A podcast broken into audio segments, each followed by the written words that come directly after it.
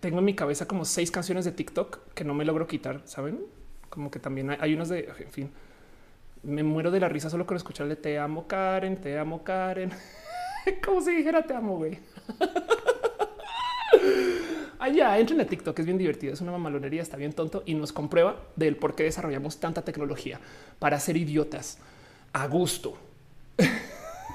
y no más por dejarlo dicho, la rola es te odio, Karen. En fin, vámonos al show.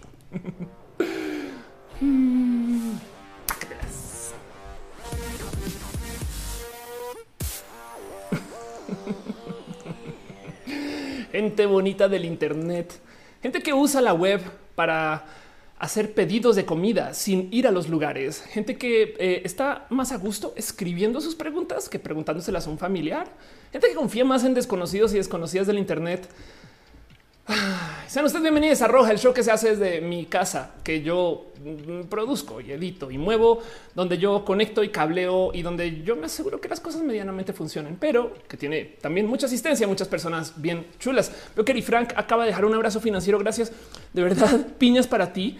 En, este show justo se celebra todo con piñas. De hecho, tenemos una bonita piña y cortesía de Nisa de, de Gama Volantis em, que nos va a acompañar a lo largo de toda la sesión del show. Vamos a estar aquí varias horas, horas. Entonces, si ustedes tenían algo por hacer, adelante, no les voy a culpar. Si ustedes quieren hacerlo mientras eh, eh, veíamos o, ven roja, veíamos, no? Si quieren hacer esto mientras ven roja, adelante también sepan justo que porque yo estoy produciendo este show, entonces estamos también sujetos y sujetas a la producción de Ofelia. Si de repente se escucha mal, se ve mal, necesito que me lo digan. Dependo de ustedes.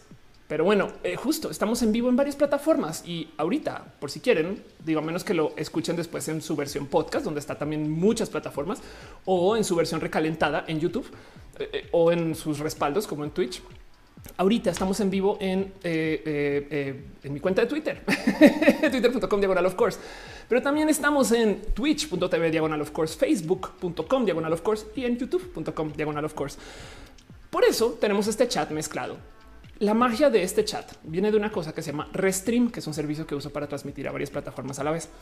Y justo eh, parte de lo que sucede es que cada sistema tiene un modo de monetización diferente. Por eso es que de vez en cuando cuando dejan abrazos financieros, o sea, donativos en las otras plataformas, pues nos celebramos con piñas, como por ejemplo Adrián Tames acaba de dejar 100 stars en Facebook. Muchas gracias de verdad.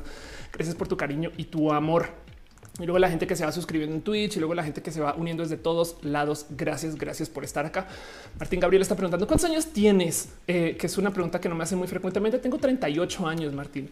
Este, gracias por pasar por este show, pero bueno. Y de paso también justo le quiero un agradecimiento súper, súper especial a la gente que apoya desde Patreon, que es una plataforma para eso, para dejar su apoyo eh, y su cariño y su amor por fuera de las plataformas, porque a veces las plataformas no colaboran, ¿no? En Twitch acaban de pedir que reconectemos el sistema de pagos, porque con esto los impuestos, entonces ahora tocó dar de alta, no sé qué, yo estuve casi casi que una semana sin poder hacer eh, el proceso de alta y entonces todo ese dinero se cae, motivo por el cual ya se arregló. Pero eh, justo nada, pues por eso también aprecio mucho todo este apoyo que me dan en Patreon. Y en eso le quiero un abrazo súper especial a Arturo Ale, a Ana Navarro, analógicamente a Javier Tapia, a Choc Cuevas, a Flicta, a Inis 13, a Francisco Godínez y a Trini quienes son parte eh, de, este amor twitchero, perdón, o facebookero, perdón, este patronero, en fin, están en todos lados. Pero bueno, dice Patricia Benítez, voy a lavar los trastes. es que cagado. Martín Gabriel, estás bien, güey. Dice un hombre puede ser gay si le gusta un transexual. Eso que em, eh, creo deja, estás confundiendo todo. Em, dice eh, Gigi Hamilton, busca quien edita y me dijo que no conoce roja. ¿Cómo? Eh, ¿Quién edita? porque bueno, puede que estés hablando. Si, estás pensando que quién edita los mini roja, habla con Elisa Sonrisas. Gama Volante dice que cuál es el plural de crush. La respuesta a tu pregunta es crush es múltiples. Eh, Pau dice me encanta tus videos, muchas gracias. Eh, y dice Agustina Montoya eh, que no puede dar de ver mis uñas. Hoy tengo uñas blancas, hoy tengo garras, de hecho, este entonces gocémonos es un poquito. Pero bueno, de paso, Augusto también le quiero dar un abrazo súper, súper especial a la gente que está suscrita, literal suscrita, em, lo cual quiere decir que entonces están haciendo un pago mensual y gracias. No sé en cuánto aprecio eso. Entonces, un abrazo súper, súper especial a Dizzy Mora, quien está suscrita en Facebook. Un abrazo a la gente que es member en YouTube, Josué Cortés, Shelly Medina, Emilia Feri, Frank Núñez, House of Science, María Emilia, Mojave 657, Carlos Soto, Asina y Moreno, que eh, ya, ya cambiaste, dice nutrióloga vegana, Alalo Paván, Jenny Ramírez, Jesús Dionisio, Ana Velasco, eh, Mike Lugo, Ale Galván, Jair Lima, Perruno, H, Cat Girl, Jessy, La Pastela de la Cocoa, eh, Val Valentina, Sam Silva Flores, Marisol Rodríguez, Dalia Herrera, Yolanda Suárez, Osmar Morín, Laura Lili G, Alejandro Recel, Luis Maclachi, Pablo Muñoz, Andrés VT, Leumas, Elud, Carlos Como, Brenda Pérez Luis Gutiérrez, Tigresa Letal, Bedani Maldonado, Aranza Teitzel, Mariana Rom Galvez, Oscar Fernando Cañón, Mogli Khan, Fabián Ramos, Aflicta, ya Jairo Freddy Merchan, Arturo Ale, Edgar Rigo Tatoso y Leonardo Tejeda. César Escobar acaba de dejar eh, un eh, eh, este un abrazo financiero. Muchas gracias. Gracias de verdad. Piñas para ti y demás. Mitch Martínez dice cuántas palabras dices por segundo. Ya ni idea, ni idea. Pero si puedes agarrar ese trozo que acabo de leer y hacer el cálculo. Pero bueno, Luis Landover pregunta acerca de los libros que tengo detrás. Sabes que me prometí hacer stories en Instagram hablando de esos libros y no lo he hecho. Em, y hay de todo porque yo tengo esas cosas allá porque las quiero mucho. De hecho, yo guardo casi todo lo que puedo de mis amigues artistas firmado. Eh, para mí es muy importante que esté firmado. Y entonces la gran mayoría de libros que tengo acá son de hecho libros, piezas escritas por mis amigas y todas, o si es que no casi todas eh, o todos esos libros tienen firmas. Es muy chido. Le tengo mucho cariño a lo que a lo que tengo detrás, pero hay de todo. Hace nada justo estaba hablando de ellos em, para el tema de Pepe y Teo que acaban de lanzar un libro, pero bueno, ese stream también sucedió, está en este canal. De paso, también le quiero un agradecimiento a la gente chida que está suscrita vía el Twitch. Mismo cuento como están suscritos, me dejan un abrazo financiero mensual y no saben cuánto lo aprecio y además cuánto me ayuda a mantenerme viva. Pero bueno, un abrazo especial a Sin Cibeles, a Dale Caro, moderadora de este chat, Infama su que Wisdom Harris, Dabot FB, Pena Rubra, Jesús Franco Art, Musicarina, Ben Pérez Linda, Rafa Cáceres V, Javier Pichardo, Gris Romero, Jair Lima, Pacachan, Fausto Ceturino, Omar CN07. Un abrazo a Tía Letal, y Frank Sancine, eh, a Joe Saurus, a La Maruchana, a Garnachita y a Héctor Holandés, quienes están suscritos en este eh, el Twitch. Acabo de cerrar mi, mi, tab de, moderación de Twitch porque yo creo que estoy güey. Es exactamente lo que hice. Pero bueno, en fin, en fin, en fin. Así las cosas. Y justo este show, de nuevo, este show es largo. Más que un show, a mí me gusta considerar que esto es esto, una conversación donde platicamos acerca de temas que me interesan o que les quiero acercar y donde lo voy a decir en voz alta.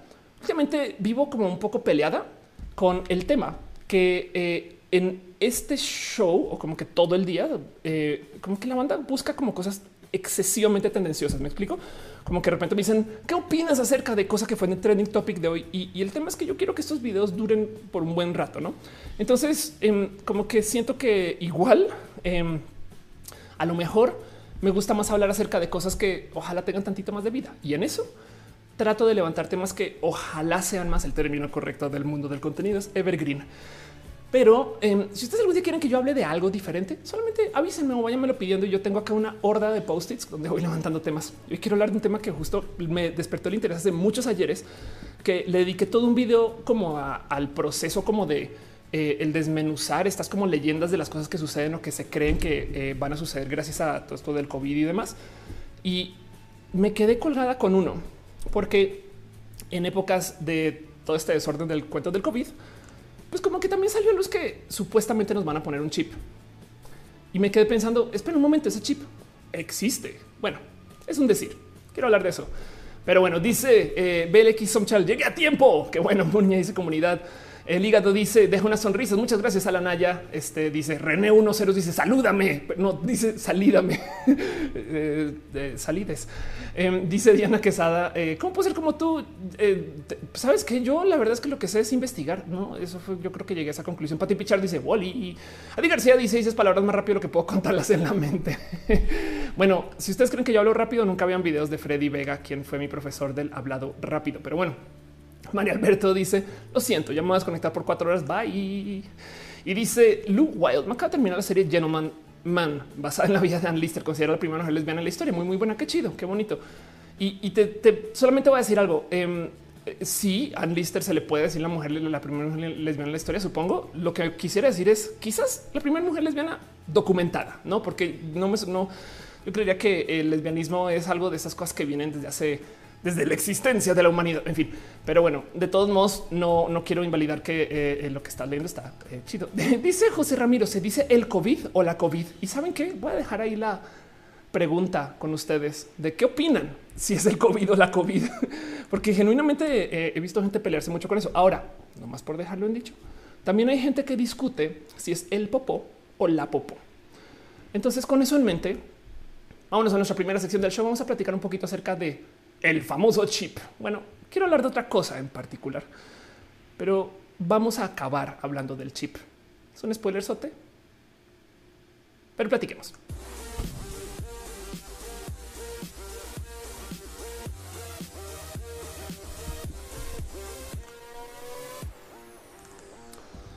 Dice Eduardo Puente, hoy me cambiaron mi modem por unos 5G, entonces te dieron coronavirus. Leonardo Nimo dice eh, la COVID porque es una enfermedad. El virus es SARS-CoV. Dios. Mario Alberto dice Star Trek. Ese siempre será un buen tema para analizar en roja. Eso sí que me lo debo. Tengo que hablar de Star Trek. Eso tienes toda la razón. Pero bueno, y entonces em, justo hoy quiero hablar un poco acerca de eh, estas cosas que eh, se supone que son ítems de nuestra seguridad.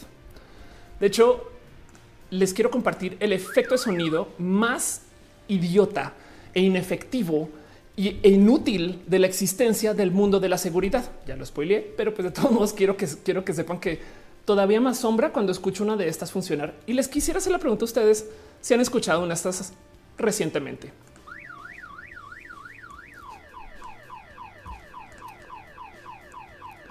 Si no saben de qué chingas estoy hablando, es la famosísima alarma de coche, ¿no? Y el tema es que se han preguntado el qué significa esto, la neta, porque primero que todo me encantaría saber cómo llegaron a la decisión de que tiene que tener este patrón de audios, porque esta madre es estándar en casi que todo el globo terráqueo. O sea, está en el cine. Yo en México la escucho, suena igual que en Colombia. Em, de hecho, la escucho hace millones de, de años. O sea, es como que es viejo este cuento. Pero además, ¿cuál es la lógica de esto? Suena una alarma y ¿por qué suena la alarma? Se supone que deberías tú de salir un momento, rufián, ¿no? Y entonces le das este eh, eh, el, tratamiento de la combi o algo así. O, se supone que debería de detener a alguien, ¿no? Como que luego yo pienso el de dónde vino y qué significa. Y justo nada, me topé hace nada un poquito como el el, mero tema de, este ítem de cultura popular que es tan global como llegó a ser lo que es. Y pues sí, lo primero es que eh, el cuento de la alarma de los coches es que los coches originalmente eran cosas muy desprotegidas. De hecho, o sea, digo, originalmente ni siquiera tenían el cómo, el cómo bloquear que alguien se suba y lo use, ¿no? O sea, esto funciona como de simplemente te lo agarras y te vas, ¿no? Si podías conseguir la llave también, en Hollywood son expertos en hacer este cuento que te subes al coche, lo tumbas una llave, oh, yo me lo llevo, ¿no? Estas cosas pero técnicamente, o sea, muestra un coche así de viejo de paso de hace 100 años casi, em, porque el cuento de las alarmas es que según su diseño, estas cosas estaban hechas literal para, según eh, eh, este, llenar al ladrón de terror, o sea, para asustarlo. No técnicamente la idea de eh, quien diseñó esto, y esto es algo de nuevo de, los 30, de los 30 y 40, se supone que el dispositivo suena la alarma para asustar al ladrón mismo. O sea, el tema es la lógica es que tú estás robando el coche. no mames, güey. Y entonces eh, te despiertas así como en estrés y te lo vas, no? Oscar Iván dice porque son muy escandalosas. Dice Janiel, pues sonía la camioneta cuando hay procesión. Claro, además Simón dice antes ni llave tenían, solo eran un botón. Exacto. Em, y el tema es que el motivo por el cual se volvieron tan comunes estas alarmas es porque se vendían muy bien en el mercado de dispositivos y gadgets de segunda mano. Todo esto que luego llegó a ser cuando tuvo como que su auge más cabrón mediático, la cultura de Fast and the Furious.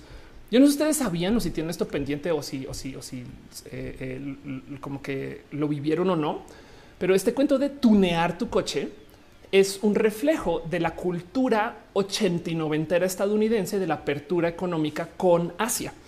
Porque el cuento es que se supone que si los coches tú los modificas y tú los ajustas y les haces mejoras y demás, eso viene desde hace muchos ayeres. Pero en el que se comenzó a permitir que Estados Unidos tuviera importaciones desde Japón, sobre todo en los 80 Estados Unidos tuvo una explosión de un boom cultural literal japonés. Piensen en cuántas películas de ninjas aparecieron en los 80s y en los 90s y es por eso.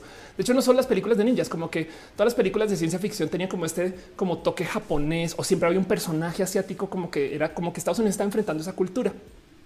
Y de hecho, Fast and the Furious em, viene, o sea, lo que creó todo este cuento de, la serie de coches que luego se volvió un desorden hacker, pero viene de un artículo original ya viejito em, que se llama Racer X y Racer X es un artículo que hablaba acerca de la cultura del modeo y las carreras este, eh, ilegales en la calle, pero sobre todo lo impresionante, de como lo, mencionan en su artículo, en su momento, es de cómo los coches que usan son coches japoneses. Esto eh, es culturalmente hereje para la cultura estadounidense de modificar tu coche y de modificar este lo que se produce ahí en las fábricas, si no era más bien no, yo traigo cosas importadas em, y son súper high tech y no tienen que ver con lo que se está haciendo y viviendo aquí en Estados Unidos, según. Entonces, para muchas personas les causó mucho shock que esto existiera y se creó toda esta cultura de siempre querer mejorar tu coche, tanto que se estandarizaron, por ejemplo, cosas como el tamaño del radio. El tamaño del radio venía con un form factor que a veces todavía se aplica que se llama DIN, donde tiene un tamaño específico para que luego te puedan vender radios este, diferentes que la gente lo puede cambiar. Y seguramente a ustedes les habrá tocado verlo o saben que existe Hay gente que no tiene pendiente que tú puedes cambiar el radio de cualquier coche.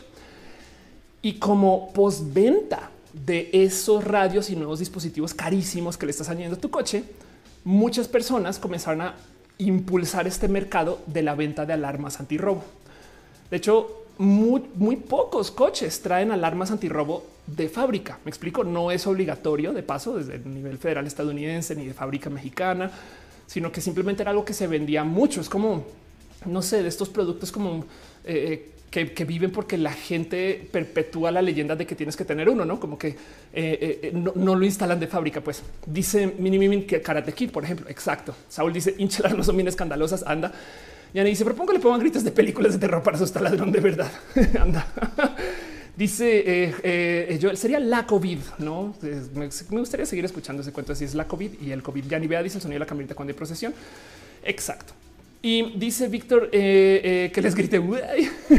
Annalyn dice que está llegando. Qué chido. Y entonces, justo el cuento con Fast and the Furious es que eh, le mostró a los Estados Unidos a nivel artículo, este, o sea, a nivel prensa, que ya había una subcultura del modificar coches y en los 90 se explotó Em, y también por eso, por ejemplo, los coches modificados noventeros, de hecho, son japoneses, no? Este eh, que el Honda Civic me explico un coche de calle que lo volvieron así super racer, estas cosas, no? Luego eh, ya tiene como sus secuelas hoy, pero pues ya hoy en día ya no existe tanto esta cultura de modificar coches como lo existía entonces. Entonces, ya las marcas te los venden premodificados, por así decir, tienen líneas como de este de la versión eh, pimp, si lo quieren ver ¿no? de ese modo. Em, pero entonces eso fue en parte lo que impulsó el que se movieran como que estas ventas de las alarmas y como que eh, comenzar a existir esta cultura, porque em, eh, es requete normal saber que las alarmas no sirven para nada, para absolutamente nada. Dice Alia, no sabía que no las instalaban de fábrica, casi nadie las vende. De hecho, hay un estudio, a ver si lo topo por acá, em, que topa que el 95% eh, de, las alarmas que se disparan son falsas alarmas. Entiéndase, el problema del cuento de, las alarmas en general, perdón, GMH, deja un abrazo financiero, muchas gracias. Pero el problema de las alarmas es que se disparan con nada, que le golpeas al coche y pues ya que cierras, no, que de repente pasa alguien con un, aquí echando aquí el buffer a todo lo que da, va, va, va, no se dispara. Entonces la gente ya, además, para rematar, normalizó que se disparó, como que genuinamente nadie, absolutamente nadie sale corriendo cuando ve la alarma del vecino, el vecino que conoce, no es como que no mames, están robando el coche de Luis. Ahí voy. No, eso no pasa, pero se supone y, los ladrones, de hecho, hay una estadística que topa que eh, usan ahora las alarmas para que la gente no atienda el robo, no? Entonces, eh, parte como de la estrategia de cuando sí hay robos es que eh, disparan así, le dan un golpe al coche, como está sonando la guau, guau, guau, no? Entonces ahora eh, estas personas ya pueden romper la ventana y nadie se va a dar cuenta, ya pueden comenzar así a molestar de cosas y, la banda va a pensar, pues a lo mejor y se disparó y ya, no como que esto eh, lo pueden topar. Hay un video muy chido, muy bonito en Cheddar, que es estos canales muy como clickbaiteros em, que levanta este cuento, ¿no? Que, levanta el, como donde viene el, ruido y las alarmas de los coches y, la historia detrás de las alarmas de los coches, porque existen y por qué funcionan, funcionan. Em, entonces, sí, la verdad es que se volvieron inútiles. De hecho, justo en ese mismísimo video de Cheddar hacen un análisis bien bonito de eh, un momento en esta vieja peli de Spider-Man, estoy diciendo esto en voz alta, donde en algún momento em, él está aprendiendo a usar sus poderes, evidentemente, no sé si recuerdan esta escena, y cuando se avienta, pues bueno, cae Peter Parker eh, y el tema es que justo cae encima de dos coches, ¿no? Cuando, cuando golpea ambos coches, es muy bonito esto, cuando golpea ambos coches, nada, se da un madrazo y el tema, que es lo comédico de la peli, es que luego llega y sin querer se apoya en el coche azul y mero con apoyarse dispara la alarma del coche azul. O sea, golpeas y con toda madre los primeros dos, no pasa nada. Toca el azul y era justo hecho para nada burlarse un poquito de eh, cómo las alarmas se disparan por cualquier estupidez y realmente no sirven. En últimas, si le cae alguien encima de tu coche y se dispara la alarma, ¿qué? No, Dice Carlos, como yo trabajo por una empresa automotriz y básicamente si instalas una alarma a tu vehículo nuevo, se te anula la garantía por ponerle un componente que no es de fábrica. Anda. Eh, Romoreira dice el virus SARS-CoV eh, causa la enfermedad COVID-19. La RAE acepta el COVID. La COVID. Qué divertido esta discusión y que yo podría decir le virus. Irina Gradenko dice y no solo los coches, también de locales. Aquí mi cuadro local con la menor provocación suena exacto. Sí, se disparan las alarmas y de qué sirve la cuál es la lógica de la alarma? No, pues sí, sí, se supone que era para asustar a ladrones victorianos. No me explico. Bueno, quizás no victorianos, pero ladrones de 1920, 1930. Pues entonces sí, por supuesto. Ahora oh, se acaba de disparar la alarma del señor. No me explico como que eso pudo haber sido. Em, si usted no les tocó, si no lo recuerdan, de hecho, en Robocop, eh, que mucha gente recuerda la existencia de Robocop, pero no recuerda bien de dónde va la peli o por dónde va. Robocop es una eh, es un cuestionamiento, o sea, es, una película filosóficamente pesada, escondida dentro de una película de acción para niños, em, que nos, nos, hace, nos avienta la pregunta de qué pasaría si le damos todo el poder a la policía que la policía quiere, quiere tener. Entonces, toda la película habla acerca de los abusos de poder del lado eh, de, la gente que quiere defender su propiedad y del lado de la gente que quiere este, defender la ley. Me explico. Eh, Robocop es una queja social em, acerca del poder de, del defender la ley. Entonces, por eso de vez en cuando hacían estas cosas como que tenían comerciales falsos, por ejemplo, durante eh, la película. Y eso es un comercial que muestra a un chaval que este, se intenta robar este coche y al entonces lo logra con éxito, abre la puerta, entra, sube eh, y una vez adentro, sin querer o bueno, queriendo ya dispara la alarma. Al disparar la alarma, entonces el pobre queda acá amarrado y el coche lo electrocuta. y luego para rematar, entonces como son de cínicos en Robocop, dicen, porque justo el punto no solo es el, mires cómo la seguridad podría ser bien peligrosa si no la sabemos manejar bien, sino que luego te dan esta escena bien cool donde llega el dueño del coche y te dice qué chido que es Magna Volt. Mira, no, no te tienes que preocupar de nada porque ya está el güey. Es más, ayudas de una vez a limpiar el problema del crimen de la ciudad porque acabas de sacar a un ladrón de circulación. Lo tumba a piso y luego el güey dice listo, bye. Ah, y saben que de paso no se descarga la batería del coche. como le ven? Qué chingón. ¿No? Es bien cagado. Pero pues bueno, es una propuesta de cómo podrían funcionar cosas que sean mejor que la alarma, ¿no? Dice Simón, me acuerdo de ese anuncio. Anda, Freddy eh, dice un saludo de Venezuela, un abrazo. Metal dice es una policía el único estado de Veracruz. Dice Oscar, yo te compartí antes que lo nombraras. Ah, claro, anda, es verdad. Eh, dice Irina para los viajeros en el tiempo. Jason Chitiva dice los ladrones con sombrero de copa. Exacto. Y dice eh, Mauricio Exhibit popularizó modificar los coches en MTV Pimp My Ride. También, también Exhibit le habló esa cultura justo de gente que pimpeaba sus coches, literal. De, hecho, de ahí viene el tema, el término de pimpear coches, no? Em, pero bueno, el tema aquí y de lo que quiero hablar y por qué quiero arrancar con esto es porque primero que todo, todo el mundo reconoce la alarma de coches, ¿no? Esto. Y la lógica detrás de la alarma de coche realmente no debería de ser un yo no sé qué está pasando con el coche, voy a asumir que me están robando, sino que la alarma de coche realmente es un modo de decirle al mundo la verificación del usuario que se acaba de subir al coche falló. Es, literal la página de quieres volver a intentar. Em, y lo digo porque si lo piensan, un vehículo a modo de interfaz de usuario es la mejor interfaz de usuario contra una máquina que conocemos. Quizás podríamos hablar acerca de helicópteros y aviones, puede ser, pero si lo piensan, el vehículo hace uso de todos los sentidos. No tienen ustedes eh, manos, olfato, visión, todo lo que se escucha. Sienten que el coche se mueve. Tantas cosas entran en uso cuando estás en un coche. De hecho, tienes eh, hasta usas pedales que en las computadoras todavía no usamos pedales, o sea, en los pianos se usan pedales. En fin, em, y el tema es que justo el problema de los coches era que eran dispositivos muy tontos. O sea, lo único que podía medir era si se abrió la puerta o no. Y las alarmas a veces, eso es lo único que hacen. La única validación que hacen esas alarmas de coches es verificar si la puerta, el dueño la puso en modo nadie la debería de abrir y si se abrió, pues ya fue.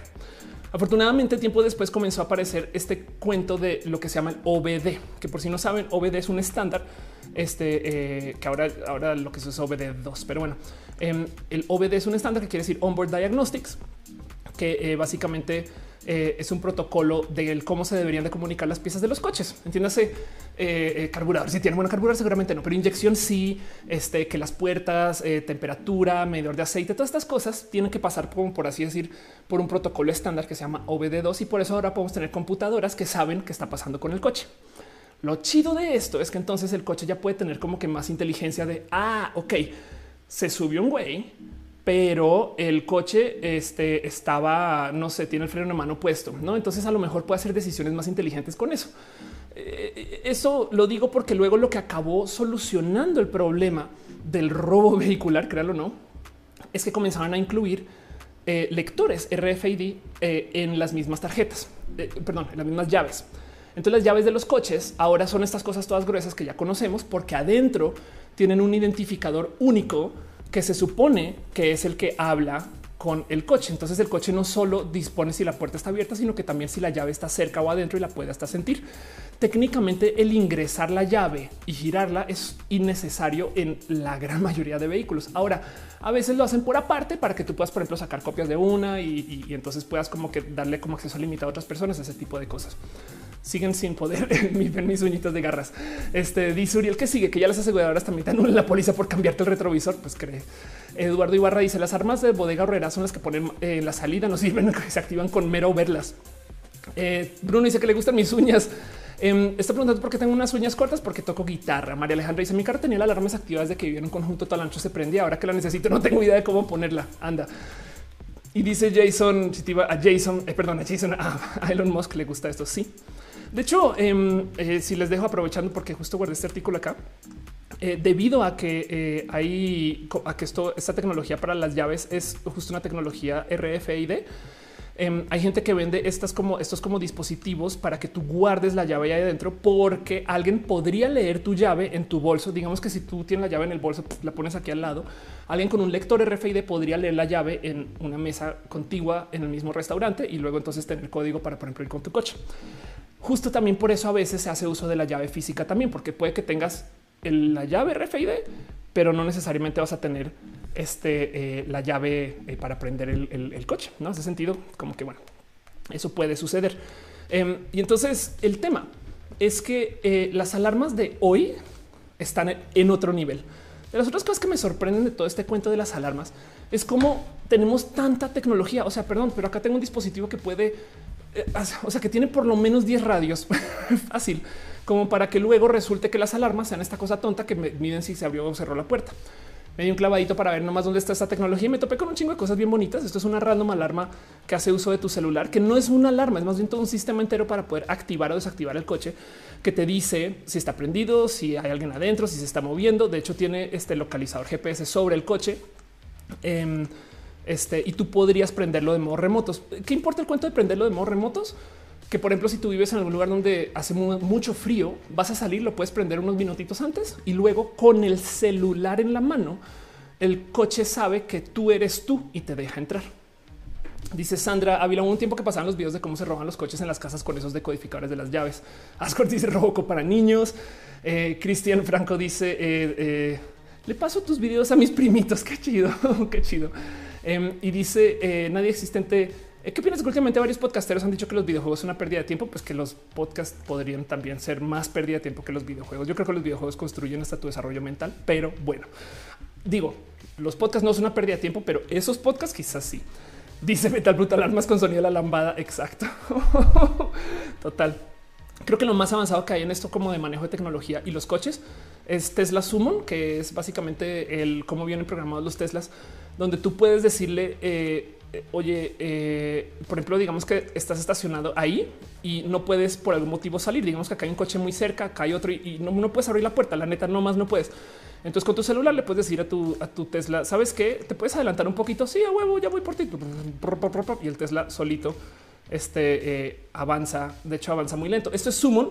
Em, esto ya mejoró un chingo. De hecho, ahora, ahora se llama este creo que no sé si se llama, o sea, es como, no sé si Summon 2, ah, ah no, se llama Smart Summon, donde tú le puedes decir a tu coche, ok, estoy en el restaurante, ven por mí, güey. Y entonces el mendigo este, eh, sale de su, del estacionamiento y sin nadie adentro, eh, se comienza a manejar y va donde tú estés. De hecho, este video en particular se volvió muy viral porque despierta un buen de dudas, ya que en lo que el coche iba por alguien, digo, estaban haciendo pruebas, hay un estacionamiento y demás, pero el tema es que sin querer, o no sé si queriendo, porque también fue un video viral a fin de cuentas, em, este eh, coche se voló un alto, se lo pasó, güey. Entonces llegó la policía porque los lo vieron. Esto es algo que en Estados Unidos es mm, este eh, potencial, o sea, es potencial infracción y demás. Y levantó la duda de güey, ¿a quién le pongo la multa? Porque el coche está mandando solo, güey.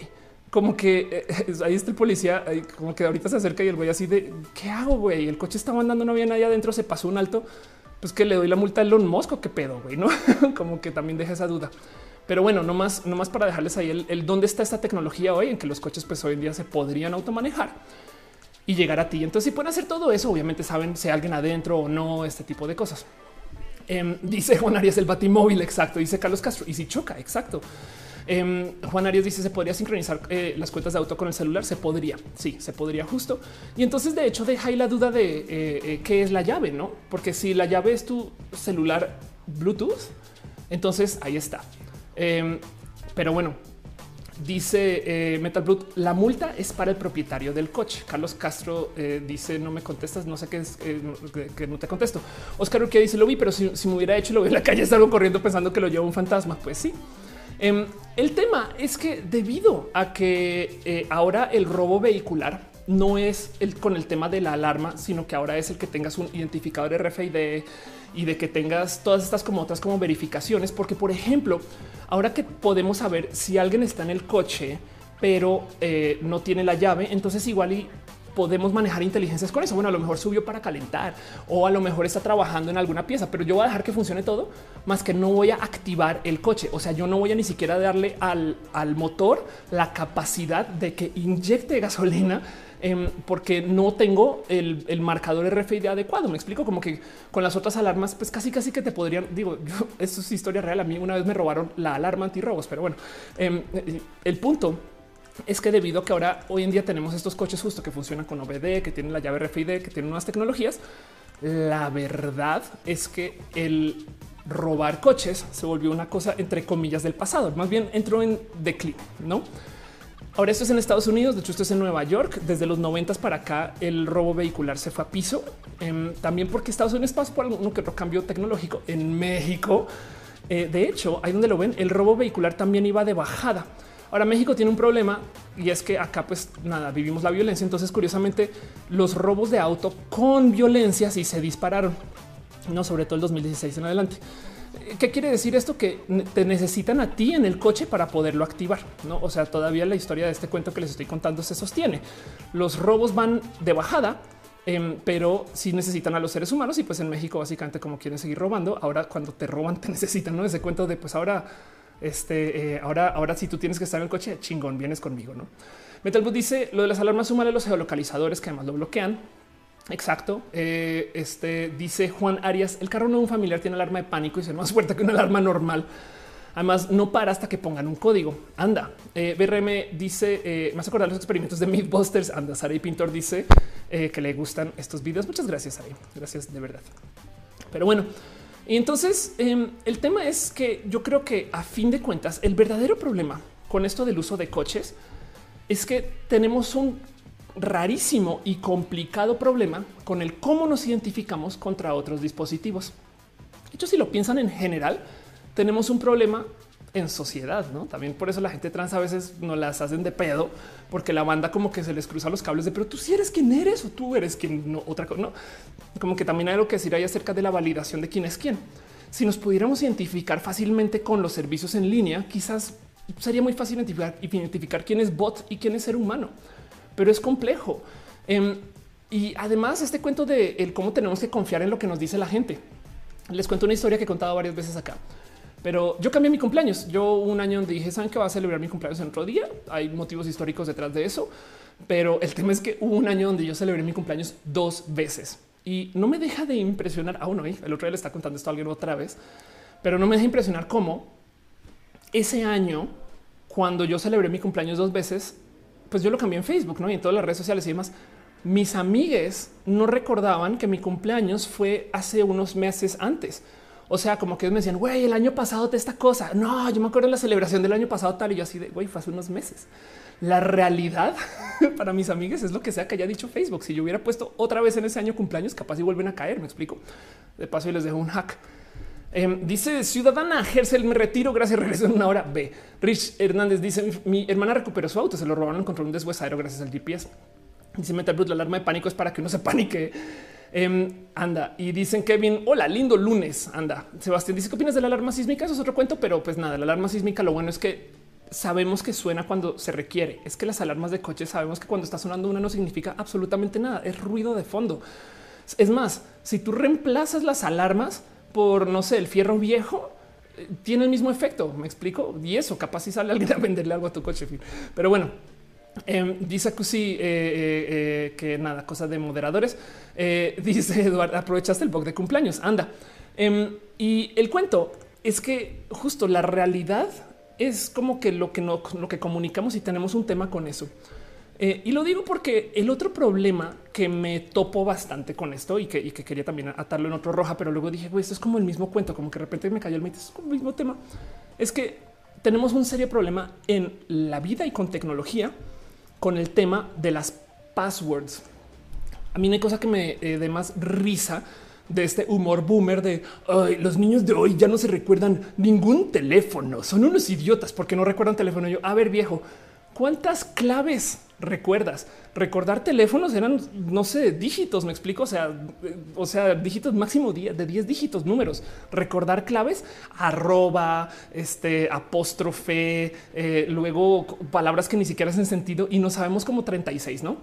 Entonces, em, también de paso, esto sucede porque vivimos en esta época donde nos metimos en un problema con esto de las claves. Irina dice: Me parece muy igual la gente que se enoja por el ruido en alerta sísmica.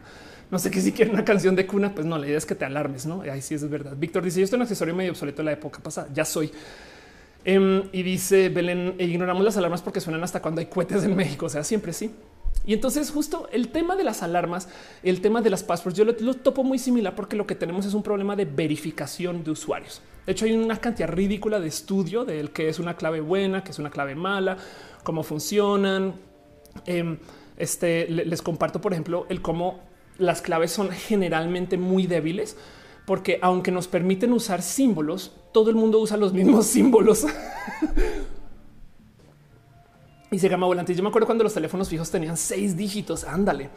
Em, dice Hadas, a mí me olvidé mis contraseñas de cada rato. Sam, Sam Nomada dice ni yo jugaba a activar las alarmas de los carros de mis vecinos. Qué cruel que eres, Sam. Milton Sumel dice si, y si pusieran la alarma sísmica a la alarma de coches, ahí saldría la gente. No, es que te digo algo si las alarmas de los coches lograran que la gente saliera a los coches, alguien abusaría de eso. Me explico. Golpeas un coche, sale la gente y le vendes un refresco. Me explico. Ricardo Zaragoza dice el problema de contrataciones es cuando no te deja poner la que quieres y terminas poniendo una cosa bien X y siempre se te olvida. De acuerdo. Daniel dice por eso las empresas, por ejemplo, Microsoft quieren eliminar las, passwords y a eso voy. De hecho, em, hace dos años o tres, creo, se propuso una bonita solución que cambió un poquito el mundo de las passwords y se volvió muy popular por una caricatura, por XKCD, que pues es una bola de genios. La verdad es que es un personaje Randall Monroe que dice como el usar claves eh, que son así bien complejas. Eh, tienen un tema donde pues uno se te van a olvidar y no vas a recordar bien el, o sea, vas a tener como sustituciones y demás. El motivo por el cual las claves las piden así es porque quieren, y este es el término formal, maximizar la entropía la idea es hay software que se sienta a probar palabra por palabra, no? Entonces, si tú tienes como cosas así bien mezcladas, en últimas, como que también pues, la, la compu le queda más difícil. Pero estamos muy acostumbrados a recordar palabras porque se llama password, no? Y entonces, al usar palabras, caemos en más o menos los mismos vicios. Y como no sé si lo dice acá este eh, XKCD, pero el tema es que para una computadora, este símbolo y este símbolo, pues son dos símbolos que están en una tabla de símbolos. Me explico. O sea, para nosotros es rarísimo porque qué trovador arroba, no trovador ampersand, como que eso qué significa, pero para una computadora, pues da la misma porque es un símbolo más de lo que está en la tabla de símbolos posibles. No? Y entonces lo que propone es que más bien si la computadora va a probar carácter por carácter o palabra por palabra, lo mejor que podemos hacer es en vez de tener passwords, es tener passphrases tener frases completas que como son tan largas, le van a dar mucho trabajo a las computadoras. No, entonces así sean palabras random, no? que literal la, muestra que es correcto, caballo, batería y establo. Está, sí, eh, o, este, eh, bueno, ¿cómo le que llamar? No, eso no es estable. Este es, ¿cómo le llaman esto? En grapadora, grapa. Perdón, se me fue. Pero bueno, el tema es, si tú unes cuatro palabras, le das un chingo de chamba a las computadoras. Y entonces como que le trajo al mundo este cuento del uso de las passphrases, tanto que se comenzó a recomendar y se comenzó a decir, hey, sí, eso es buena idea. Em, si ustedes tienen una frase no de esas largas, porque a veces dice invéntate una palabra de 16 letras de güey. Buenos días, ¿cómo estás? Internet. Yo soy la persona más chida del mundo. Es un chingo de palabras y es un chingo de texto. Entonces le puede dar mucha más chamba a las computadoras. El problema es que eh, evidentemente, como ya pasó hace unos años, pues mucha gente entonces comenzó como a desarrollar software para eh, ir en contra de esto, no? Dice Metal la contraseña perfecta es cassette 23. Luis Lalo dice ya llegué. Wally. Eri Frank dice yo tengo como seis variantes de claves. Mi problema es no recordar la clave. Eh, Infamatus dice una vaca vestida de uniforme. Anda, Luigi Forestieri dice hello. Gracias por estar acá. Luigi Sara y Pintor dice recordar tus contraseñas es un reto. Recordar las de tus amistades o familias. Pero ¿por qué te sabes las contraseñas de tus amistades o familia? ¿Qué te pasa? Oscar, Oscar Iván dice la contraseña, contraseña. Créelo, no hay mucha gente que usa esa contraseña. Em, Daniel Isaac dice quisiera poder usar emojis como contraseña. Eso sería un, eh, un bonito desarrollo. El problema es que la gente usaría tres emojis. Entonces eso capaz hace que me explico como que igual y tu clave es, sabes, no sé, emoji de risa, este pastel y sirena y ya no. Y como que dicen, oye, esto me recuerda de esa vez que yo me di un pastelazo enfrente viendo una sirena y es de güey, pero son tres emojis. Em, dice Plutarco eh, que mucho amor Uriel dice la letra una canción. Anda, Maya Chat dice yo soy una frase con números para mis contraseñas. Solo le cambio el orden de las palabras. Eri Frank dice el dictionary ataca.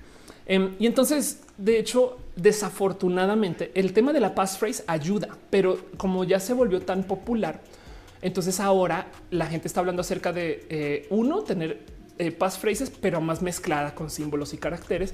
Y como que básicamente lo que hicimos fue simplemente subir el problema de dificultad, pero ya que tenemos mejor computación ahora que hace cuatro años, entonces las computadoras hoy en día no les cuesta tanto lidiar con las frases enteras. Es un problema de gato y ratón. De hecho, la otra cosa que es una verdadera amenaza a la seguridad es como mucha gente rehúsa la misma clave. No, esto, esto se volvió más presente ahora eh, eh, del cómo de repente la banda como que sufre mucho eh, en tratar de mantener los datos seguros porque pues, usaron la misma clave para su mail que para Facebook. ¿no? Entonces hackean uno y de repente cayeron seis servicios. Perdón, eh, JP dejó un super hard. Muchas gracias. Eh, gracias de verdad por tu amor y cariño y, por tu cuidado. De paso, también eh, parejáis eh, chirió con unos beats. Muchas gracias de verdad.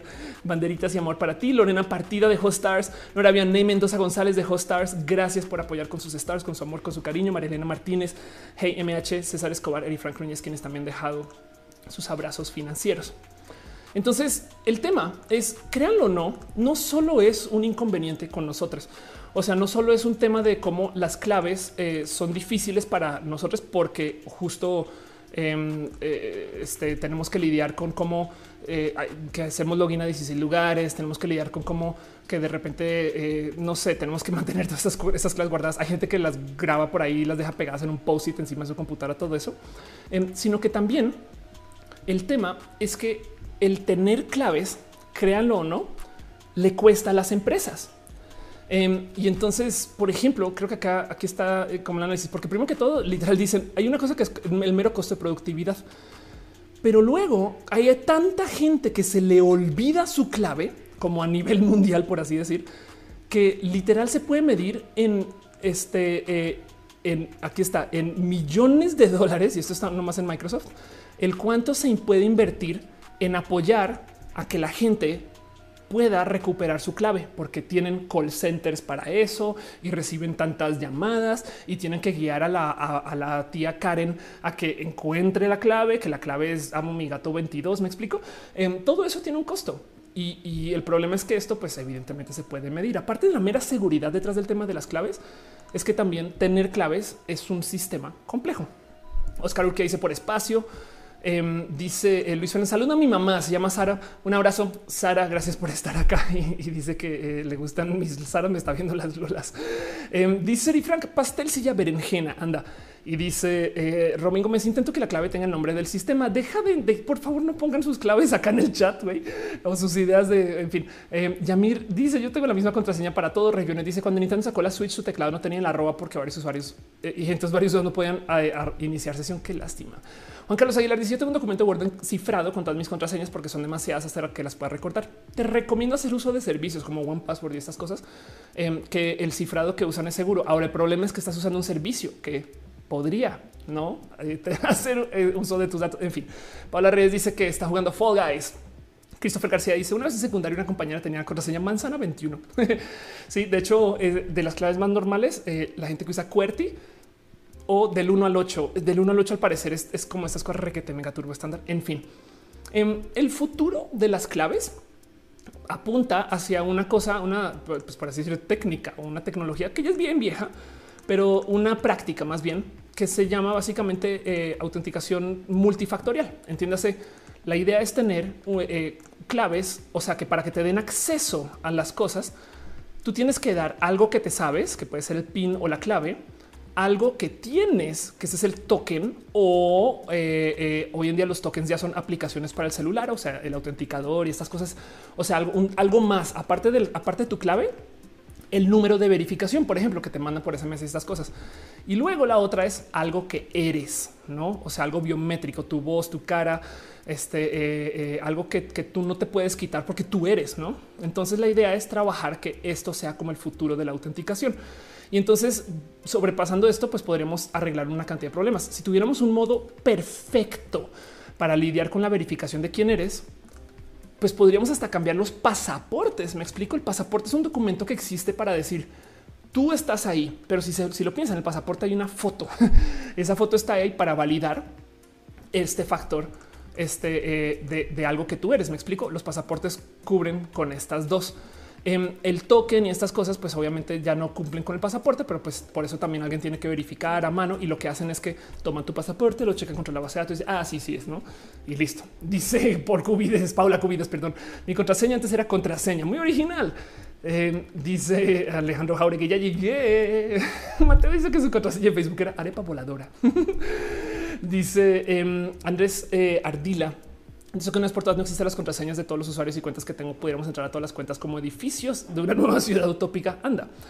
Em, y entonces hay una cantidad de discusión. Justo pregunta eh, Oscar Fernando que cómo guarda las contraseñas el iPhone. Hay un buen discusión de eso, no de dónde se deberían de guardar, por qué, si deberían de estar cifradas, cómo las ciframos. Y además, el tema es este: si las guardamos, por ejemplo, en un manager de claves y le pones a ese manager de passwords una clave que sea 1, 2, 3, 4 QWERTY, pues entonces no hiciste nada, no? Elías dice como el ADN en Gataca, no? Eh, Pepe Pesa dice una amiga le hackearon su mail porque su pregunta secreta era cuál es tu equipo favorito y la respuesta era América. Anda. Em, y dice eh, en cripto confío. dice entonces el ejemplo de eso podría ser Bitcoin. Eso es posible. Si el tema del blockchain podría entrar en juego acá. De hecho, justo por este cuento de que las claves del futuro, por así decirlo, lo que quieren las empresas de seguridad es que tú tengas algo que te sabes, algo que tienes y algo que eres. Por eso es que ahora hay como tantos intentos en desarrollar que lo próximo sea biométrico. O sea, este tema de cómo eh, que te reconoce de modo facial. No, de hecho, justo Microsoft eh, está, eh, se le está apostando por esto que se llama Hello, que básicamente es un te escaneo el rostro, te veo tu carita y veo que tú eres tú. Y entonces, técnicamente, el hecho de que tú tengas la computadora este, y yo te pueda ver ya comprueba bastantes cosas. No, ahora tú puedes hacer que no solo te vea el rostro, sino que luego te pida una PIN, por ejemplo. Entonces, eso puede funcionar, pero pues Microsoft ya lo está incluyendo en su sistema operativo. Em, y la otra justo es este tema de verificar contra algo que tienes, el famoso token del banco, que si no le dan uso a ustedes a esta cosa, les súper recomiendo eh, que, chequen eh, los servicios que les dejan usar autenticación con el Google Authenticator o con cualquiera de estos, que por si no saben cómo funciona, básicamente es em, una app que te genera códigos.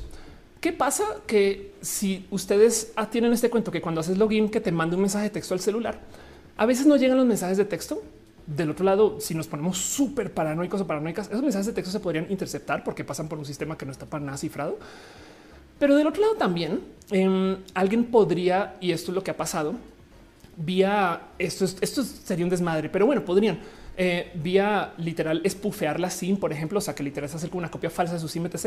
Hacer una, un otro teléfono para que les lleguen a esas otras personas este, sus mensajes de texto. Esto ya es avanzado. Esto alguien tendría que estar muy sentado detrás de ustedes y queriendo de verdad tener acceso a sus cosas. Eh, y, como estamos en México, si tienen esa intención, es más probable que les envíen a alguien a su casa. Me explico, pero de todos modos, eh, las apps tienen de bonito que te genera el código inmediatamente, no? Entonces eh, yo tengo, yo tengo dados de altos todos los códigos de todos mis servicios, porque entonces si quiero hacer login a Twitter, pum, uso acá. Si quiero hacer login a Restream, hago acá. Motivo por el cual, si alguien, aunque alguien tenga su clave, no tiene el código y, se lo recomiendo eh, hacer uso de este cuento del dos step. Pero bueno, eso es simplemente de nuevo una aplicación de este paradigma, algo que sabes, algo que tienes. Lo que falla es algo que eres, no? O sea, para que seas de verdad realmente seguro. Dice Metal se usa para obtener las contraseñas del Wi-Fi del vecino. Ana Méndez dice el pex es que si te olvida el password del autenticador es un relajo recuperar otro story, ¿verdad? Carlos, como dice, ya todo debería ser biométrico, mínimo con lector de huella. La verdad es que debería ser una mezcla de las tres. Porque, porque el tema es que lo biométrico también podría tener un buen de fallas y entonces dejas un hoyote de seguridad si dos personas se parecen o, si, o si la biometría no es tan buena de todos modos. No, Frank Pinedo dice mis contraseñas son frases de canciones, pero cambio las letras por símbolos random. Este eh, anda. Dice Metal lo venden desde hace años en el eje central. Iván Hernández dice una persona murió, la única que sabía la clave de acceso al Bitcoin de muchas personas. ¿Qué pasa si es biométrico? Pues ni modo. Em, justo, pues la verdad es que eh, hay cosas que deberías de tomar en cuenta si tú estás considerando morir. También digo, es lo mismo que dejarle la clave de tu caja fuerte a tus familiares, ¿no? Pero bueno, Frank Pino dice mis contraseñas son frases de canciones, pero cambio las letras por símbolos random. Anda, Sol dice, ¿se acuerdan eh, del juego de eh, ah, del juego de, eh, de Larry que te hacía preguntas para verificar tu edad? Es verdad. Que hoy en día ya no sirve de nada porque tenemos Google. Leisure Suit Larry ya no, ya no tiene seguridad por eso, pero bueno.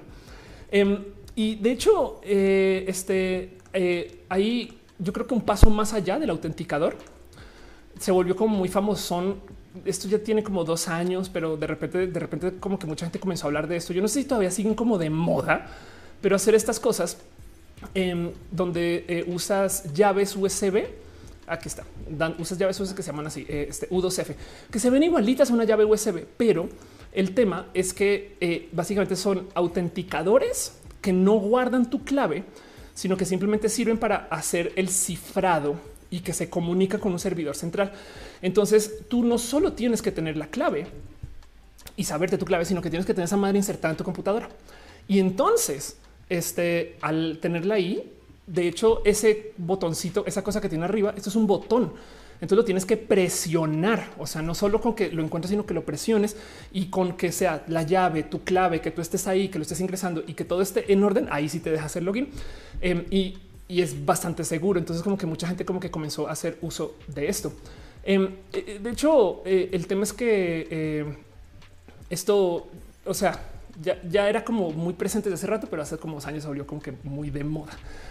Chica que acá dice olvidó contraseñas, contraseñas desde hace 10 años y las direcciones de correos, así que mis antiguos canales de YouTube y demás servicios están perdidos. No. Eri Frank dice: Llegó mi libro de arte conceptual de viaje de Chihiro. Qué chido. Luego te lo veo porque seguro lo vas a subir a Instagram o a TikTok. Chris García dice: Yo rompería esa llave USB si lo intento. Felipe Aguilar dice: Tengo todas mis contraseñas apuntadas y guardadas en un lugar secreto. ¿Qué tan seguro es eso? Pues tan seguro como tu lugar secreto.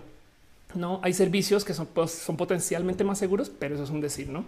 Pero sí, miren, recuerden que el hack de Twitter sucedió porque la clave para hacer uso de las herramientas modo Dios estaba pineada en Slack, o sea, en el, software que usan para el comunicador interno, pusieron ahí pin. Esta es la clave por si quieren usar el servicio de Dios en modo Dios. no mames, güey. Lourdes dice: Mi padre falleció en enero y con sus contraseñas de los teléfonos. Este lector fácil y huella no nos puede encontrar ningún teléfono. ¿Cómo podría? Wow, es todo un tema.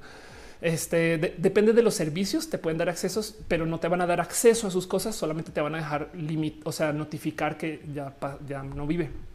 Dice JP Gles, quisiera aguantar, pero en España son las cuatro. Gracias por estar acá. Por eso tenemos un este, eh, recalentado. No te preocupes. Y Carnamel dice eh, qué tan segura es una caja fuerte. Depende de la caja fuerte, porque si es física y alguien sabe que está ahí. De hecho, me acuerdo que hace unos 10 años hubo eh, aquí en México un reto de que alguien dejó una caja fuerte. Creo que fue en Polanco, si mal no recuerdo, y era él como que quien la abriera, no? Y, si mal no recuerdo, la solución acabó en que alguien se la llevó, o sea, montó la caja fuerte, una pick up y luego como que la seguía. No, no me acuerdo bien cómo ese cuento. Si alguien sabe más, Pero pues eso es un problema que podría suceder con las cajas fuertes. Ah, muy chida, muy bien, espectacular. La tengo aquí en el closet detrás de los zapatos. Y ah, bueno, chido, güey, se la pueden llevar. no, pero bueno, Em, dice Jesús, eh, cuando estás buscando comentarios para arrojar respondes, pero le das esto. Me parece muy interesante tu forma de transmitir. Muchas gracias. Muchas gracias. Adriana Nelo dice que tan seguro es darle a Google tener alojadas tus contraseñas. Em, bueno, es, es, yo más bien me la jugaría por hacer los servicios, uso los servicios de Google para tener autenticación de dos pasos. Em, porque además el tema y parte del por qué esto me llega al corazón es que cuando veía yo todo este cuento de los carros y de la alarma de los coches, recordaba que ya existía tecnología para bloquear tu compu eh, de modos que, funcionara como con la proximidad. De hecho, en el 2000, esto cuando es como el 2006, encontré, encontré un artículo del 2006 que hablaba del tema de cómo podrías usar una llave USB que te deja bloquear tu PC apenas te vas. Se ven más o menos así y ya son súper de, o sea, esto me explico, e, es una USB, esta madre la tienes en tu bolsillo. Cuando te paras y te alejas de tu compu, bloqueada y ya digo, te acercas y tienes que ingresar tu clave, pero esta tecnología no es para nada nueva. Me explico como que me sorprende que los coches todavía no traigan cosas así como tan, no genuinamente integrada. Clau dice mejor manejadores de claves como One Password. Yo uso One Password si sirve de algo y lo recomiendo. De paso es chido. Diego Lizalde dice un tío le, heredaron una caja fuerte y nunca supo que tenía porque se la robaron. Ándale. Alejandro Colunga dice todas mis redes sociales las tengo con una sola contraseña con pequeñas variaciones en cada una porque se me olvidan qué tal. Pues te recomiendo que sí, que la variación sea masiva. O sea, que por ejemplo, si tienes por ejemplo Twitter 1, Facebook 1, este eh, YouTube 1, tengas Twitter 1 y una palabra. Me explico? Este como que como que vuelve los por lo menos largas. Pero bueno, em, dice Franco Aguilera, meses sin pasar por acá. Gracias por estar acá. Dice Oscar que chale, eh, eh, anda. Em, pero bueno, y entonces el tema es ese. De hecho, eh, las compus de antes, o sea, las compus bien vieja escuela tenían llaves. Esto, esto no sé si les tocó, si lo vivieron o si lo recuerdan, no sé, alguna vez han encontrado una, pero las compus del ayer em, tenían llaves. Eh, este y, digo, no, no servían de casi nada a veces. Eh, en últimas había unas que eran llaves para poder abrir la caja, no, la, no prender la compu pero esto, esto era requete normal, toparte con compus que no podías prender a menos que tuvieras la llave. Las compus empresariales sobre todas tenían esto. Como que hoy en día luego esto ya lo perdimos, ¿no? Eh, Janet García dice en las tablas de base de datos del RPSAP, en lugar de tener nombres tipo purchases, están abreviadas del alemán tipo de back de Verkaufen, que traducir al español sería compras. Wow. Em, dice Matt ¿qué tal la seguridad de Apple? Tengo mis claves en iCloud. Em, estos guardaclaves al parecer son seguros pero recomiendo hacer uso de la autenticación de dos factores, eh, eh, porque le añade, o sea, de nuevo, aunque alguien se encuentre con sus claves, no pueden entrar a menos que tengan el código, ¿no? Pero bueno, Christopher García dice esos computadoras que, que medían una habitación. Pues no tanto, pero sí. Este, eh, de hecho, también tenían un, es más, creo que ahí puedo, ahí puedo, mostrar más o menos el cuánto medían em, para que para que tome una medida. Esto es una computadora, es una PC, o sea, no, no media una habitación, pero esto es un floppy. No, eh, bueno, esto es un floppy y esto es lo que se llamó el floppy disk. Em, pero para que entiendan, esto es una computadora. es como decir eh, si tú una Xbox de las originales dos veces podría ser el tamaño de una de estas madres. Pero bueno, Xbox de las originales también es un dato súper viejo, ¿no? Me dice ese modelo ya de usar las alcancías de los teléfonos públicos y las maquinitas arcade. Sí, de hecho sí.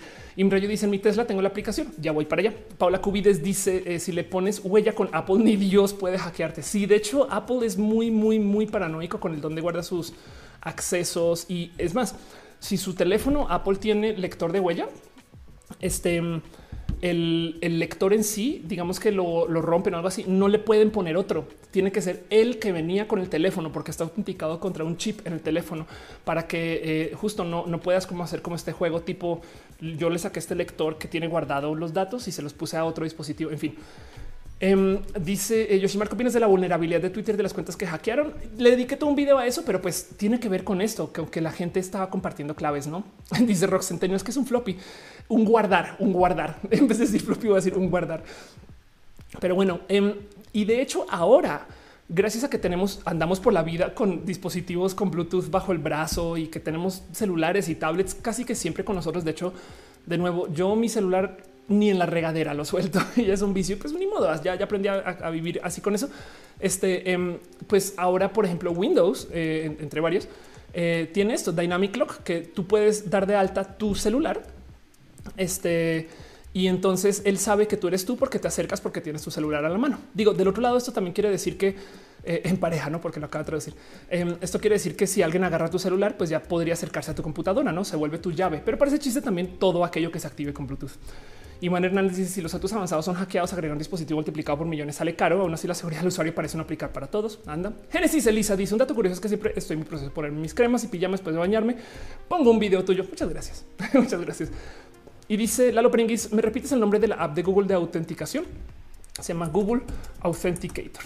Este, y de paso, em, eh, este, checa con, por ejemplo, en la configuración de Twitter, busca en todos, buscan en todos lados autenticación de dos factores o dos FA. Y el autenticador de Google es como el más estándar, pero hay varios autenticadores de paso. Mm. Y esto hace lo mismo que tener un token del banco, por así decir, solamente que corre dentro del celular. Dice Oscar, pasa lo mismo con Face ID. Em, eh, Face ID no se maneja como el Touch eh, ID, pero sé que también maneja un alto nivel de seguridad por eso, ¿no? Dice Anticristo que tan cierto es que el Bluetooth consume mucha batería, depende del dispositivo, pero pues sí, la verdad es que tener el Bluetooth puesto y andando todo el día también tiene sus implicaciones. Si, si su teléfono está todo el día así gritando cosas en código, o sea, en frecuencia Bluetooth, pues habrá alguien con un lector que podrá leer esas cosas también, ¿no? Digo, tiene que estar cerca, pero de todos modos, ¿no? Entonces, el tema es que eh, eh, quisiera nomás levantar un poquito como este tema de cómo em, justo parte de lo que tenemos hoy en tecnologías con los coches es esto que está haciendo Tesla. Yo creo que Tesla es el, car maker más avanzado em, y tiene, eh, hace uso de estas dos tecnologías. Tiene una llave, por si no sabían cómo funciona tiene una llave que eh, tú acercas a tu coche y ya con la llave en sí, o sea, con esto, con, o sea, la llave es así. Eh, ya con esta tarjetita de plástico puedes abrir tu puerta. Ahora vende también una solución que es así, o sea, en, modo de cochecito, em, pero es la misma cosa. Em, y este genio acá entonces rompe la llave para ver cómo funciona. La verdad es que luego acaba disolviendo la llave en acetona porque la acetona se lleva el plástico más no el metal y está bien bonito porque luego saca, logra sacar la logra sacar como la llave en sí. Eh, vamos a ver si acá lo encuentro. Aquí está. Logra sacar cómo funciona ya. Perdón, Brenda Pérez Lindo dejó un abrazo financiero. Muchas gracias, Brenda. De verdad, amor y cariño contigo. Dejaste una ñoña, pero bueno, perdón. Y vi que Crowbite 100 se acaba de suscribir. Muchas gracias en Twitch. Gracias por ser parte de esto. Iván Jiménez deja unas stars. Mucho amor. Ángel Michel Boria deja unas stars. Dice: Yo tengo una libreta con mis claves. Anda, pues guarda, ponlos en tu compu en algún lugar cifrado. Luis Lalo, Lorena Partida, eh, Noraviana y Mendoza González. Gracias por apoyar de verdad, de verdad, de verdad. Amor, millones con ustedes. Bueno, em, esta es la llave de Tesla. Eh, esto eh, que tiene acá es la antena y esto es básicamente el chip controlador. Esta llave, de hecho, la venden entre comillas barata. El, cochecito lo venden un poquito más caro, pero lo chido em, es que este güey, de hecho, ya con la llave acá afuera, por si algunas tenían la duda, se acerca y la pone y funciona, abre el coche. De hecho, no solo funciona, sino que la puedo usar así en su modo externo para literal prender el coche e irse y deja un chingo de dudas y comienza a jugar con ella de ok, y si la cortamos a la mitad y si funciona. Y pues el tema no más es justo el funciona siempre y cuando, cuando ya la tienes como tan apichurrada, funciona este eh, siempre y cuando apuntes la antena correctamente para que se alinee con el sensor ahí atrás. Si tú tienes eh, la versión cuadrada, pues la puedes poner casi que de cualquier ángulo. Em, pero él se hace una pregunta muy chida y es que si todo lo que necesitas es esta cosita para poder entrar a tu Tesla o desbloquear tu computadora o entrar a tu casa o estas cosas. Entonces él dice, pues, ¿por qué chingados no podríamos tener esto debajo de la piel? Y miren, llevo una hora 15 minutos hablando de todo esto para no más traer el tema de lo que está haciendo la gente con los chips subcutáneos. quería hablar de las alarmas de los coches y quería hablar del tema del autenticarte y el cómo la tecnología podría ser más parte de nosotros. Perdón, me el un abrazo financiero. Muchas gracias. Santi Renault tenía algo parecido. Este, eh, pero una batería. Eh, eh, y dice Oscar que está chido. Eh, 83 factores. Dice que también es el cifrado de Linux, específicamente Mint y Debian. Pues los cifrados son estándar de todos modos, sobre todo los que están en Linux van a ser chidos porque son de código abierto, entonces son los más supervisados. Eh, lo recomendaría, pero bueno. Gisela Gutiérrez dice alguien explíqueme lo de las piñas. Las piñas es porque así nos damos las gracias. Las gracias, eh, las piñas son lo más bonito que le puede regalar a alguien. Entonces, pues por eso nos regalamos piñas para agradecernos. Dice Eduardo Dross entró al chat. Oliver Barrera dice alguien que se insertó la antena en el brazo para poder desbloquear su Tesla. Exacto. Hoy quiero hablar justo. Todo esto fue un mega prefacio para hablar acerca de dónde está la tecnología que eh, eh, en última nos puede facilitar un chingo la vida. Hey, les voy a decir algo. Yo en todos los depas en los que vivo desde hace muchos ayeres reemplazo la chapa por una chapa de clave. Eh, primero que todo porque soy famosa con perder las llaves, pero segundo porque yo tengo esta mentalidad de cuando salgo de mi casa, a donde sea que vaya, siempre quiero asegurarme el poder volver a mi casa. Entonces, a menos que me quede sin pila para entrar a mi depa, que eso es una posibilidad, em, si me roban todo, si pierdo todo y amanezco en un pastizal, no sé qué, al volver a mi casa, voy a tener la clave. Tener la clave, de hecho, me da una cantidad de facilidades, como por ejemplo, literal, puedo dar la clave a alguien y pueden entrar a mi departamento. Em, pero entonces luego a veces me da este como, pero ¿por qué siguen usando llaves de metal? Pues es que son más baratas estas cosas. No necesariamente, no digo, sí son mucho más baratas, pero no son, o sea, los, los chips, sobre todo los de RFID, no son tan, tan, tan caros. Em, y entonces lo primero es que ahora que se está hablando del tema de te van a poner un chip que te va a rastrear y no sé qué, pues mucha gente sale a decir no, eso no se puede porque y es que aquí está el tema y, yo no lo discutí en su momento, pero es que lo que no pueden hacer es ponerte un chip subcutáneo de sorpresa. Me explico. Esta, a ver, para la gente que no sabe de qué estoy hablando, existe una teoría conspiranoica que dice que con la vacuna del COVID te van a inyectar un chip hecho por Bill Gates, además. Y además es bien divertido que la gente sí crea en eso, pero no cree en el COVID, no como que luego me da un o sea, si crees que existe un chip que puede, te puede eh, hacer rastreable al nivel mundial, aunque ya lo carguemos en el bolsillo, pero no te cabe en la cabeza que existe el coronavirus. Y el tema es que ese chip no podría funcionar porque para que entre con la inyección tendría que ser tan pequeño que no funcionaría punto. Estaría en tu sangre. Arranquemos por ahí. Entonces quedó como por ahí de pues güey, pinches locos. Pero luego hay que hablar un poquito de cómo esta tecnología, de un modo u otro, sí existe. Y entonces la pregunta es dónde está y cómo funciona. Melpo dice que tanto recomiendas conectar las chapas con Alexa.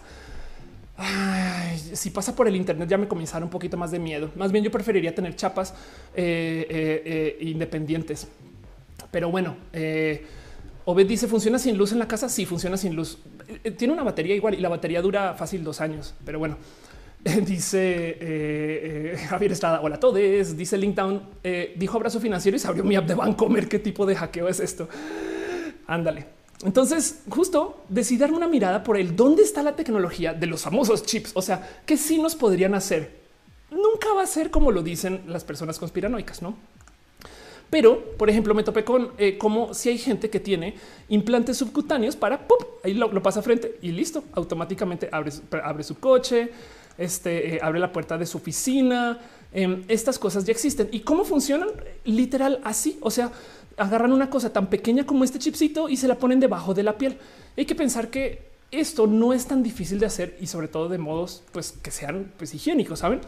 De hecho, al parecer, y esto tiene ya unos años, en Suecia se volvió boom. O sea, ya hay eh, eh, como esta cultura de cómo la gente se está poniendo microchips bajo la piel para literal desbloquear el celular, para abrir la puerta de tu casa, para abrir tu coche. Son implantes NFC que por si no saben, NFC es una tecnología para eh, básicamente hacer comunicación. Es Near Field Communication, es como para decir Bluetooth, pero es otro tipo de Bluetooth, no usa otra frecuencia, etc.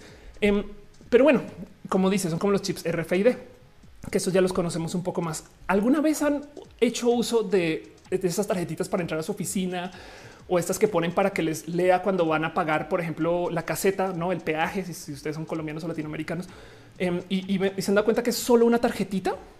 Em, entonces, nomás para explicar un poquito cómo funciona, pues hay que tener presente que eh, eh, la tarjeta en sí es una terminal tonta y de hecho ni siquiera tiene batería. Em, y entonces el RFID, el RFID requete bonito en general como tecnología, pero el cuento es que cuando el lector quiere leer la tarjeta, las meras, la mera onda de radio logra cargar tantito el chip para que el chip dé su número. Y entonces el chip lo único que responde es 47 y ese 47 entonces luego la computadora va y lo verifica contra una base de datos y dice así ah, sí, es no eso es todo pero no tiene que tener energía entonces es un chip que es genuinamente tontito. Y de hecho eh, eh, eh, puede ser muy pequeño por eso. Dice dice me recuerda de years and years que se implanta el celular en la mano Andrés Ardi le dice que si he visto Years and ya están hablando de eso. Eh, Pepe Oropesa dice la nave de Galact eh, Galáctica se salvó porque el almirante Aldama exigió que se cableara la red y no la pudieran vulnerar a distancia. Ándale. El chop de la vacuna, Paula Cubides dice igual las vacunas tienen un montón de cosas que son súper malas, em, pero funcionan. O sea, es mejor eso que la enfermedad. New eh, Boria dice eh, cómo se existe esa, cómo, cómo que sí existe esa, esa tecnología. Yo juraba que no. Em, y, el tema es que esto, por si no les ha tocado, si no lo saben, existen animales hace millones de años. No sé si, si han tenido una mascota últimamente eh, o si saben de un amigo, etc. Pues es muy normal que, su veterinario les, les ofrezca ponerle un chip a su mascota. Y entonces hay que quiero sacar de acá algo. Y es que la gente jura que poner el chip es literal hacer un implante por allá en el cerebro, en algún lugar súper difícil, cuando la verdad es que no. Simplemente es por una cosa que es, creo que acá hay una como foto del tamaño de un granito de arroz. Así se ve. O sea, esto, es una foto real de cómo sería eh, este tipo de chip. Y de hecho, justo lo ponen ahí en, por lo general, porque además si está en tu mano, lo puedes usar para ah, vas a abrir la puerta de todos modos, este tipo de cosas. Esta cosa que tienen acá al lado es el aplicador. Esto es una jeringota. Vean el tamaño de esa cosa. Este y con eso entra y ahí se queda. Lalo Pringo dice: Yo quiero un chip bajo la piel eh, que eh, haga de cívica para poder entrar al metro de Medellín sin tarjetita. Podrías. Um, years and years, years. Qué chido. Exacto. Eh, dice Víctor Frank sin tarjeta de proximidad se usa en el aeropuerto de la Ciudad de México para el personal de seguridad. Exacto. Lo importante ahí es que sepan que el tema aquí es que los dispositivos, el chip no tienen pila. Eso es muy importante y les digo porque ahorita, ahorita me creo un poquito más con ese tema. Em, de hecho, el cuento del RFID y la tecnología RFID no solo es vieja, sino que, o sea, para que entiendan lo pequeña que es, en el 2000, que fue eso, 17, eh, Nintendo envió amigos en una caja de cereal. ¿Y cómo le hizo? Pues literal en una hojita de papel cabe el pinche chip. O sea, eh, digo, tiene su antenita y tiene más, pero es tan plano que entra en una caja de cereal en la caja. Em, y para que piensen también lo barato que puede ser, digo, en este caso es promocional, etc. Pero pues ya desde el 2003 había gente que estaba diciendo, porque desde ese entonces se usaba esa tecnología, Em, y había gente que, andaba diciendo justo, ok, si vamos a tener esta tecnología de poder poner chips RFID, em, entonces, pues, ¿para qué seguimos usando códigos de barra? Y literal, esto de nuevo es el 2003, eh, eh, ya se discutía el si, si tenemos estos identificadores, entonces podríamos hacer todo tipo de uso súper inteligente de rastreo, por ejemplo, en bodegas, porque tú puedes ver donde, o sea, con varios lectores bien puestos en una bodega, podrías ver, pop, pasaron 16 cajas para acá, pasaron 16 cajas para allá, en vez de tener que escanearlas con el código de barras, ¿no? Em, dice Pati de implantes de mama que tienen chips para reconocerlos. Te voy a decir algo. Yo tengo esos implantes de mama con chips para reconocerlos. Patricia Benítez dice el chisme está que dice que Bill Gates va a implantar a nivel mundial un sistema de chips para que ya no exista el dinero. Qué cagado. Güey, si, si, si no, entonces eso no es un negativo. Si Bill Gates logra que ya no exista el dinero, sería bien chido. Eh, Obedo Ruco dice em, para que sea el chip bíblico deberíamos estar en apocalipsis primero. Pablo que hubiese yo no me pondría un chip en la piel, capaz andaría con una pulsera con chip. Claro. Y sí, de hecho, la verdad es que ya andas con una pulsera con chip, tu celular, no? Tu celular tiene varios sensores y lectores y, puede emitir frecuencias de tal modo que funcione como un chip. Por eso es que existen esos sistemas de pago como Apple Pay o Samsung, eh, ¿cómo se llama? Pay también supongo este, donde tú hay mucha gente en varios lugares que eh, paga desde su teléfono, ¿no? Em, y ahí está todo porque tienen literal el chip en el teléfono. Em, el cuento es que la locura de los chips en Suecia es no grande, es inmensa, es inmensa. Y, entonces, eh, nada, estos artículos son del 2018, 2019, pero de cómo ya, ya se volvió como cultura. Ahí se están implantando uno justo para que vean nomás cómo es el proceso, es como una perforación, por así decir y se hace a nivel, o sea, ya ni un doctor, saben? O sea, esto lo puede hacer una persona, un perforador, pues este eh, eh, nada en contra de la gente que trabaja en el mundo de la, modificación corporal, pero pues para que entiendan que esto no es algo que tiene. O sea, hasta me impresionó que para el botox piden que tengas este. Eh, yo creo que este cuento de que tengas que pasar por alguien que está en el mundo de la salud, pero para esto fue como de ah, sí, tú llama tu cuate, güey, el que perfora orejas digo, yo tengo orejas eh, elficadas, este, puntiagudas. Entonces, como que estoy muy a favor de eso también. No, es quejame, pues solamente por decir que esto se volvió algo muy normal. Y para que entiendan también el por qué el chip no podría venir en la vacuna, aparte del tamaño y de que sea sorpresa. En Suecia eh, comenzaron a salir estas noticias de cómo hay varias empresas que de plano ya no le están dando llaves a sus empleados, sino es te pones el chip y te autorizamos el chip. Y en estas noticias, y pues es noticia obviamente por eso, pero por ejemplo acá topan que ese cada chip vale más o menos unos 300 dólares. Esta noticia tiene dos años, entonces capaz ya es más barata. Pero pues pensar que eh, te estén regalando un chip de 300 dólares en cada inyección, no mames. Gisela dice, ¿eso que es primer mundistas del país que ya salió el coronavirus? No, el que ya salió el coronavirus es Nueva Zelanda. Romorera dice, mis perros siempre les he puesto chip, el primero fue en 2008. Ándale. Keiichi Rintaro dice, el dinero lo veo viable, aunque siendo sincero, la moneda real siempre va a existir de un modo u otro. Em, dicen aún que eh, mis uñas se ven falsas, este, porque lo falso es más chido que lo verdadero. Nicolás Bloody dice muestra tus orejas. No, de hecho, este ya no. Luego tengo un video hablando del tema. No están tan puntiagudas y estoy buscando a alguien que me haga implantes de oreja, pero es un tema. Luego eso para otro video. Suriel dice eh, uy, no, que mi madre no vea esto porque se vuelve loca con lo del chip que es la marca de la bestia. Ya voy para allá. Eso también es otro tema.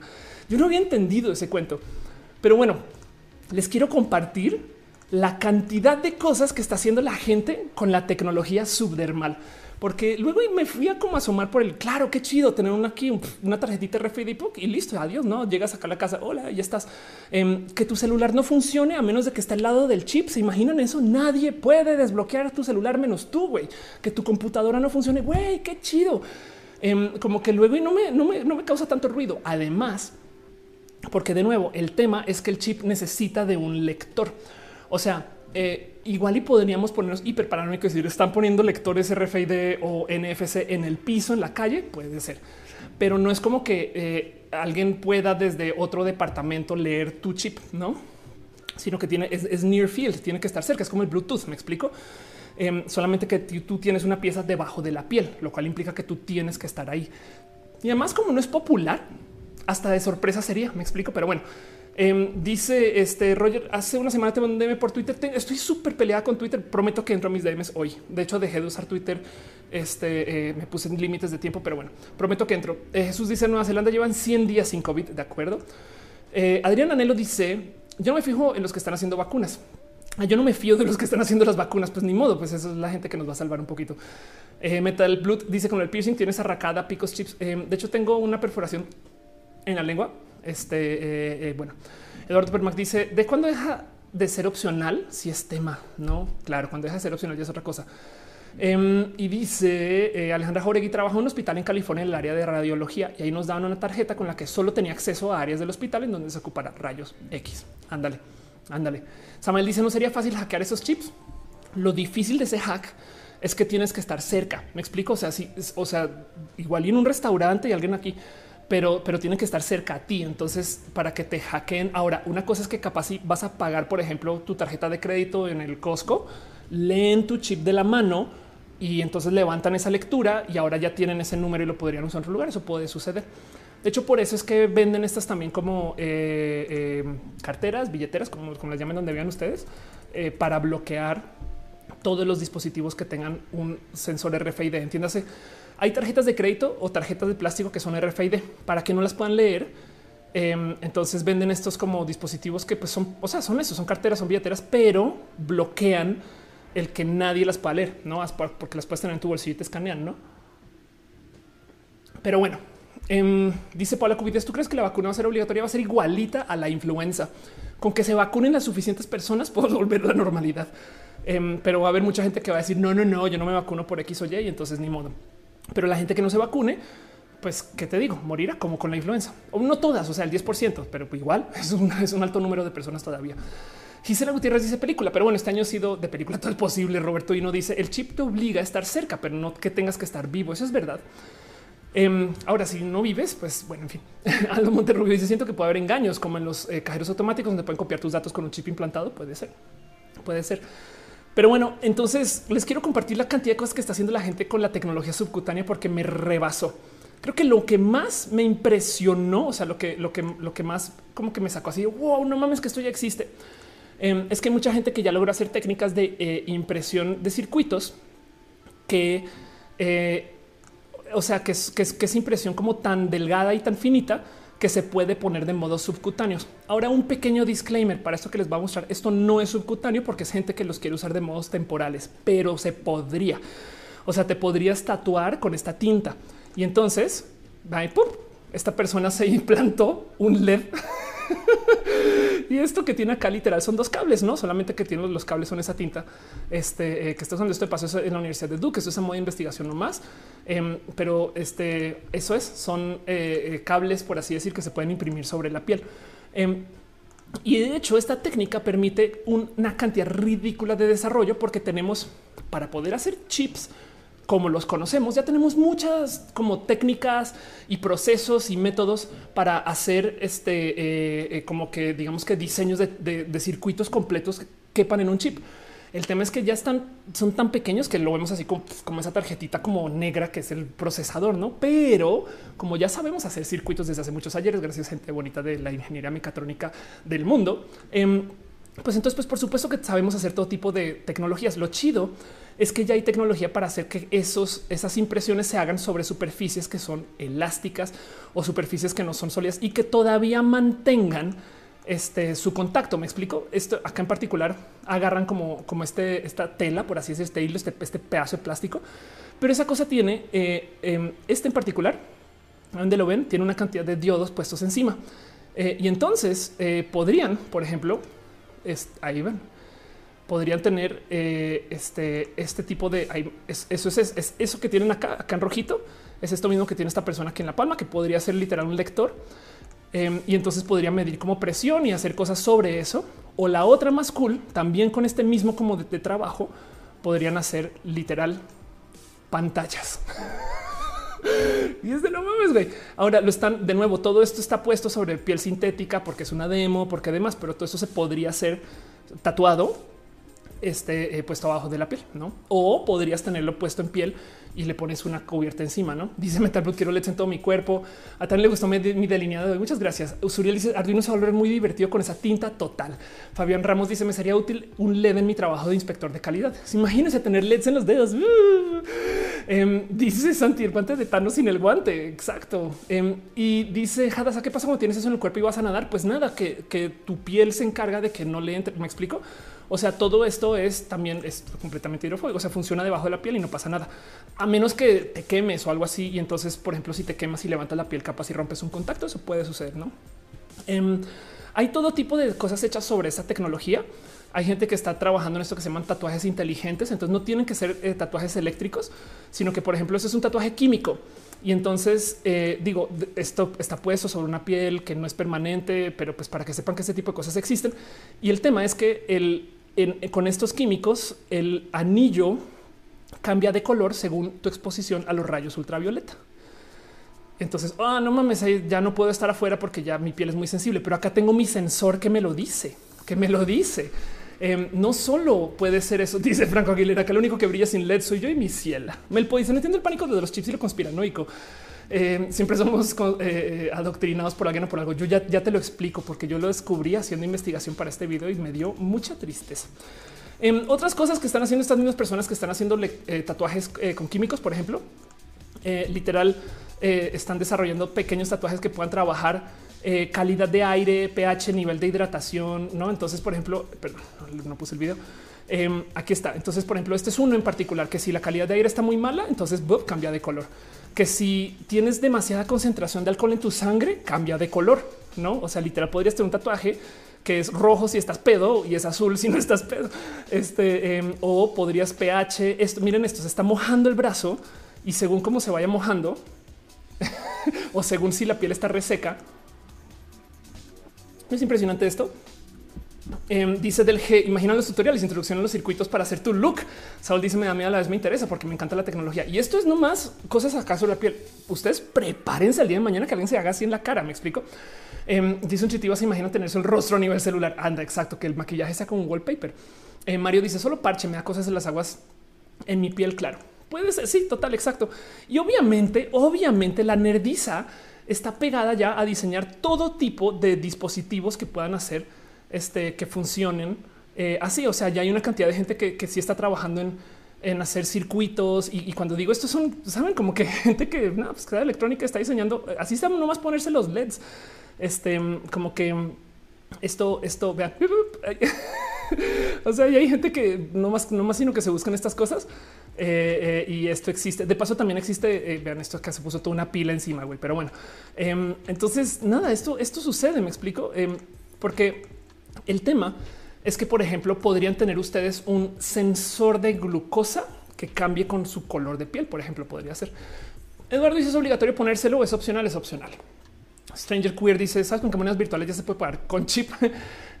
seguramente Bitcoin de existir. Tununq dice, bien, mi brazo robot ya está en camino.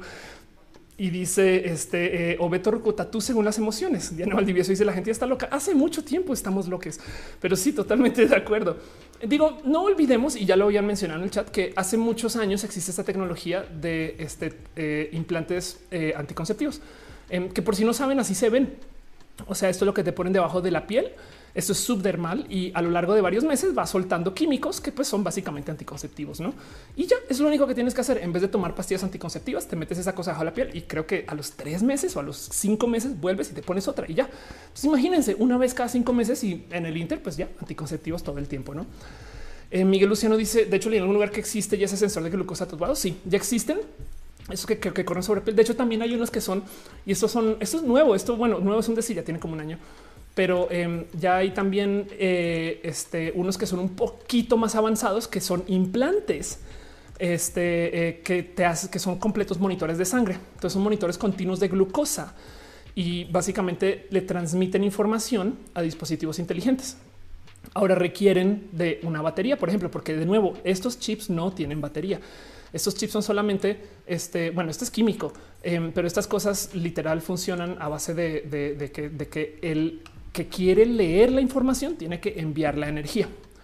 Eso es muy importante. Dice Rodrigo la Queenborg, dice resistirse es inútil. Dani Juárez dice que de los efectos secundarios, pues bueno, em, si te dijera porque luego hay una cultura inmensa. Es que también cuando yo estaba buscando esto, yo conozco muchas personas que tienen esto que eh, eh, se llaman tatuajes, eh, perdón, no tatuajes, sino implantes subdermales. Estos son enteramente cosméticos. A mucha gente les puede causar impresión. A mí me parece espectacular que la gente haga esto porque no sé, me, gusta mucho el transhumanismo. Em, pero lo que hacen es básicamente ponerse debajo de la piel. Este, pues nada, esto es un trocito de, de, que sería como una silicona, quizás. Y entonces tienes acá un diseño, no? Eh, si esto les causa impresión, entonces ni siquiera les digo yo que existen implantes de senos, ¿no? también de nalgas, también de, este, de pectorales, en fin. Em, y hay mucha gente que hace mucho, mucho, mucho uso de este tipo como de, desarrollo, si quieren verlo, este cosmético, porque del otro lado, a ver, es que cuando digo, miren, eh, los implantes subdérmicos colocados debajo de la piel eh, genital pueden proporcionar eh, estimulación física para ambas parejas. Es, hay gente que hace esto. Pensemos en esto. Hay gente que tiene tatuaje en braille, no? O sea, las aplicaciones parecen chidas. Me explico como que siento que de todos modos esto puede ser mucho más allá. Y pues también, por supuesto, que hay gente que tiene un círculo en la frente. No, eso también se puede hacer. Eduardo Puente dice: Creo que la tecnología avanza a grandes pasos. Me acuerdo de hace unos años cuando mi primer celular entraba al Internet y una maravilla. Coset dice: Yo tengo ese implante, tengo tres años con él. Tenía que ir a sacarme en julio, pero me da miedo por el tema de COVID. Es verdad, cuídate si puedes y si no te lo tienes que sacar todavía y no te están dando complicaciones, pues es otro cuento. Marta Patricia dice el año te cambia, eh, al año te cambian el implante anticonceptivo. Dura un año. Qué locura. Ana Jurado dice en vez de cada tres o cinco años, dependiendo de cuál tienes implantes anticonceptivos. Oscar, que dice hay tantas posibilidades con esa tecnología. Me pregunto que si se podría desarrollar la tecnología plana que sale en la peli ultravioleta. Wow, wow, qué locura. Perdón, no sabía que duraba tanto. Dice Dani Uría, yo tengo implantes en los ojos. Son lentes intraoculares que me permiten ver bien sin necesidad de lentes externos. Qué chido, güey. Qué locura. Y sí están diciendo que hay implantes anticonceptivos de 3 a 5 años. Wow. Siguen preguntando que si el, chip es obligatorio o no es obligatorio. Moon dice así como los que tienen algunas personas para asimilar cuernos. Así ah, de acuerdo. Maya Chan dice me encantan las modificaciones corporales. Yo no me las pondría, eh, pero quiero ahorrar para tatuarme de pieza a cabeza. Qué chido. Eh, lo recomiendo. Es bien divertido. Es un proceso divertido. Em, pero bueno, entonces em, justo están preguntando varias personas, pero ¿por qué esto no está como más investigado? Y yo por fin, miren, investigando para este video, me topé con un claro, ya entendí qué es lo que pasa con el pinche chip de Bill Gates. Yo no tenía la más mínima idea, pero resulta que hay muchas personas y esto es viejo. O sea, esto no tiene que ver con ahorita que el COVID y no sé qué, sino que hay muchas personas que desde hace muchos ayeres traen este pensar que los chips subcutáneos, yo no sé por qué solo los chips subcutáneos, esto, me suena a marketing, o sea, esto me suena a algo que no salió bien, religión básicamente. Pero resulta que hay gente que insiste que el tener chips RFID es ponerte la marca de la bestia. Em, y entonces justo Verichip es esta tecnología vieja. No, o sea, para, darles un marco de referencia, esto se escribió en 2005. Y entonces hay gente que justo eh, cree e insiste, y al parecer esto se menciona en un libro, que los chips subcutáneos de RFID este, eh, son el equivalente a tener puesta la marca de la bestia. Eh, o sea, entonces dice que libros del Apocalipsis de la Biblia escribe como sistema de numeración demoníaco para las personas. Y entonces yo pensaba, o sea, cuando vi esto dije, obvio no, obviamente eso no tiene, obviamente no es así, obvio no. Y me comencé a dar cuenta que en los mismísimos videos donde estaba investigando cosas, en los comentarios, por ejemplo, la gente literal sí habla del diablo. O sea, en los videos que hablan de todas las, de todos los videos que les acabo de mostrar, este, eh, eh, en, los comentarios, todos los videos que hablan de la tecnología subcutánea, en los comentarios hablan del diablo. La marca de la bestia está acá. Cuidado con el chip.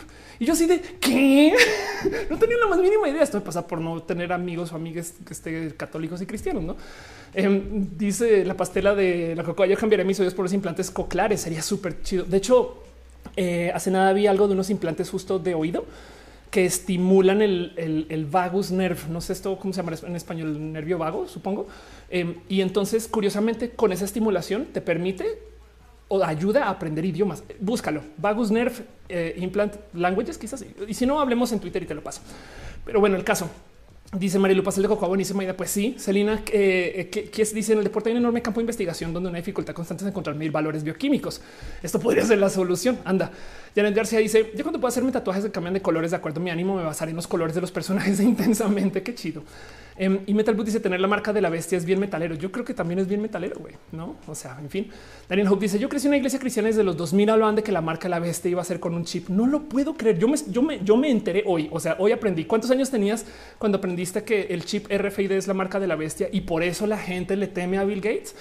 Este 38 y medio.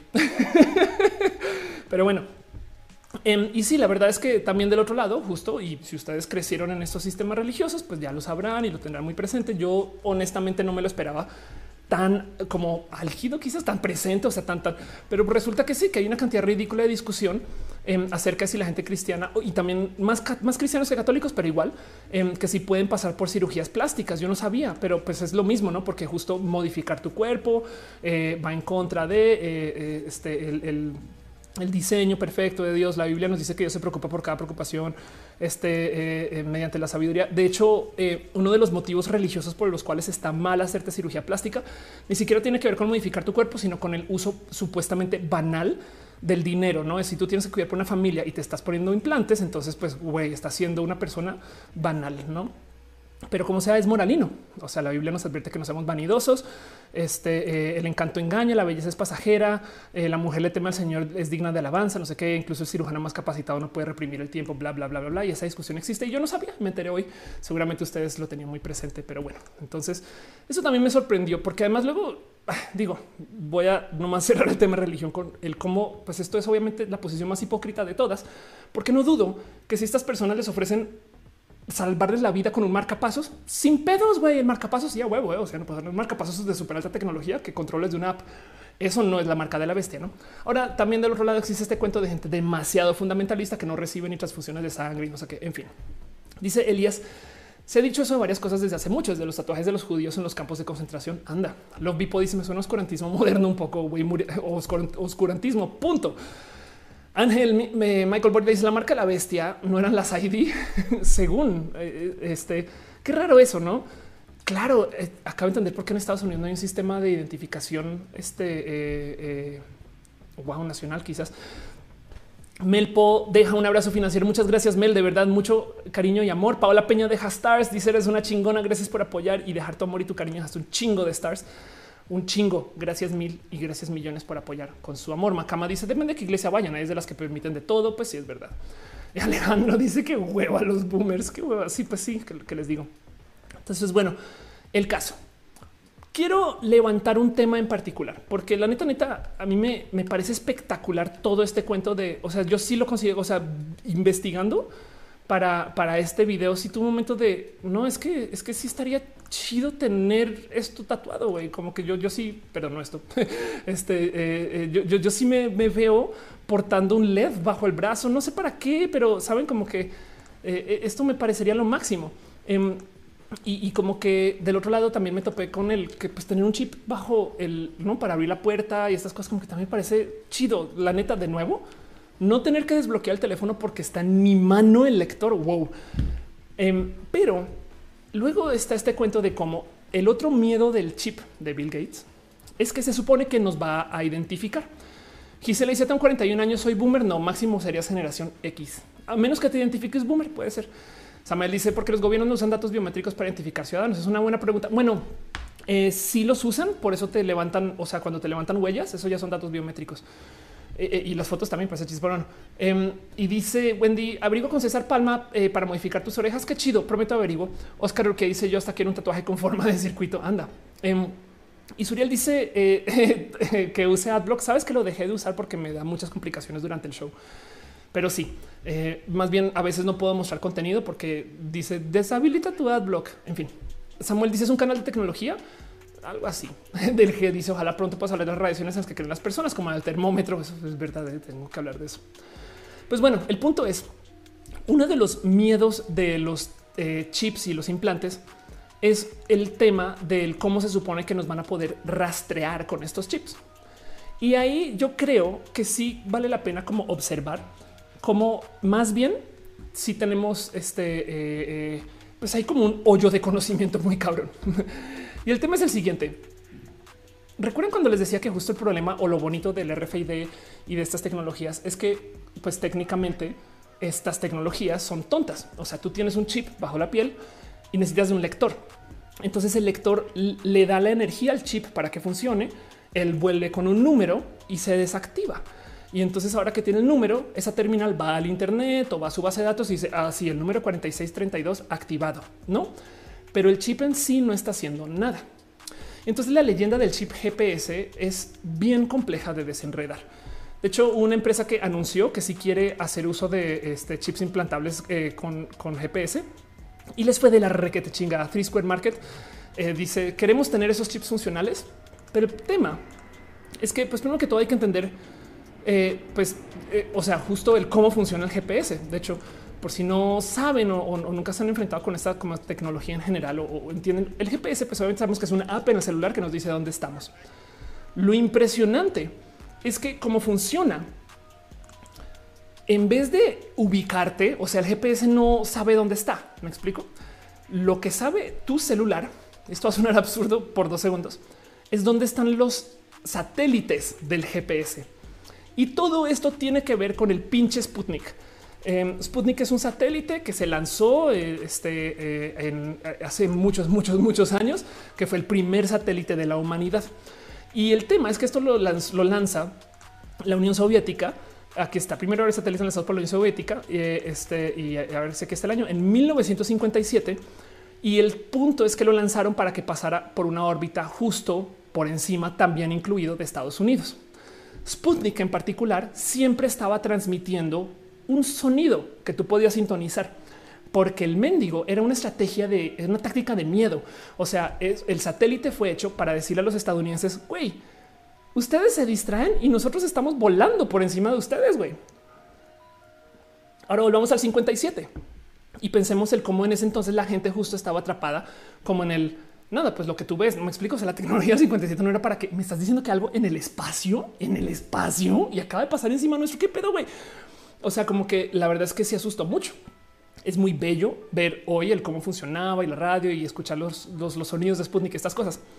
Pero como siempre estaba transmitiendo un sonido en una frecuencia en particular, entonces mucha gente luego ya normalizando que hay una bola soviética que está volando encima de nuestros y que podría tener cualquier arma, pero que pues en este caso es completamente este, eh, inocente según. Eh, ya cuando la gente lo normalizó, entonces de hobby, mucha gente comenzó como a sintonizar la, frecuencia de Sputnik. O sea, literal podrían como que tipo de, ah, son las 3 de la tarde, ya más o menos está pasando y lo escuchas, ¿no? Un año después, la gente comenzó a hacer este ejercicio chido y esto es a nivel tanto de, de, de estudio em, como eh, a nivel pues, de, de, cómo funciona. Me explico, o sea, también de hobbyistas y demás. Pero luego la gente comenzó a trabajar este cuento de yo ya sé dónde está Sputnik. Entonces ahora voy a ubicarme a mí según este, bueno, ver qué distancia tengo yo con Sputnik porque como está, se está moviendo y está enviando una señal en radiofrecuencia, esa señal pues se deforma según si el satélite se acerca o se aleja. Esta cosa que se llama el efecto Doppler, ¿no? que, que se acerca algo y suena diferente como cuando se aleja. Entonces, sabiendo eso, tu medio puedes calcular a qué distancia estás de Sputnik, no? Porque ya sabes cómo debería de sonar pero lo escuchas en otra frecuencia. O sea, o sea, escuchas en la frecuencia en la que está transmitiendo, pero escuchas el audio como distorsionado y según la cantidad de distorsión puedes saber qué tan cerca o lejos estás. Eso, este, eh, por encima fue como una como maña y práctica que comenzó luego, lo que saltó a que muchas personas dijeran, güey, si pudiéramos tener tres Sputniks pasando encima, entonces yo ya sé que estoy a 6 kilómetros, bueno, a 20 kilómetros, bueno, a 50 kilómetros de lo que sea. Y yo sé que estoy a tantos kilómetros de ese y a tantos kilómetros de ese. Entonces puedo triangular mi ubicación. Así que el tema con Sputnik es que comenzó esta como maña de, eh, o sea, como, como esta como carrera, hacer como esta tecnología para ubicarte a ti según donde sabes que está el satélite. Digo, porque ya la gente lo tenía como anotado. Y eso es el GPS. El GPS es una serie de satélites que solamente están transmitiendo de modos muy idiotas una frecuencia y de hecho transmiten la hora. entonces son un chingo de satélites que están transmitiendo la hora. Y entonces el dispositivo que logra ya encontré un satélite allá, escucharlo. De repente dice, güey, un momento, acá dice que son las 12 y 42 con 50 segundos, pero lo que yo recibí del satélite dice que son las 12 y 42 con, no sé, un segundo más, dos segundos más, ¿no? Y esa diferencia en segundos entonces ayuda para poder determinar la distancia que hay entre tú y el satélite. Y entonces si tú haces eso con uno allá, otro acá, otro acá, y de hecho siempre la idea es que tengas cuatro satélites en vista, puedes triangular tu ubicación o cuadrangular, supongo. Em, y así funciona el GPS. La tecnología de GPS funciona al revés de lo que les estaba diciendo del RFID.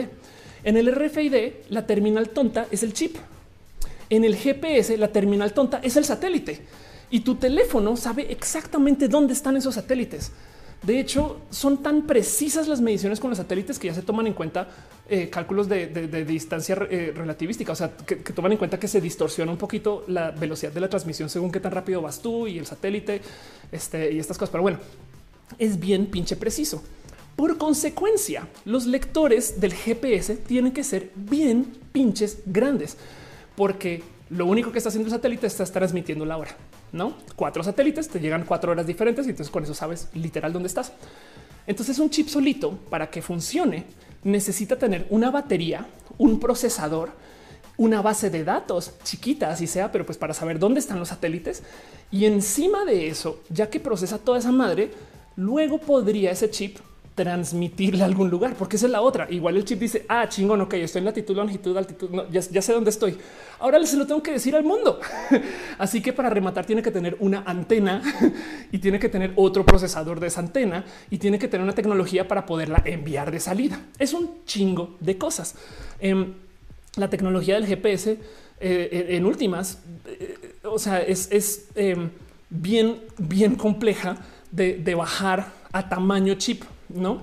De hecho, me topé con un artículo en particular que muestra lo que sería como el potencial lector GPS más pequeño, que es una cosita acá.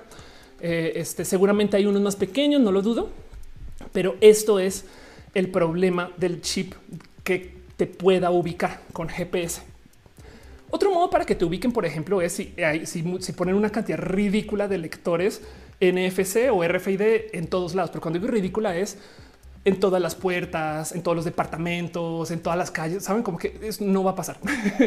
Em, pero, pero justo el problema del GPS es que la terminal no tiene que ser eh, este, eh, pues la que hace cosas. Dice eh, Diana, ¿cómo funcionan las apps de falsificación de GPS? Pues literal transmites en la misma frecuencia que los satélites y ya. Eh, Kichi reitero dice el demonio de tecnología van de la mano desde tiempos inmemorables. Isaac Rebollo dice satélite con ese de Satán. Mario González dice nos han engañado con las películas que le implantan un chip y lo rastrean. Sí, nos han engañado. Eh, Jinx dice los chinos ya tienen computación cuántica y no necesitan satélites. También los estadounidenses y aún así hay satélites. Eh, Uriel dice eh, Montes, Uriel dice triangulando. Keiichi Rintaro dice los chinos ya comprenden bien y los están manejando con sus sistemas de puntos. Anda. Eh, y dice Eduardo Permac, yo veo a los conservadores apropiándose my body, my choice cuando se trate de chips. Puede ser. Sí, la neta sí. Eh, perdón, Ere Frank dejó un abrazo financiero y me lo perdí. Hoy estoy súper feliz viendo Roja. Me llegó mi libro de arte conceptual. Gracias por estar acá. Gracias, gracias por estar acá. Qué chido. Y Samuel dice que se entera de cosas viendo este canal. Qué chido. Yo también. Daniel Hope dice: Aparte de que los cristianos piensen eh, que el chip es la nueva moneda, eh, hay algún versículo que dice que los que no tengan la marca no van a poder vender ni comprar. Puede ser. Y dice el Chairo: el control mental ya existe desde hace mucho. Lo implementa las religiones. Eso es verdad. Em, dice Tania con una satélite con ese de sacrilegio. Un poco también. Entonces, el tema del GPS es que para tener un chip que te autorrastree, eh, nada, pues tienes que lidiar con, con el tamaño de lo que podría ser un procesador y una pila y estas cosas. Así que em, hay muchas complicaciones. Si se, si se fijan, o es más, voy a volverlo a, buscar. Em, cuando todos estos como eh, los LEDs y estas cosas, eh, justo a ver, aquí está, creo que aquí está. Todos los LEDs y estas cosas tienen el tema que no tienen energía. De hecho, chequen como en este mismo video que les mostré de Duke. Eh, lo primero que hacen es ahí está el cable y acá viene el güey con una pila, no? O sea, aquí está el LED, aquí está el cable, todo está, pero la energía no la puedo poner yo. La energía tiene que venir de afuera. Y entonces quiero cerrar todo este tema con un último trocito de tecnología que es bastantes veces más nuevo y me rebasó que existiera en general. Porque resulta que dentro de todo y todo, sí hay gente que está trabajando en hacer, y estos son, estos a nivel de literal estudios, celdas fotovoltaicas subdermales. Entonces, digo, afortu o desafortunadamente, las celdas fotovoltaicas, eh, eh, o sea, generan muy, muy, muy, muy, muy poquita energía. O sea, tampoco es como que vas a poder prender tu, tu coche con esto, pero ya que tenemos esta tecnología para tener chips subdermales, por lo menos la parte de generar energía puede que también exista. ¿no? Y, digo que esto es nuevo porque me topé con tan poquitos, pero tan, tan poquitos datos y con tan poquitas discusiones. O sea, me topé con un doctor que estaba presentando el cómo podrían funcionar estas tecnologías eh, eh, y, lo subió a YouTube y literal este güey tiene 12 views en su video de, se está presentando como lo que sería su tesis supongo este o alguien o le está presentando a gente el cómo podría funcionar y, nada, es un nerdo. Em, ¿De dónde fue esto? De hecho, en Corea del Sur fue. Eh, es, un nerdote que está hablando justo de cómo podría funcionar y qué tecnologías podrían, podrían conectar estas cosas y qué investigaciones hay, dónde se pueden implantar. Este eh, y, ya básicamente, como que también da un poco de no puedo creer que esto no esté más investigado, que no sea más noticias y demás. Ahora sí levanta un tema muy interesante en su conferencia que me la chuté, donde habla de cómo eh, por ejemplo, investigaron mucho el qué tipo de refracción de luz podría generar la luz, eh, perdón, la piel. Entiéndase que si lo ponen muy abajo de la piel, entonces ya no entra tanta luz. Si lo ponen muy arriba, entonces está muy expuesto y todo ese tipo de investigaciones. Pero el punto es que existe tecnología en desarrollo para que tengamos celdas fotovoltaicas puestas encima y eso no em, como que eh, cambia un chingo las cosas, porque si tú puedes tener eso, lo último que queda es el tema de trabajar baterías subdermales, para los cuales también me topé con literal una persona que habla del tema también en Corea del Sur, este que está desarrollando justo baterías que son flexibles, pero que además este, los puedes cargar debajo de la piel y que no son tóxicas, no? O sea que eh, el problema es que las tienes que cambiar cada tanto em, y pues que sí son químicos que tienes abajo de la piel, pero pues que en última se presta para que tengas todo puesto abajo. Digo, esta tecnología, si lo piensan de nuevo, hay marcapasos, eh, hay, eh, eh, hay, tantas cosas que nos, que nos ponemos bajo la piel por temas de medicina que pues esto habla con eso, no? O sea, esto no, no es tampoco es como que sea tan nuevo, pero por ejemplo, muchas veces sí pasa que hay dispositivos que salen con un cable y tú tienes en la mano la batería, no? Eso puede suceder. Em, entonces dice que un nerdo, eso fue malo. Qué triste. 12 visitas. Vamos a ayudarlo. Vayan a ayudarlo. No? Em, pero les dejo eso porque justo el para dónde va esta tecnología es ya tenemos, si quieren verlo, modos de hacer implantes de cables este, y LED subdermales y chips y tecnología química. Ya tenemos cómo tener baterías bajo la piel y ya tenemos cómo tener modos de cargar esas baterías automáticamente sin sacarlas. Y de todos modos, así no sean solares, ya tenemos cargadores inalámbricos para los celulares. Entonces, quiero cerrar todo este tema con un esta tecnología se puede poner muy loca en muy pocos años. Saben como que si en 10 años esto puede que sea muy normal tener un chip en la mano para abrir tu puerta. Igual no todo el mundo lo hace y estas cosas, pero puede ser normal, ¿no? Y entonces se los quería presentar porque todo el mundo saltó a decir, no, obviamente el chip de Bill Gates no existe. Es verdad, no existe, como dice que va a existir. Pero si existiera, vean lo chido que podría ser. Me golpeé, perdón. si existiera, vean lo divertido y chido que podría ser. Raquel dice, era más emocionante cuando la marca de la bestia era un 666 hecho de lunares. Todos nos arruinan. Dice soy de, como la optogénica y la conducta. Saúl Rojas dice desde qué horas empezó Rojas siempre arranca como hacia las 8. llevamos dos horas hablando, ya llevo dos horas hablando de este tema y entonces voy a cerrar este tema del total y nos a otra nueva sección, pero nomás levanto sus preguntas y les doy un poquito. Dice María Mila llegué tarde, pero llegué. Oli Uriel Montes dice me estás diciendo que ya vamos a hacer fotosintéticos. Pues de cierto modo ya lo somos si lo piensas, pero sí vamos a hacer fotovoltaicos más bien. Eh, Rox CRZ dice en China, incluso en algunos pueblitos remotos, si sales a comprar verdura con un pues, eh, puestecito en la calle, pues parco tu celular eso no solo es porque China es súper avanzado y tecnológico, sino es que eh, todos los países en vías de desarrollo pueden adoptar tecnología nueva porque no hay legado. Entiéndase, en México creo que saltamos al 3G o al 4G más rápido que en Estados Unidos, porque para saltar a 4G en Estados Unidos tenías que eliminar todas las antenas 1, 2 y 3G. Me explico. O sea, ya están ahí puestas, todavía medio funcionan, mientras que acá, como no había, entonces lo primero que pones es la nueva. Y por eso también en China de repente te topas con estas. O sea, si, si, ya vas a instalar algo, pues entonces ya es lo más nuevo. Y entonces por eso en China de repente tienen tecnología súper cool para en lugares donde no los esperarías. Me explico. Pero bueno, em, dice Adriana Grisel, ya llegué con un ojo y medio cerrado. Anda, Juan Arias dice satélite con ese de Sodoma y Gomorra. Coincidencia? No lo creo. Saúl dice, eh, creí que me perdí a tu roja, que aquí seguimos. Alía dice GPS, he vivido engañado. Alejandro Jauregui dice, nunca recuerdo dónde me estacioné y siempre abro el mapa para ver dónde lo dejé. Entonces, ahí cómo funciona el asunto. Ok, hay un subsistema de eh, la ubicación que no hace uso de los, de los satélites GPS y es el qué tan lejos estás de las antenas. Entonces, de hecho, en los iPhone viejitos, eh, creo que te dejaba, o sea, era como algo nuevo que te presentaba Apple. Es de igual si el celular no topa con los GPS, solito el celular puede también tratar de ubicarte con la distancia contra las antenas de señal, pero no es tan preciso. Entonces hace una mezcla de eso, como que te trata de decir, bueno, si yo sé que hay una antena aquí, sé que estás en el estacionamiento, no es tan preciso porque, porque necesitas triangular, no? Pero también él recuerda por dónde has estado y además acuérdate que tienen acelerómetros. Entonces a veces dice, ok, yo recuerdo la última posición donde estaba era aquí, entrando al estacionamiento y desde entonces comenzó a rastrear. Me moví tanto para acá, me voy tanto para acá, me voy tanto para acá y medio trata de adivinar dónde está. También por eso el círculo este cambia, porque es como no depende de que con qué precisión te dice que está. Pero bueno, este dice Uriel Montes, sobre todo dependerá que eh, de que lo puedan comprar, a menos que haya un muy buen incentivo para que no pongan gratis. Galombo dice: ¿Qué opinas de la tecnología de reconocimiento facial en las calles? Qué miedo. Este nada, eh, sí, para asuntos de seguridad suena chido, pero, pero perder libertades por seguridad es un problema que nos va a perseguir por mucho tiempo y nos lleva persiguiendo por mucho tiempo. Freddy Hernando dice: Regálame un abrazo. Dame un abracito. Em, Lourdes dice: eh, GPS con G de gay, ideología de género queriendo dominar. Exacto. Eh, JP que les dice: Al final no puedo dormir y he vuelto. Oli, Oli. Em, y veo que está ahí en el chat. Nani Vélez, qué chido verte, Nani. Gracias, gracias de verdad por venir a acompañar. Fernando Reyes dejó un abrazo financiero y no te lo celebré. Muchas gracias por apoyarse parte de esto. Paola Peña dejó stars. Gracias millones. Gracias, gracias, gracias millones. Veo que están dejando piñas y, y dice Nani. Hola, chat. Perdón, es Fernanda Reyes. Estoy bien, huella. Fernanda, gracias. y es, además un unicornio para rematar.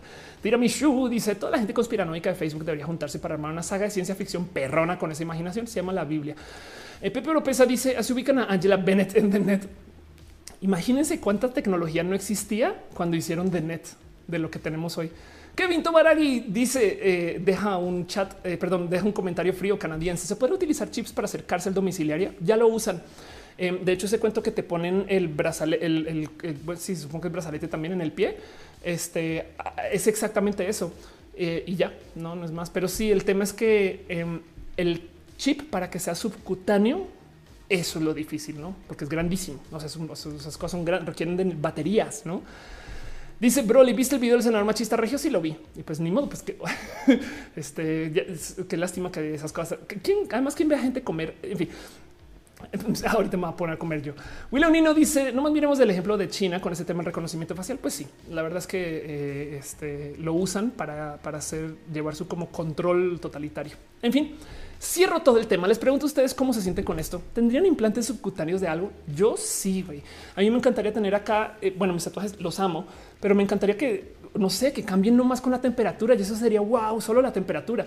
Ahora imagínense con los estados anímicos, químicos, em, tener un, no sé, este, eh, una línea que cambia de color cuando tengas presión sanguínea baja. No sé, no sé, hay tantas cosas que se me ocurren que puedas saber de tu cuerpo solamente con verlo como un panel de control en el brazo. Güey, sería lo máximo.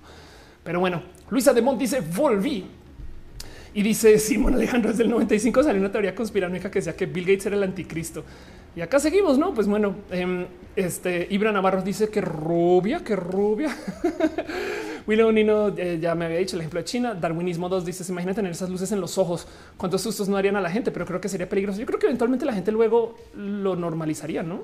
Pero bueno, Ana María Costa dice: No creo que pueda los aretes me hacen reacción alérgica. Eh, puede ser y así. Y dice eh, Nani Vélez, eh, hablando del método anticonceptivo que es subdérmico. Total. Tania Juárez dice yes, queen, yes. Maya Chan dice que estaría padrísimo, estaría súper padrísimo. La neta, neta, neta que sí. Pero pues bueno, así las cosas. José dice que gran avance. Kevin dice: No sé si te han preguntado esto, pero qué tecnología usa randonáutica. No tengo la más mínima idea, pero me das la oportunidad de hacer un grandísimo chiste y decir que usa tecnología random. Vámonos con lo próximo de este show. Em, y les leo sus comentarios de todos modos. Llevamos al aire dos horas, seis minutos y vámonos a hablar un poquito acerca de noticias y cosas que pasaron la semana.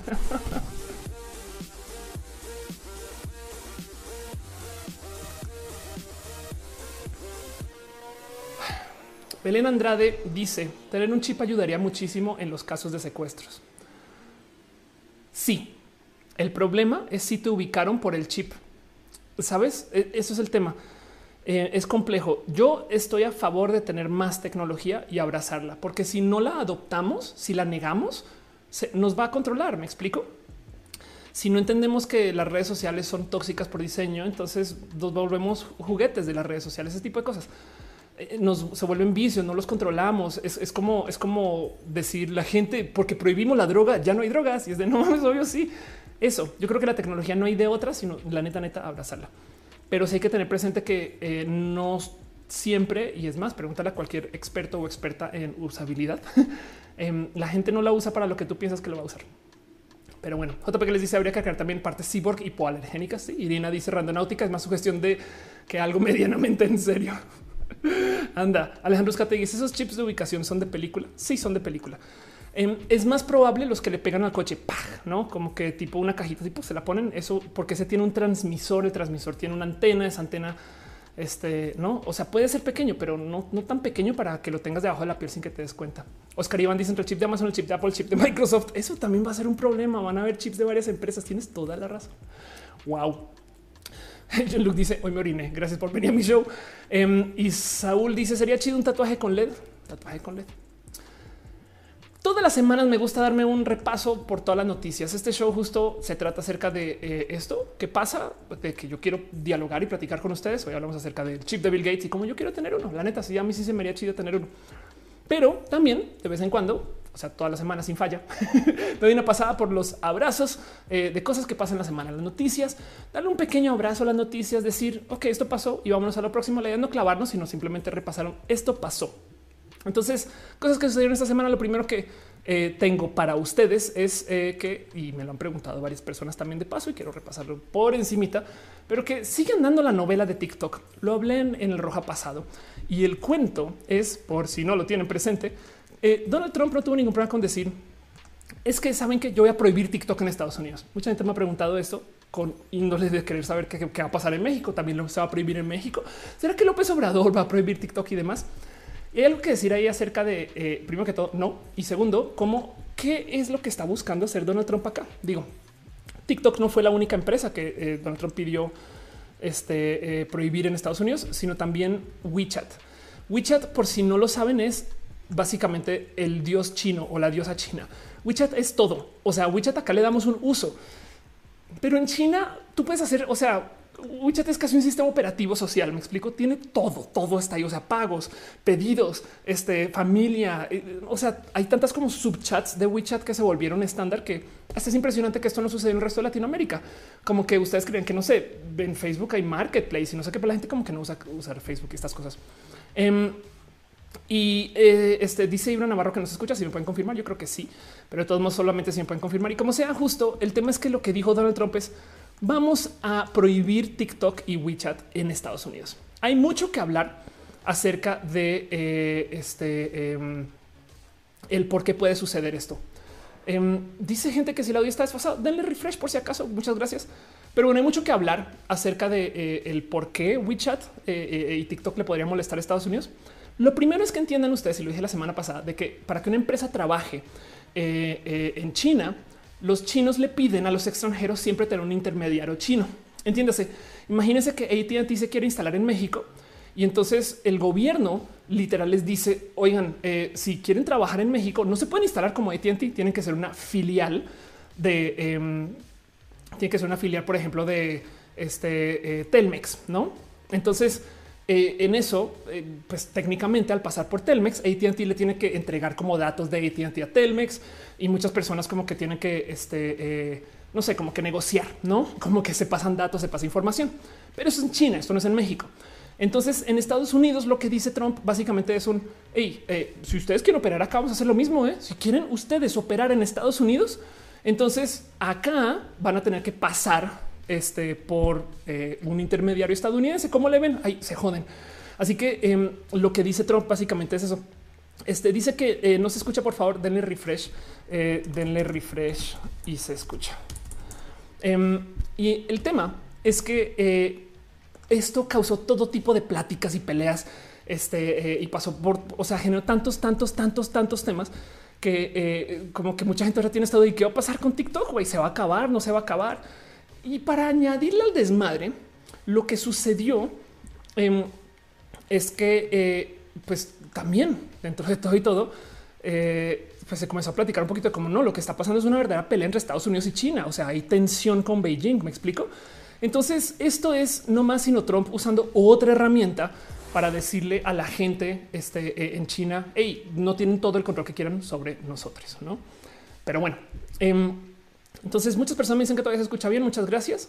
Dicen que en Twitch, etc. Muchas gracias. Eh, volviendo a eso, entonces justo se los dejo ahí porque no va a pasar nada de esto en eh, México. Esto de hecho es solamente Trump diciendo que pues, es que esto que está pasando aquí, esto es algo que yo quiero controlar y listo. No es más. Como TikTok es una red social controversial porque la gente está peleada con el motivo de existencia de TikTok entonces, pues ahí eh, eh, eh, lo único que hay que decir es que pues por eso se vuelve viral, porque la gente está peleada con TikTok en general. Me explico. Pero bueno, em, dice Ana María Juan David, no es un mexicano que le dice a su esposa que se tape la pierna, es el senador por Nuevo León. Ah, ok, este sí es verdad. Roberto dice: Escucha perfecto. Aquí no fallado revisando sus equipos y señales. Eso me pasa por hablar del chip. Eh, Keiichi Reintero dice: Es el dilema. Si quieren información tuya o mía, la harán cuando quieran. Eso es verdad. Crowd Sense dice con las nuevas tecnologías dejamos de lado a Darwin y nos hacemos cargo de nuestra propia evolución, pero desde hace mucho tiempo. O sea, desde que usamos ropa ya dejamos de lado a Darwin. Me explico. Pero bueno, Lourdes pregunta por Kanye West y todo lo que tengo que decir de eso es eh, ten en cuenta que en el caso de Kanye West es una estrategia de Trump. No lo dudes. De hecho, el director de estrategia de campaña de Kanye West trabaja para Trump, pero bueno. Dice Tiramishu, hay tanta gente chida que hay en TikTok. Totalmente de acuerdo, totalmente de acuerdo. Pero bueno, eso es nomás un abrazo, una cosa que pasó esta semana para que sepan. Vámonos con otra noticia, otra cosa que ha sucedido, no para que lo tengan presente. Y yo había hablado, por si no lo sabían, de esta noticia de cómo un oso abrazó a una mujer eh, aquí en México, se volvió viral y literal sacaron al oso de, o sea, lo encerraron, no? Y me burlé un poco en roja porque lo que había dicho era que, eh, pues, o sea, qué, impresión como un oso lo encontraron así. Pero si hubiera sido un vato el que hubiera acosado a esa mujer, hoy no, no, no, eh, no tenemos este cómo investigar eso ahorita. Eso pasa. Los hombres son así. Me explico como que me burlé de eso de, claro, güey. Cuando se, cuando es un animal, pero cuando es un otro tipo de animal, les vale gorro. Y pues bueno, fue muy triste porque sacaron al oso, eh, lo, lo, lo pusieron en cautiverio y dio un poco de güey. El oso estaba en su hábitat. Y pues bueno, para añadirle esta triste historia, este, em, castraron al oso ahora. Entonces, nada, les quería dar un pequeño update a eso. Es como bien triste seguir todo esto. Pobre oso, estaban dando por su casa, pasaron los humanos y los humanos básicamente dijeron, tú no puedes tocar a nadie. Y entonces ahora lo sacaron de circulación y lo castraron y un poco triste. Dice Ana María Costa, pobre oso ya castrado y reubicado. Ándale, exacto. Ándale, total. Dice Suriel que si es oso de hombre eh, gay, no es, no es ese tipo de oso, es un oso, es de verdad un animal. Pero bueno, en fin, Este, eso nomás un abrazo, una cosa que pasó esta semana. No me quiero hablar mucho en eso. No sé si saben o no. Eduardo Ibarra dice: Yo no sé por qué odian tanto TikTok, porque no quieren ser felices. De hecho, tengo un video entero por eso. ¿eh? Eh, pero bueno, em, siguen diciendo que no se escucha. Denle F5 o les invito a que pasen a otra plataforma como YouTube o Twitch. Ahora el problema es que no me van a escuchar, entonces ya ni modo. Em, pero bueno, dice Saul Rojas, lo del oso, qué mal plan. Sí, total.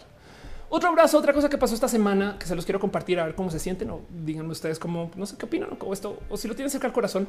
Fue algo que yo estaba compartiendo en Twitter hace nada y que la gente como que no sabía. Y entonces eh, no, no sé por qué. Bueno, igual porque yo soy trans, entonces esto para mí es como de pues obvio, eso es cultura trans básica, pero em, se los comparto a ustedes por si no lo tenían presente. Capaz ya lo sabían y me van a decir, Ofere, ya deja de decir bobadas, pero estaba hablando yo de esto y no sé si fue porque yo lo hablé o porque hay serendipia y también la gente homosexual es muy chida y levantó el tema. Puede ser, pero como sea, quiero hablar dos segundos acerca de Birdo. Birdo es este personaje de Nintendo que por si no saben es de muchos modos abiertamente trans. Abiertamente es un decir, porque como es un personaje japonés, entonces la cultura japonesa se mete de por medio, como es Nintendo, Nintendo tiene tantos problemas con esto, es, no sé, como que también digo, nunca ha salido a decir, es, así es lo que se ve, no se pregunta, no es es, un personaje que es trans, pero que nunca ha dicho soy trans. Entonces da un poquito de raro. Em, pero bueno, el punto es, les quiero compartir eso, que por si no lo sabían, Birdo se le considera una persona trans, una mujer, una niña, una, una dinosauria trans más bien.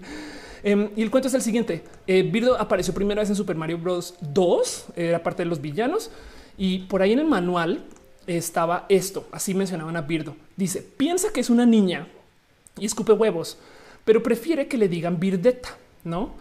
Y ya así era. O sea, él vean, los pronombres. Él piensa que es una niña. Así esto fue Birdo en, el, este, en, el 88. Ahí está en el manual del 88. Y eso solito ya era tema. Em, y luego, con el pasar de los años, entonces el personaje de Birdo fue, de hecho, eh, Birdo era novia de Yoshi. Hay un detalle muy, muy, muy bonito eh, con Birdo, porque es más Birdo, of course. Yo pensé que homosexual lo había levantado, pero resulta que no. Em, hay un detalle muy bonito de Birdo porque aparece eh, en Mario Kart en aquí está en una de las vallas o bardas o como le llamen em, que promueve una organización de las mujeres en el mundo del racing. Entonces hay mucha gente que levantó esto diciendo que chido, Birdo es activista, güey, no como que pues, está promoviendo la inclusión de las mujeres este, en el mundo del racing en Mario Kart.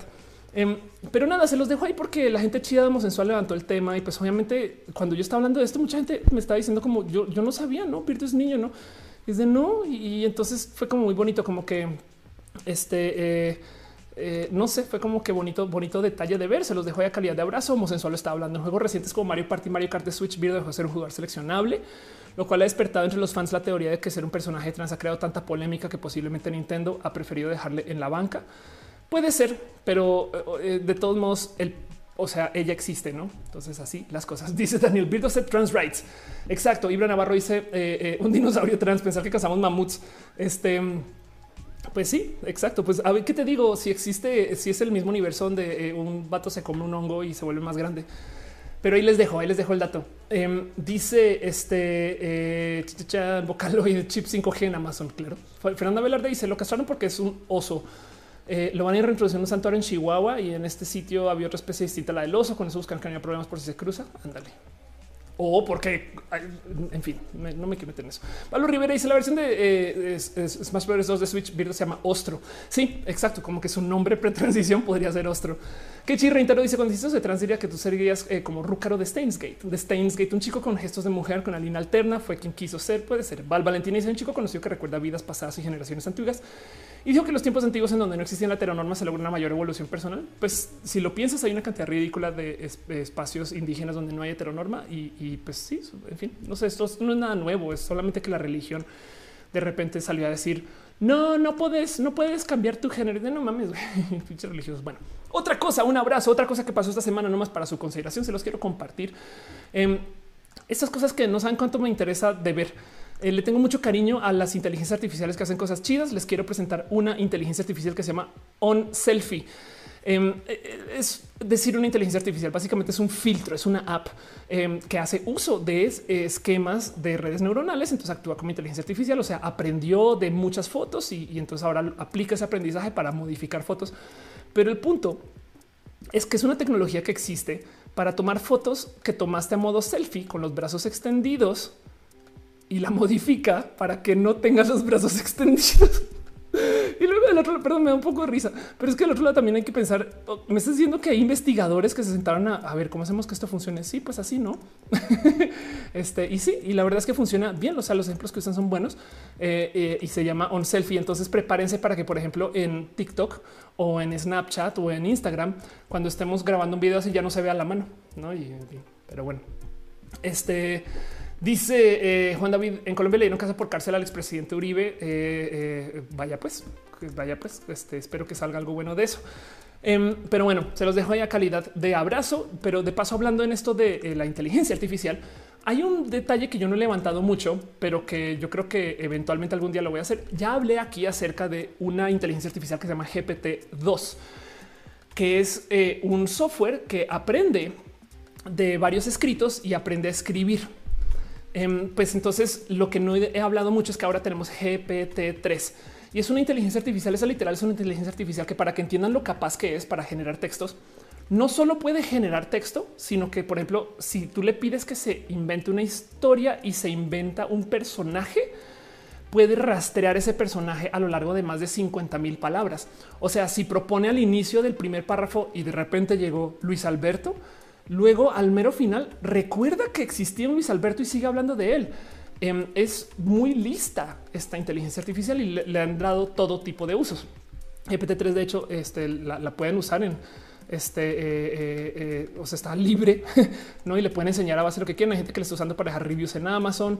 me topé con un dato de cómo sirve hasta para el porno con chatbots. O sea, en GPT-3 al parecer resulta que es hasta bueno para platicar con gente haciéndose pasar por otras personas, eh, porque vean esto, ya se superó la prueba de Turing del cibersexo, ¿no?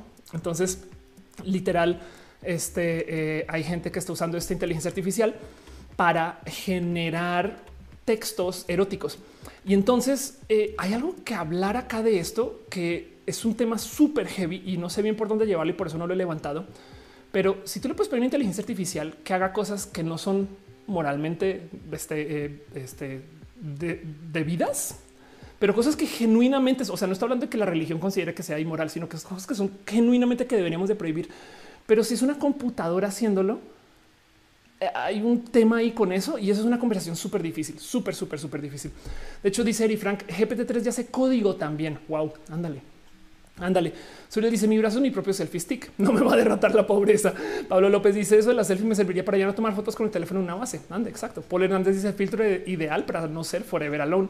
Robin dice hay un capítulo de Black Mirror eh, que habla de una inteligencia que puede postear por ti en las redes sociales después de morir. Sí, de hecho, de hecho, eh, si te interesa eso, eh, checa esta cosa que se llama réplica, que es una inteligencia artificial que aprende de ti entonces el cuento con réplica es que eh, tú de hecho descargas la app y creas es un huevito y le hablas a réplica, le hablas y le hablas y le hablas y después de un tiempo aprende a hablar como tú. Entonces imagínate que podrías hacer una inteligencia artificial que aprenda de cómo hablas tú y luego que componga los tweets en automático para ti. Entonces tú te vas una semana de vacaciones, pero tu cuenta de Twitter sigue andando, güey, y sigue andando con tus palabras, con tus respuestas, con tus no eso da un poco de wow, wow, no? Pero bueno, GPT dice el GPT-3 para tu tesis. Puede ser. Leonardo Nimo dice ese GPT-3 es lo que me da más miedo de todos. Puede ser. Sí, de acuerdo. Awesome Coffee dice también puede generar código de programación que es funcional con simplemente describirle un layout. Es hermoso GPT-3. Sí, total, total, total. Pero bueno, eso este, se los dejo ahí a calidad de abrazo, nomás para que sepan que esto existe. Es un pequeño repaso de algo. Este eh, y nomás. Eh, pero bueno, otra cosa que pasó esta semana o que está pasando ahorita, sépanlo, decidí colar con todo este cuento de los repasos este, eh, semanales de las noticias, también cosas que pasan en Latinoamérica para de una vez hacerlo todo de un golpazo. Em, y ahorita en este momento eh, estamos pasando por más problemas en Bolivia. Básicamente no hay manifestaciones y el tema es que eh, por si no tienen presente, no recuerdan, básicamente en Bolivia hay un gobierno ahorita que es un gobierno interino que quedó ahí después de que Evo huyó por así decir, en resumen, todo lo que pasó. Evo básicamente tiró una bomba de humo, eh, armó un desorden, dejó todo eso ahí, se fue, adiós, bye, se subió un avión y huyó. Y entonces ahora, de hecho, todo el movimiento al socialismo, que es el partido de Evo, como que lentamente claudicaron. No, yo no, yo no, yo no. Y la primera persona en la fila de sucesión que no era del MAS se quedó con el poder. Y ves, básicamente fue Yanin Áñez, quien es parte del partido oposición ultra católica o, cristiana, bueno, religiosa. Y entonces ahora se habla de esta como derecha extremista en Bolivia. Y el tema es que eh, la nueva presidencia interina no ha organizado las nuevas elecciones en Bolivia porque coincidencialmente ah, es que el COVID no. Entonces, pues obviamente eh, la gente ya no está feliz para nada. Hay manifestaciones eh, pues, que están dinamitados los pasos andinos, esparcidos rocas y lo que están pidiendo es que se respete la fecha de las nuevas elecciones, no? Porque, porque en últimas, pues, y estoy totalmente de acuerdo con esto. O sea, no, no estoy tan de acuerdo con algunas de las cosas de lo que, eh, bueno, no, no, soy para nada derechista ni, ni, quiero hablar acerca de lo que hace esta persona, pero del otro lado, este tema de querer correr las elecciones. Ahora, si hay COVID y no puede salir, hay encierro. Esto es una discusión compleja. En Estados Unidos también va a ser tema. Entonces vamos a ver dónde acaba esto. ¿no? Pero bueno, Fabián Ramos dice quién nos asegura que la voz que transmite ahora no es una bot. Puede ser ni yo sé. Dice Karina, como Trump en Estados Unidos. Exacto. Trump de repente casualmente está diciendo no, no, no, es que por el COVID hay que atrasar las cosas. Pero así em, dice este eh, CDMX. Este sería más bien programación, así como cuando nos crían desde chiquitos, como comportarnos y se graba un poquito, un poquito. Sí, Monkey sí, Monkey do. Es verdad. Tutix deja super hearts. Gracias, Tutix. De verdad. Corazoncito para ti, corazoncito. Claudia CH07 dice aquí en Bolivia estamos en el horno. Gente muere porque no llega oxígeno por esas manifestaciones. Wow, qué locura eso. Pero bueno, se los comparto para que sepan que eso está pasando, para que lo tengan en su corazón. Esto es algo que está ahorita, ahorita mismo en las noticias. Pero bueno, pequeño repaso latinoamericano. Em, ¿Qué más tengo para ustedes esta semana? Cosas para platicar. Eh, esto es una noticia que igual vamos a escuchar varias veces, pero pues también digo, ténganlo presente. ¿Se acuerdan de ese roja cuando yo hablaba acerca de cómo el COVID no es el tema, sino el problema es el hoyo económico? A veces siento, no sé si es que me di por adelantada o, me siento como de, que se me fue la mano con la predicción. Pero yo hace tres meses hablaba de todo lo que hay que hacer cuando comencemos a hablar acerca del hoyo económico. Y el tema es que el COVID ha estado tan presente que no hemos hablado de la crisis económica. O sea, en los medios todavía no se habla de la crisis económica, se sigue hablando del COVID y el conteo de muertes. Y la verdad es que con toda razón eh, no, no nos ha ido para nada bien con el tema del COVID en México. No se podía saber, pero de todos modos, el tema del hoyo económico sigue ahí presente y va a seguir presente. La caída económica mexicana es fuerte, va a estar acá por mucho tiempo. Y entonces la noticia, o sea, el abrazo que les tengo para ustedes ahorita es eh, como de nuevo, eso es del 9 de agosto, el Banco Central de México redujo otra vez la tasa clave al nivel más bajo en cuatro años. Todavía la puede bajar más. Por si no entienden o no, o no siguen esto o no están tan al tanto de cómo funciona este cuento, básicamente el Banco Central de México decide, es un incentivo pero decide a qué tasa le presta o le genera dinero a los bancos. No, entonces los bancos ahí donde lo ven técnicamente toman, por así decir, préstamos casi casi del Banco Central. Es, un decir, estoy simplificando. Y entonces sobre esos préstamos tienen su dinero para operar. Si el Banco Central sube la tasa, entonces eh, incentiva a que la gente no use el dinero, sino que lo deje guardado en el banco. O sea, si las tasas de intereses son altas, em, entonces pues la gente va a preferir tener su dinero en el banco que gastándolo. Si las tasas son bajas, la gente pues, no ganó nada con tenerlo en el banco y entonces pues nada, sácalo y tú gástalo donde sea. Y con eso es que los bancos centrales regulan como la velocidad en la que se mueve la economía. Eso es un decir. Estoy súper mega turbo hiper simplificando las cosas, pero el punto es ese que evidentemente el Banco Central de México redujo la tasa clave al nivel más, bajo que yo no sabía. O sea, nunca ven que soy economista y hasta ahora me, fijé cuál era la tasa y todavía es de no mames, güey, sigue siendo alta en mi, en mi vivir, porque estoy acostumbrado a las tasas estadounidenses que van por el piso desde hace muchos ayeres, no? Pero como sea, el punto es que bajaron la tasa y esto simplemente es un reflejo. O sea, el entre líneas, perdón, el entre líneas de esto eh, es que lo que está haciendo el Banco Central es, es que está diciendo queremos que gasten, güey.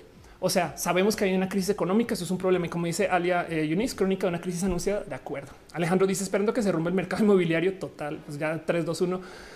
Este Nimrod le gustó, le gustan mis uñas. Gracias, gracias. Y pues bueno, eso está pasando. Se los dejo ahí a calidad de abrazo. O sea, esto, esto eh, es un tema. Eh, esperen a que esto siga sucediendo. De hecho, em, Y ni modo, se prevé que el Banco Central de México reduzca su tasa de interés clave la próxima semana, al nivel más bajo en cuatro años, a pesar de que la inflación está subiendo lentamente. Pero justo el tema es para ayudar a mitigar las consecuencias económicas de la pandemia del coronavirus. Básicamente lo que quieren es que gastemos. Pero bueno, Jesse deja un poquito de amor twitchero. Muchas gracias, Jesse. Muchas, muchas, muchas, muchas gracias. Este, em, pero bueno, en fin. Em, luego otro abrazo, otras cosas que tengo para eh, platicar. Em, vamos a ver qué más tengo por acá. Eh, no, pues tengo, tengo, bueno, tengo una noticia más. Eh, que compartió homosexual. Homosexual decía Veracruz podría romper récords en crímenes por LGBT fobia este 2020. De hecho, este 2020 ha sido terrible para el tema de la violencia LGBT. Creo que en Estados Unidos hoy o ayer ya se cumplió la cantidad de asesinatos trans que se dio el año pasado en Estados Unidos. Una cosa así.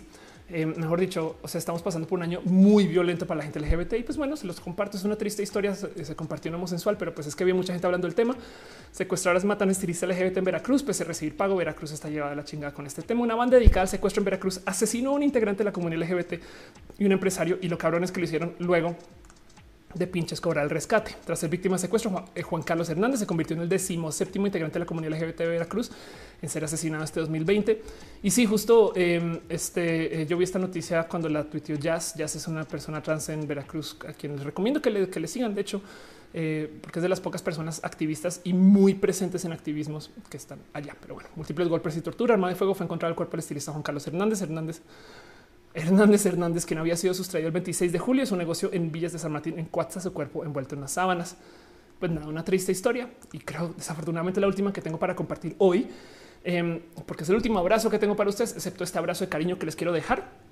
Y más bien voy entonces con eso, nada, leer sus comentarios y, este eh, irnos a una sección donde yo literal leo sus preguntas y respuestas para platicar de lo que sea. Ya llevamos al aire dos horas 30 minutos para que podamos platicar un ratito largo y ustedes me digan qué piensan y cómo se sienten con todo esto. No dice Luisa Meme, sucedió en mi ciudad. Te, lo comparto. Karina dice: No comprendo el hate que le tiene la comunidad LGBT en Veracruz. Es raro, no digo. La verdad es que el hate en general es tan difícil de racionalizar, pero bueno, cariños y abrazos para ustedes. Eh, no les quiero hacer sentir mal ni nada, solamente les quiero dejar ahí en dicho que esto está pasando. Pero bueno, Karina dice: Mi familia es de Veracruz y es bien triste. Vámonos a nuestra última sección, la sección de preguntas y respuestas para que nada, platiquemos.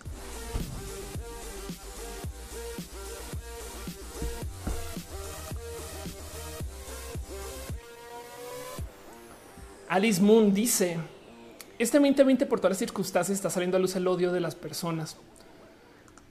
me gustaría decir, Alice, más bien que yo creo que nos estamos enterando, sabes? Como que eh, sí, ahorita la gente está más puesta en su hate y es raro. Bueno, es raro. Si lo vivimos, pero, pero yo creo que también tenemos más información. Como que de repente, a ver, hace 10 años nos enteramos del el ataque LGBT en nuestra ciudad, pero no de, o sea, lo de Beirut, por ejemplo, hace 10 años, hace, hace 10 años lo de Beirut no nos hubiera llegado tan viral o sea, nos hubiéramos enterado, pero, pero no como que digo 9-11 porque lo pusieron todos los medios y Estados Unidos se encargó de hacerlo viral. Pero pensemos en, cómo una cosa así yo creo que no nos hubiera llegado tan, o sea, no hubiera sido tan presente y la gente no, está, no, estaría, no sé, en fin. Pero bueno, Alia dice eh, terrible que sigue existiendo la violencia. Sí, Oliver Barrera dice en Veracruz los homosexuales son la onda. Me recuerda mucho a Pepito. Anda. Em, pasos por ingeniería. Dice, nos pregunta, ¿qué habías dicho? Pasos. este dice, no es pregunta, es este, ok, qué chido, gracias por comentar. Em, esa afirmación, te admiro mucho, saludos, gracias por estar acá. Eh, dice Ramón Burgueño, estos son los honorarios, los horarios normales, nunca te había podido ver los, los horarios. Estos son los horarios normales, estos son los horarios normales, exacto. Otra que les dice que si conozco a Vox, el partido político, sí, y pues nada, eso yo creo que de hecho Vox es un partido con presencia latinoamericana, pero mm, como que me ha costado mucho. No he investigado tanto, la verdad, pero bueno. De hecho, hablemos dos segundos. Tutix deja un super hard. Muchas gracias, de verdad, de verdad. Este mm, eh, dice lo de Beirut es una combinación de negligencia, corrupción y desidia. Un poco, es un poco sí. Kevin dice hablemos de randonáutica. No sé qué es randonáutica. Este llevo un mes sin dormir por lo que he visto y personalmente viví este con esa app. Ok, tengo que bajar randonáutica conectada con la deep web. Em, bueno, yo quiero eh, hablar dos segundos acerca de un tema que no he sabido bien cómo desenredar, pero vean la cantidad de energía y tiempo que le ponemos a hablar de todas las cosas que nos indignan. Y, es que el problema es que hay que quejarnos. O sea, hay, que decir que las cosas pasan. Pero es impresionante cómo, em, no sé, hoy se volvió viral el idiota este de Nuevo León. Y sí, hay que quejarse de eso porque está bien idiota. O sea, sí da mucha rabia pero es, pero me, rebasa como, como esas notas vuelan con tanta facilidad, ¿no? Entonces hace nada sucedió que Laura Lecuona y el Frente Nacional por la Familia y eso también se volvió viral. Este eh, y, es que sí da, sí indigna, sí da un poco de no que eso esté pasando, güey, qué locura. Entonces qué bueno que nos indigne, pero me hay algo ahí como que donde, donde siento que em, no sé, como que no logro desenredar. A propósito, estaba tratando de no, por ejemplo, no hablar de las terfas, no? A propósito, me cuesta, me cuesta un chingo. Entonces no sé bien cómo, no sé, se los dejo ahí en la mesa como porque a cada rato de repente me dicen, oye, te invitamos a mi podcast para hablar acerca de las técnicas TERF de no sé qué. Oye, ¿no quieres venir acá a mi canal de YouTube para hablar acerca de las feministas TERF? Y, luego, no, como que todo el día estoy hablando acerca de la gente odiante y es de güey, yo, yo no entiendo la gente odiante. Entonces, ¿por qué los tengo que justificar yo? No como que eh, no sé bien cómo desenredar eso y es complejo pero se los comparto porque luego sí, sí es verdad que hay que pensar en qué opiniones y como la única respuesta que se les porque luego me dicen qué piensas tú de eh, cómo esta persona trans como J.K. Rowling no sé qué, porque está la chingada, no? y ya, o sea, es evidente. Pero del otro lado me salta un poco el, cómo domina la conversación eh, todo eso y, a veces no sé bien cómo desenredarlo. Dice ciudadana Gerselay, es imposible no hablar de las terfas un poco, es eh, raro, pero pensemos, o sea, como que filosóficamente ¿por qué nos cuesta tanto no hablar de no? Em, dice Mario Alberto, ¿qué pasó en Nuevo León? Eh, un senador, el senador de Nuevo León, hizo un video donde eh, demostró su misoginia rampante con su esposa, básicamente diciéndole tú eres mía y una cantidad de cosas bien, o sea, feas. Karina dice el transfobia es algo muy fuerte. Conozco gente que soporta a los gays y no a las personas trans. No mames este, pobrecitas personas, o sea, no la gente trans, sino es que es que yo luego miren, desde mi punto de vista, no es más, también un poco de risa, como la banda conservadora eh, sufre por todo, güey, todo, todo, o sea, todo les pesa, todo les molesta y es de güey, ya van a tener, van a tener 50 años a los 20. Me explico como que eh, cualquier bobada les saca de quicio y ni siquiera les impacta en su vida. O sea, Vean esto, persona trans existe. Luego, oh, no puedo creer que las personas trans existan. Vamos a buscar cómo hacer leyes para que las personas trans... Hablemos de las personas. Hay gente que se desvivió y se desdobló para que Ángela Ponce no pudiera ser Miss Universo. ¿Lo lograron? No. o sea, dieron misa en Facebook, dejaban así diatribas inmensas diciendo cómo Ángela Ponce no podía ser mujer. Sigue siendo mujer, güey. No cambiaron nada, güey. Pero se pasaron por un trip de preocuparse durísimo entonces, desde mi punto de vista, como que yo digo, pobre gente que sufre por todo, güey.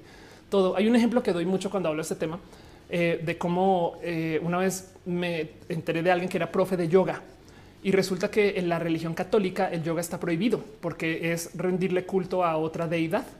Em, y entonces, al parecer, si tú eres una persona católica, no puedes hacer yoga. Y entonces se acerca con esta profe que le conocí en ese entonces. Y ella me decía, Güey, me dice que por ser católica no puede ir a las clases. Y entonces eso por si no mames, güey, pinches católicos. Pero aquí está lo chistoso. Luego me dice, ¿no me puedes dar clases privadas? Doble moral, güey, a todo lo que da. O sea, es de mi problema es quedar mal con las compañeras también de la iglesia, pero sí quiero las clases igual. Pero bueno, en fin. Dice Freddy, las terceras son para el machismo son, eh, eh, son una paradoja porque son este, mujeres feministas misóginas. Dice Diana Laura, hay gente que solo vive para dejar odio. Qué, las, qué raro, ¿no? O sea, como que consume mucha energía, ¿no? O sea, esta gente, en fin. Rick Dielson, una amiga rata me comentó que decir TERF es el nuevo feminazi y no hay que decirlo. Em, es, raro, pero sabes que Rick también hay gente que dice que decir este eh, racista es un insulto. Entonces es lo mismo. Es, como que le escala porque el hecho que le escale comprueba que es verdad. TERF se lo inventó una mujer feminista transodiante eh, eh, que se describía como feminista trans exclusionaria. TERF, pero ahora lo, adoptaron como un insulto porque, eh, pues porque les quedó el saco básicamente. Stranger Queer dice em, hacia dónde piensas que se prefieren las tensiones políticas entre grupos de resistencia todo va a estar mucho más eh, polarizado y culpo a las redes sociales y al simplismo de la comunicación actual y, hay que negociar con eso un poquito. Entonces, hacia la polarización. ¿no? Y de hecho llevamos ahí desde hace muchos años. En le dice qué pasa con Chespirito. Eh, no tengo la más mínima idea que ahora pasa con Chespirito. Esperemos que no haya sido un tema de muerte, pero definitivamente sí hubo una discusión con el tema de Chespirito ah, la semana pasada porque tumbaron eh, todas las transmisiones, ¿no? por, por, un tema de derechos de autor. Pero bueno, Dice Rafa Cáceres, no es femina. Si te describe un comportamiento, punto. Sí. Ana, Sofía Menchú dice por sanidad mental deberíamos hablar de lo positivo en nuestras vidas. Sí, exacto, exacto. Sandra Atonal dice crecí católica, pero no recuerdo todas esas restricciones o nunca las peleo, eran tan estrictos. No lo sé. Sí, pues es que también ese es el tema. A ver, si la energía de un grupo es la exclusión, todos esos grupos siempre se van a consumir. Todas las comunidades que excluyen se consumen a sí mismas. Em, e, y, lo digo porque eh, pensemos en esto si, eh, a ver, porque no hay santos perfectos. Imaginemos un, grupo que excluye a la gente por ser norteña. Imaginémonos. Entonces, y cualquier paralelo con eh, eh, las, las mujeres transodiantes o cualquier paralelo con la religión, ahí lo verán. Pero imagínense ustedes un grupo que por algún motivo excluye a la gente norteña. ¿Por qué? Porque no me gusta cómo hablan. Puede ser. Es injusto, casi siempre es injusto. Y además la gente norteña no tiene la culpa. O sea, nacieron así. Pues, ¿Qué voy a hacer yo, güey? Así soy. Bueno, primero vas a sacar a la gente que es obviamente norteña, no acento, look, etc. Luego comienza, como no hay santos perfectos, entonces luego comienzan a afinar un poquito los procesos de no, no, no. A ver, ok, si nació en el norte, pero vive en la Ciudad de México, todavía tenemos que excluir a esta persona porque podría ser que ya no es norteña, pero así nació. Entonces ya ven cómo comienzan como a correr la definición, no? Y de nuevo, no hay santos perfectos. Cuando ya logran excluir a esas personas, entonces luego estas comunidades comienzan a buscar internamente en paralelo mientras están llevando sus procesos de exclusión, comienzan a buscar internamente quién apoya y ayuda a la gente que hay que excluir. Entonces ahora no solo sacamos a la gente norteña y a la gente norteña migrante, sino también comenzamos a sacar a la gente simpatizante de norteña y luego simpatizante de norteña migrante.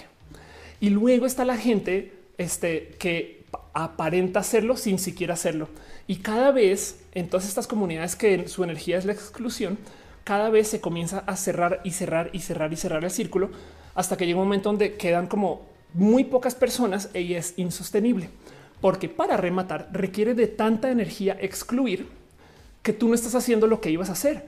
Igual era un club de polo, pero luego del año 4, ahora es un club de exclusión de norteños que de paso se llama Club de Polos y Norteños. ¿Me explico?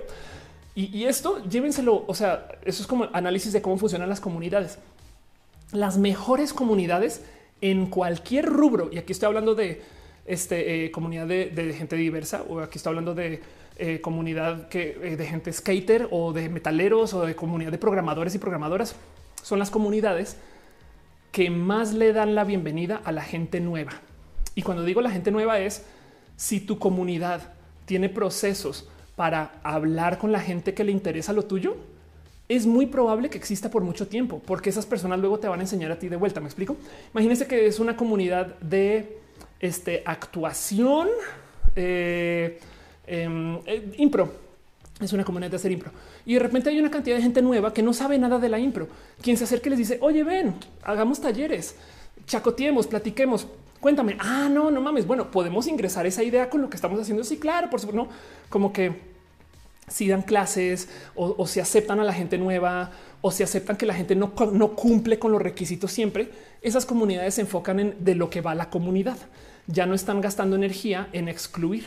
Y entonces, como no están haciendo cuidar rancherismo, lo único que les queda a esas comunidades es, pues básicamente, si van a mutar en su proceso, pero van a crear cosas que son vivas, ¿no? Pero bueno, en fin. Eso con la exclusión en general. Josh Palmeros dice fue un poco lo que pasó en Rusia. Antes de Putin eran muy abiertos y con el tiempo se cierran a tener a la posibilidad de tener gente LGBT. Sí, exacto. Total. Karina dice mi mamá era fanática religiosa hasta que se divorció y la gente del círculo la empezó a abrir. Exacto. Sí, justo. Obeto Rocco deja un abrazo financiero. Muchas gracias. Muchas, muchas gracias de verdad, Obed. Gracias por tu amor y cariño. Este eh, eh, y así dice Mario Alberto, el club de los números. Anda.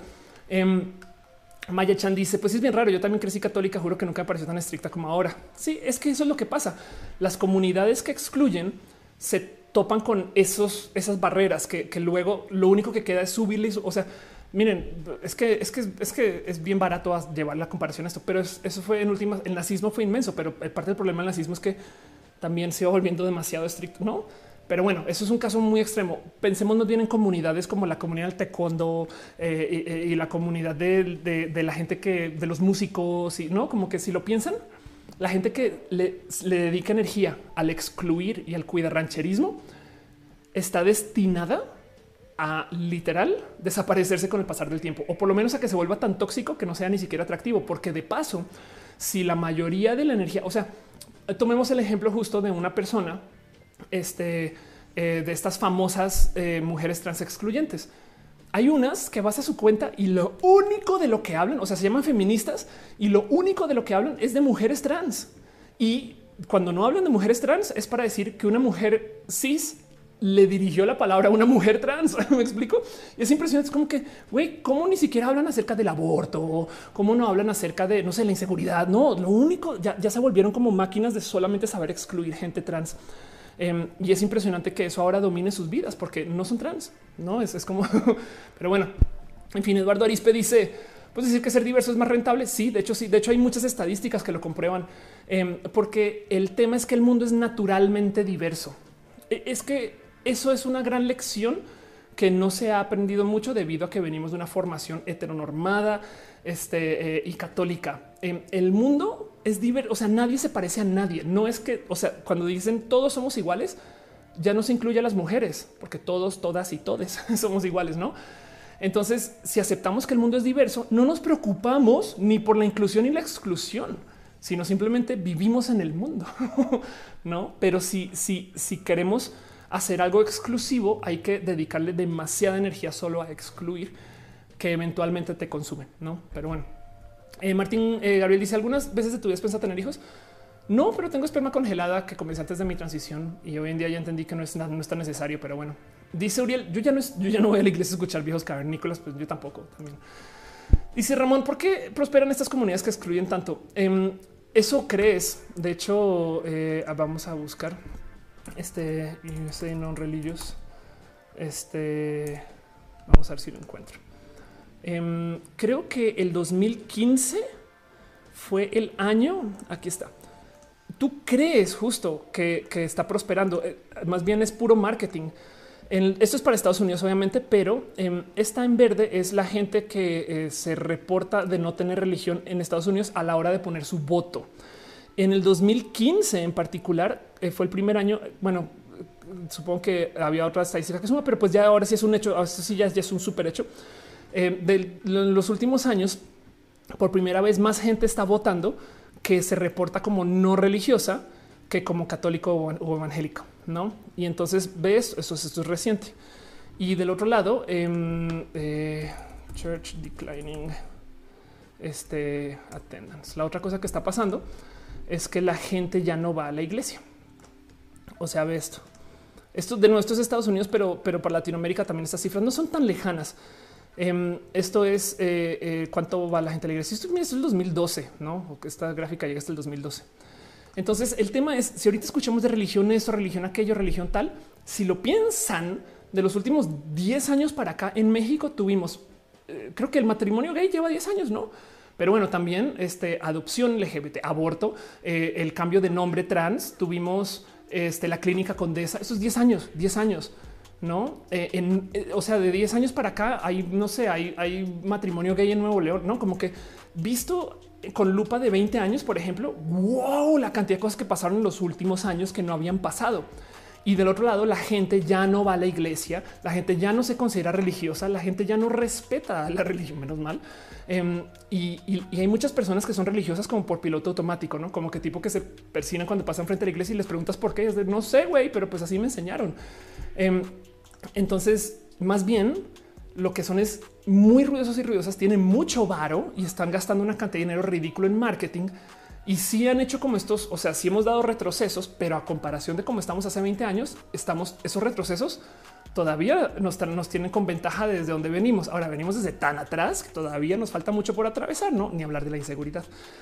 Pero como sea, el punto es que parte del motivo por el cual la gente religiosa está tan cucú ahorita es porque se acaban de dar cuenta que ya la gente no quiere ser religiosa. Y entonces, como los taxistas que en vez de dar un mejor servicio, decidieron ir a golpear uberistas, lo mismo, los religiosos en vez de adoptar nuevas de prácticas, entender a la, gente de ahora, saber cómo funcionan las cosas, todas esas cosas, decidieron más bien salir con el odio y eso fue su, su, selección. Pero bueno, porque hoy dice creo tu religión 100% de voto. Ándale. Este dice Mario, no creo que sea un logro eh, eh, que la gente no vaya a la iglesia. Yo creo que sí. De hecho, yo creo que por eso, por eso estamos discutiendo tanto en redes, porque estamos negociando entre nosotros qué es bueno y qué es malo sin que alguien nos diga qué pensar. A ver, mi problema con la religión no es la religión. De hecho, no hay diversidad sin religión. Hay que permitir que exista. Mi problema es que sean proselíticos, o sea, que no se puedan mantener dentro de su círculo, sino que tengan que venirme a mí a decirme a mí cómo vivir. Em, cuando en la diversidad yo permito que ellos y ellas vivan. ¿Me explico? El, el tema es que ellos quieren que yo no exista. Yo sí quiero existir y también quiero que ellos existan. Por eso es que no podemos conciliar, porque la posición de la iglesia es excluyente, la mía es incluyente. Yo todo lo que permito, todo lo que pido es que me dejen en paz, no que no tengan religión frágil y piensen que por yo existir se va a acabar su mundo. Y entonces el tema es que la religión le es muy fácil hablar con la gente que, pues, que es parte del sistema religioso, porque se inventaron una cosa súper, súper perversa donde educan a la gente con una cosa que se llama la fe. La fe básicamente es decir a la gente no pienses. Oye, a ver, a ver, a ver, a ver, a ver, a ver, un momento, espera, espera. Si entonces Jesús nació de su mamá, pero no tuvo contacto con su papá, quiere decir que su genética entonces pues no puede ser genética de hombre, sino tiene que ser genética que viene pues claro de su mamá. Por consecuencia Jesús es trans. Y lo primero que te van a decir los religiosos cuando tú les dices alguna barrabasada así es, no, no, no, no, no, obviamente no fue así. Las cosas son como yo te digo, ten fe. Cada que te dicen ten fe es no pienses, no preguntes, no tengas curiosidad. Y entonces la gente se le cría pues no siendo curiosas o curiosos. Y, ahí el problema es gente que se le enseñó a cada, o sea, el ten fe para mí es el verdadero problema del por qué la gente religiosa es como tan compleja de negociar. Porque, porque no están acostumbrados, acostumbrados a cuestionar. Entonces, el momento que la vida les obliga a cuestionar las cosas, ¡pum! se les desmorona el mundo porque no tienen la costumbre de cuestionarse las cosas. Por eso es que está mal visto cuestionarse la sexualidad. Qué bueno que la gente se cuestione la sexualidad no, pero bueno, en fin, el punto es ese, como que eh, eh, la religión tiene que existir o puede existir, pero entonces que no nos digan a las personas diversas que somos adefesios y este eh, inmorales y no sé qué es como de no, el hecho de que yo exista no, no cambia nada. En fin, pero bueno, nos obviamente dice la teología feminista aprendió muchísimo aprender a cuestionar las cosas de una perspectiva de género. Qué chido, cuestionarse es chido. Saturno desvelado dice Jesús es el primer furry, mitad paloma, mitad ser humano. Eh, Daniel Hope dice la gente considera la fe una virtud. Yo pienso que la verdadera virtud es la duda. Estoy totalmente de acuerdo contigo. Em, y Karen Anel dice Jesús es gender fluid. Suriel dice cómo se podría compensar que la religión esté valiendo. Porque la religión brinda sentido de pertenencia, una enfermedad de pensamiento moral, como que los posmodernos estamos un poco a la deriva. Es que ese es el tema, justo ese es el tema. Estar a la deriva debería de ser visto como algo positivo. Eh, ¿por, qué no, ¿Por qué no valoramos la deriva? Porque no somos, por ejemplo, em, no sé, exploradores o exploradoras. Me explico por qué no, eh, no somos personas que se nos enseña a investigar la naturaleza y a convivir con el desconocido en vez de que nos digan así son las cosas y esto es lo bueno. ¿eh? Em, sobre todo en esta época donde tenemos tanta información y tanto compartimos. Lo que acabó sucediendo y esto, esto de hecho, a ver si aquí está. Por ahí tengo un soar. De hecho, mi hermana, mi hermana es muy cabalista y no sé si ha ido a casa del soar. Este, em, esto también se habla en muchos otros lugares de cómo eh, desde lo religioso, de cómo con el pasar de nuestro aprendizaje como seres humanos, la gente lentamente aprende a convivir con cada quien. O sea, las tecnologías, los desarrollos siempre nos hacen este, estar más cercanos el uno a la otra persona. El Internet, si lo piensan, es un modo de tener pensamiento compartido y es muy bonito porque estamos negociando un chingo de diferencias, pero esto hasta ahora lo podemos hacer. Hace 100 años no existía el cómo enterarte que no sé, que en Inglaterra estaba pasando tal cosa y eh, como con esta velocidad, no? Entonces, ya que tenemos esta como convergencia de pensamientos, tenemos una cantidad de ideas nuevas que no se nos habían ocurrido. Fin. Y entonces yo creo que eso es chido. Yo creo que eh, eh, estar a la deriva me parece, no sé, ser, como esta, eh, como que la humanidad es como un derelicto en el mundo de los conocimientos. Me parece como que algo bonito de observar, no? Dice Jessica, no esta discusión ver qué religión te acomoda mejor. Dice Luna, se puede cuestionar la ideología de género. La ideología de género es un invento de la religión que eh, tiene un problema de misoginia. Ahí les va. Porque salieron a decir literal las personas del ámbito del poder religioso es que la ideología de género está mal, ¿no? Y entonces el problema es que somos tan misóginos y tan misóginas que nos clavamos con la palabra género. Cuando discutimos de la ideología de género, ¿cuál es la pelea? No, que si el uniforme neutro y ahora los hombres se van a poner falda. No, este eh, eh, género, la gente se colgó género. No, es que el género no se puede atravesar, no sé qué. Démonos un paso hacia atrás y pensemos qué quiere decir ideología de género. Y esto es real. La queja cuando dicen ideología de género, el opuesto de ideología de género no es normal. O sea, no es normal y los ideología. El opuesto de la ideología de género es la teología de género. Hay un buen de gente religiosa que lo que dice es que el problema de la ideología es que es una idea que se le ocurrió a una persona, no que es lo que dice la Biblia acerca del cómo vivir. Cuando alguien dice, cuando una tía sale a decir, es que la ideología de género, la tía lo que está diciendo es, yo no quiero el Estado laico. La tía lo que está diciendo es, yo no quiero ideologías, yo quiero la ley de Dios. Y esa plática no la tenemos porque la gente es misógina y le asusta que los hombres usen falda. Y entonces hablamos de género y no de ideología. ¿Me explico? Eso es lo impresionante de toda esa discusión, que eh, eh, la gente me está hablando de que la queja, la queja de los religiosos de la ideología de género es que es una idea. Pero bueno, eh, Fausto Ceturino dice: Yo tenía lista mi falda para el trabajo, casar sensación. Todavía la puedes usar. Te invito a que la uses. Karen Anel dice: Una de mis metas es incentivar a mis alumnos siempre cuestionarse las cosas. Exacto. La curiosidad, la curiosidad es nuestro futuro. Saben? Gisela Gutiérrez dice: Es que si nos ponemos a profundizar un poco, donde sacamos que es ser mujer, qué es ser mujer y qué es hombre. Un poco sí. De hecho, por eso el género se maneja diferente que el sexo, no? Pero bueno, small we save the children. Luisa de Mont dice lo malo las religiones que son humanas. pues sí, digo, son todavía un este eh, eh, algo que nos formó. Entonces hay cosas que rescatar ahí del tema de religión, pero yo mi queja con la religión no más es que prohíban la curiosidad. Pero bueno, Eduardo Puente dice: Pues esta la deriva nos hubiera ayudado a una mejor educación. Eso es verdad. ¿eh? Eso toda la razón. Jess Barecay dice: El gran inquisidor de eh, que habla de la naturaleza de Dios desde una perspectiva bien interesante. Eh, dice otra película es demasiado vagos. Juan Arias dice: Quiero mi falda. Vamos por tu falda. Karen Ortiz dice: Yo encontré una falla así en sus palabras. Dios te ama tal y como eres y tú eres como eres, pues igual te quiere. Digo, eso se enojan. Sí, la neta, sí, la neta, sí. Ahorita vi, hay gente que se está eh, quejando. Em, las personas muy religiosas en Estados Unidos suelen ser muy derechistas y por consecuencia muy pro Estado. Entonces, ahorita que eh, muchas veces se está manifestando en contra de la policía, pues salen estas personas de la derecha a decir, güey, pinches vagos, dejen de quejarse contra el Estado y la policía.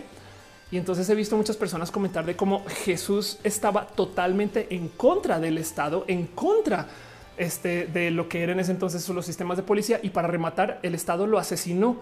Entonces como que les dicen, güey, si quieres ser una buena persona cristiana o católica, tienes que observar que Jesús no estaba del lado donde tú estás. Y en fin, todo eso, o sea, podemos, em, es más, de hecho, em, hay un, me acuerdo que tenía un amigo cuando estaba estudiando que tenía eh, este, un póster de las contradicciones de la Biblia. Eh, y era un póster bien chido. Aquí está. Madre, a ver si lo encuentro en versión grande. Porque mm, nada, esto, o sea, cosa que tenía así como en su dormitorio cuando ibas, ¿no? Y, pues por intenso. Pero aquí lo encontré en grande. Em, y el tema es que eh, aquí estás. Vamos a ver si se los alcanza a mostrar. El póster es así, ok? Entonces, básicamente eh, topa aquí una cosa que se dijo en la página tal o en tal versículo. Honestamente nunca he leído la Biblia, entonces también perdóname por ¿no? atropellar contra estos conceptos. Pero el tema es que si dicen algo acá, luego hacen un rastreo de dónde más adelante se contradice, no como tipo de podrás, este, eh, no sé, podrás andar con tal ropa más adelante, no podrás andar con tal ropa, podrás decir tal cosa más adelante, no podrás decir tal cosa. Este, y pues ya es muy fácil encontrar hoyos de lógica en una cosa tan, tan caótica como lo es la Biblia. El tema es que yo no quiero cuestionar eso. De hecho, yo miren, si la religión sirve para muchas cosas eh, y, hay gente que vive y demás. Mi único problema es que vengan a eh, literal decirme a mí que yo no debo de existir. ¿no? Pero bueno, Tania Juárez dice que si esa transmisión se guardará, todas se guardan. Sí. José RJ deja un abrazo financiero. Muchas gracias, muchas, muchas, muchas gracias. Dice Suriel, entiendo por qué lo que me saca de pex es que sin el compás moral de la religión estamos susceptibles este, al medio ideológico o cualquier otra rama. Yo creo, Suri, que justo esa negociación de cómo desarrollar ese compás moral es mejor que sea de código abierto a que sea privativa. ¿Hace sentido? Si, si desarrollamos métodos y técnicas para generar un compás moral, pero que eso sea negociable, güey, imagínate el poder como que la gente a lo largo del tiempo, con el poder de el mero podernos comunicar, podamos argumentar el cómo nos hablamos, el qué esperar de cada quien, el qué es bueno y qué es malo, em, esas cosas. Em, entonces ya no dependemos de que alguien nos diga cómo pensar y pensamos por nuestra cuenta. Qué poder, no? Pero no hemos hecho eso porque teníamos una institución literal patriarcal que nos decía cómo pensar. Entonces, esto lo podemos vivir hoy porque tenemos tecnología para apoyarnos. Tenemos el Internet, tenemos el cómo enfrentarnos a, o sea, sabemos cómo vive la gente ahorita en Indonesia y, prepárate porque luego cuando colapsen los idiomas, que es algo de lo que hablaba mucho en este show, em, este, esto se va a acercar mucho más cuando ya puedas tú escuchar un podcast en coreano sin problemas o cuando puedas ver un youtuber este, eh, eh, italiano sin problemas. las pláticas que vamos a tener van a ser de súper alto nivel pero eso nos va a ayudar a desarrollar nuestras propias como ideas de cómo llevarnos y van a haber nichos y sectas y caminos y demás, pero no van a ser justo privativos. No va a haber alguien desde arriba que va a decir de ahora en adelante está mal hacer yoga. No es como güey, eso qué el caso. Dice Eduardo, el tema es que Estados, eh, los Estados, Unidos fundaron los puritanos, ¿no? El nombre lleva la penitencia. Juan Arias dice, ¿cómo se llama ese póster? Em, busca Bible Contradictions. Este es bien viejo. De hecho, o sea, imagínate, yo lo vi cuando estaba estudiando. Yo estudié en el 2000 al 2006, entonces ya tiene un rato, pero, pero pues sí, busca las contradicciones de la Biblia. Y aquí está. Tiene el testamento viejo. Ah, tiene el testamento no. Aquí está The Reason Project. Aquí está. Seguramente hay una versión más cool, nueva o algo así. Puede ser. No sé. Me dice no es raro que la Biblia esté llena de contradicciones. Literal debe tener miles de eh, autores que escribieron. Sí, de acuerdo. y de nuevo, si observáramos la Biblia por lo que es, yo creo que ha de añadir un chingo de valor. No es más, güey, es el documento que tenemos eh, que más se ha preservado y que más podemos observar. No, como que yo creo que también hay algo muy bonito que observar ahí acerca de la ciencia de la Biblia, pero que porque la Biblia dice que no. El problema del sistema bíblico justo es que si nos sentamos a echarle cabeza a todo este tema, la verdad es que la gente odiante no es necesariamente religiosa, es odiante y la Biblia, como es tan, pero tan difusa, se presta para argumentar casi que cualquier cosa, no como que encuentran cualquier excusa para poder decir lo que quieren decir de todos modos. Em, y entonces ese es el problema que, no logramos como desconectar a la gente odiante. Y yo honestamente todavía volvemos a lo mismo que les decía las telefas. Sigo hablando de la gente odiante. No, yo por qué tengo que explicarle a la gente odiantes son odiantes, no? Entonces, esas son las personas que más sufren, que más se meten en todo tipo de problemas y complicaciones, en fin. Pero bueno, Ángel eh, dice el lenguaje inclusivo es una teoría, una hipótesis, que hay personas que dicen que hay idiomas que son inclusivos, pero no hay diferencias. Em, de hecho, hace nada eh, me encontré que los países que manejan más índice de alto desarrollo justo son los países que tienen eh, este, indicadores de terceros géneros o que manejan géneros neutros. No o sea, eh, correlación no quiere decir que eh, también lo causa, no? O sea, a lo mejor se dieron al mismo tiempo. O sea, un país que se presta para tener este nivel de desarrollo, pues también se presta para que la gente no esté peleando por cómo decir las cosas, no?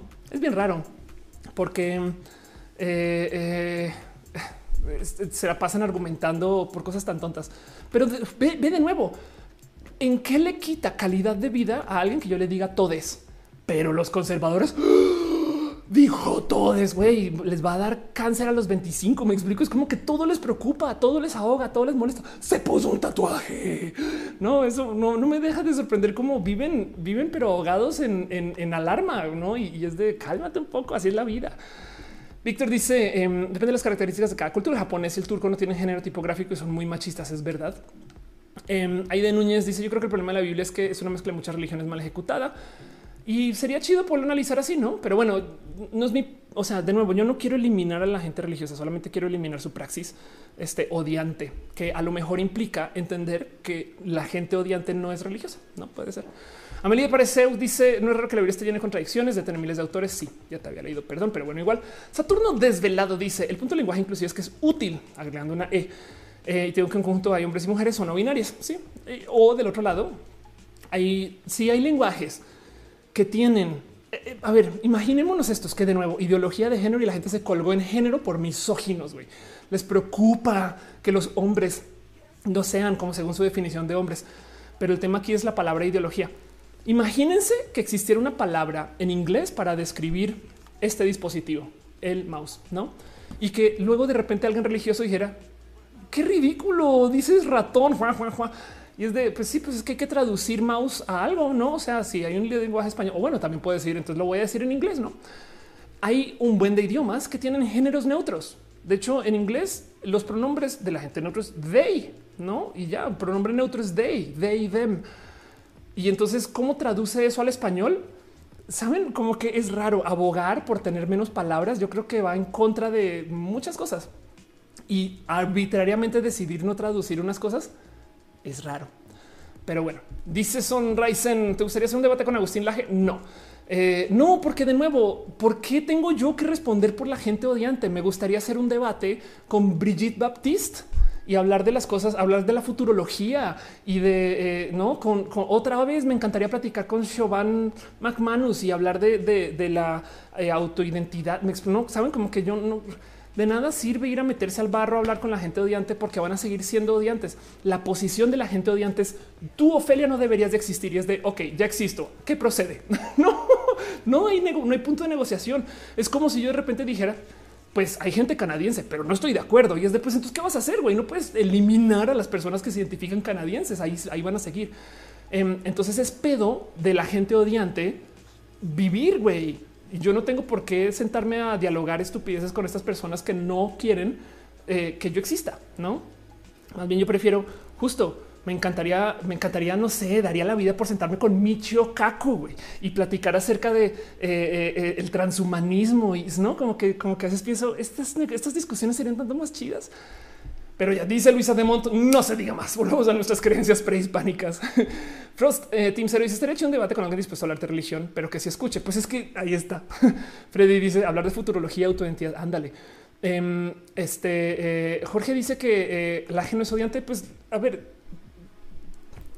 ¿qué diría Agustín Laje acerca de la gente trans? Este y, y sabes, como que cuál es el problema de Agustín Laje con la gente trans?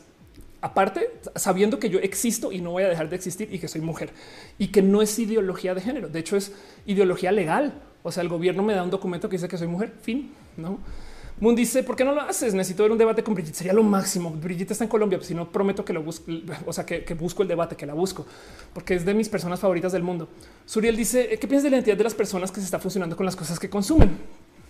Em, no es nada nuevo. De hecho, eh, eh, este Spirited Away, una película muy bonita eh, que voy a buscar de qué año es.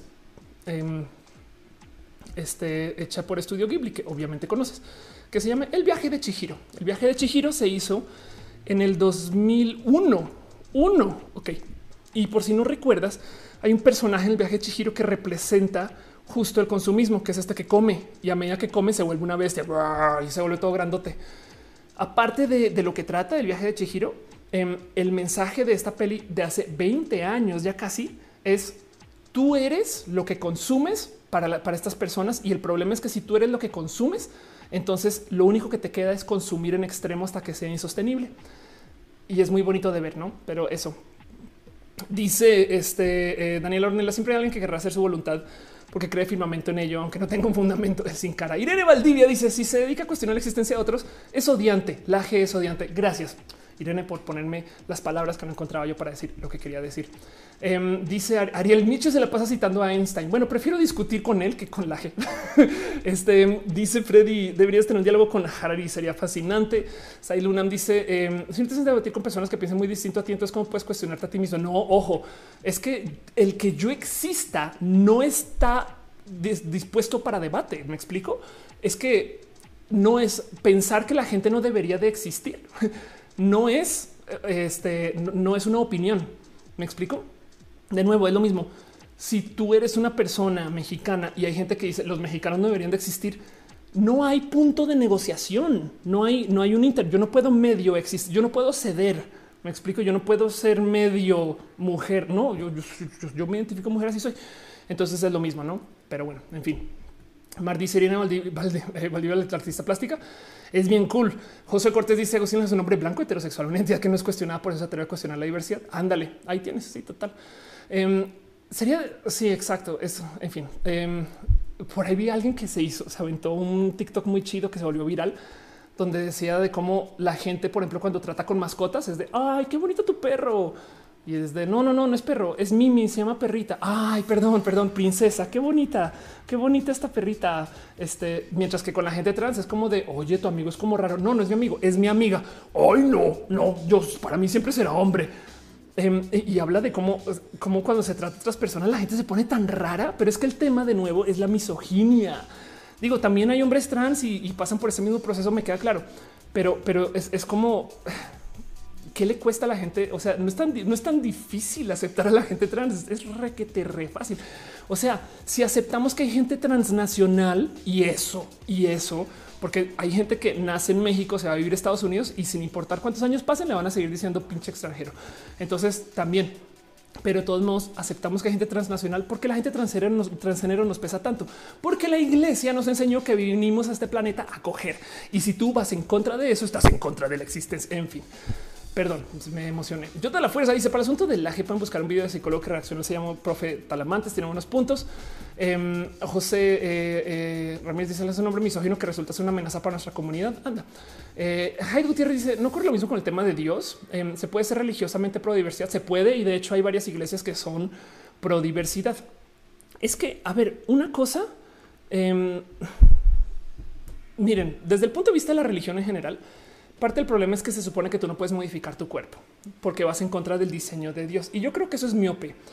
Digo, yo sé que desde lo personal, y esto ya es ir contra religión, ¿no? Pero yo creo que es miope porque no sería más chido si tú te estás inventando una deidad que, o bueno, si tú como deidad te estás inventando a, a lo que serían tus seres, una cosa es hacer programas que sean estáticos, ¿no?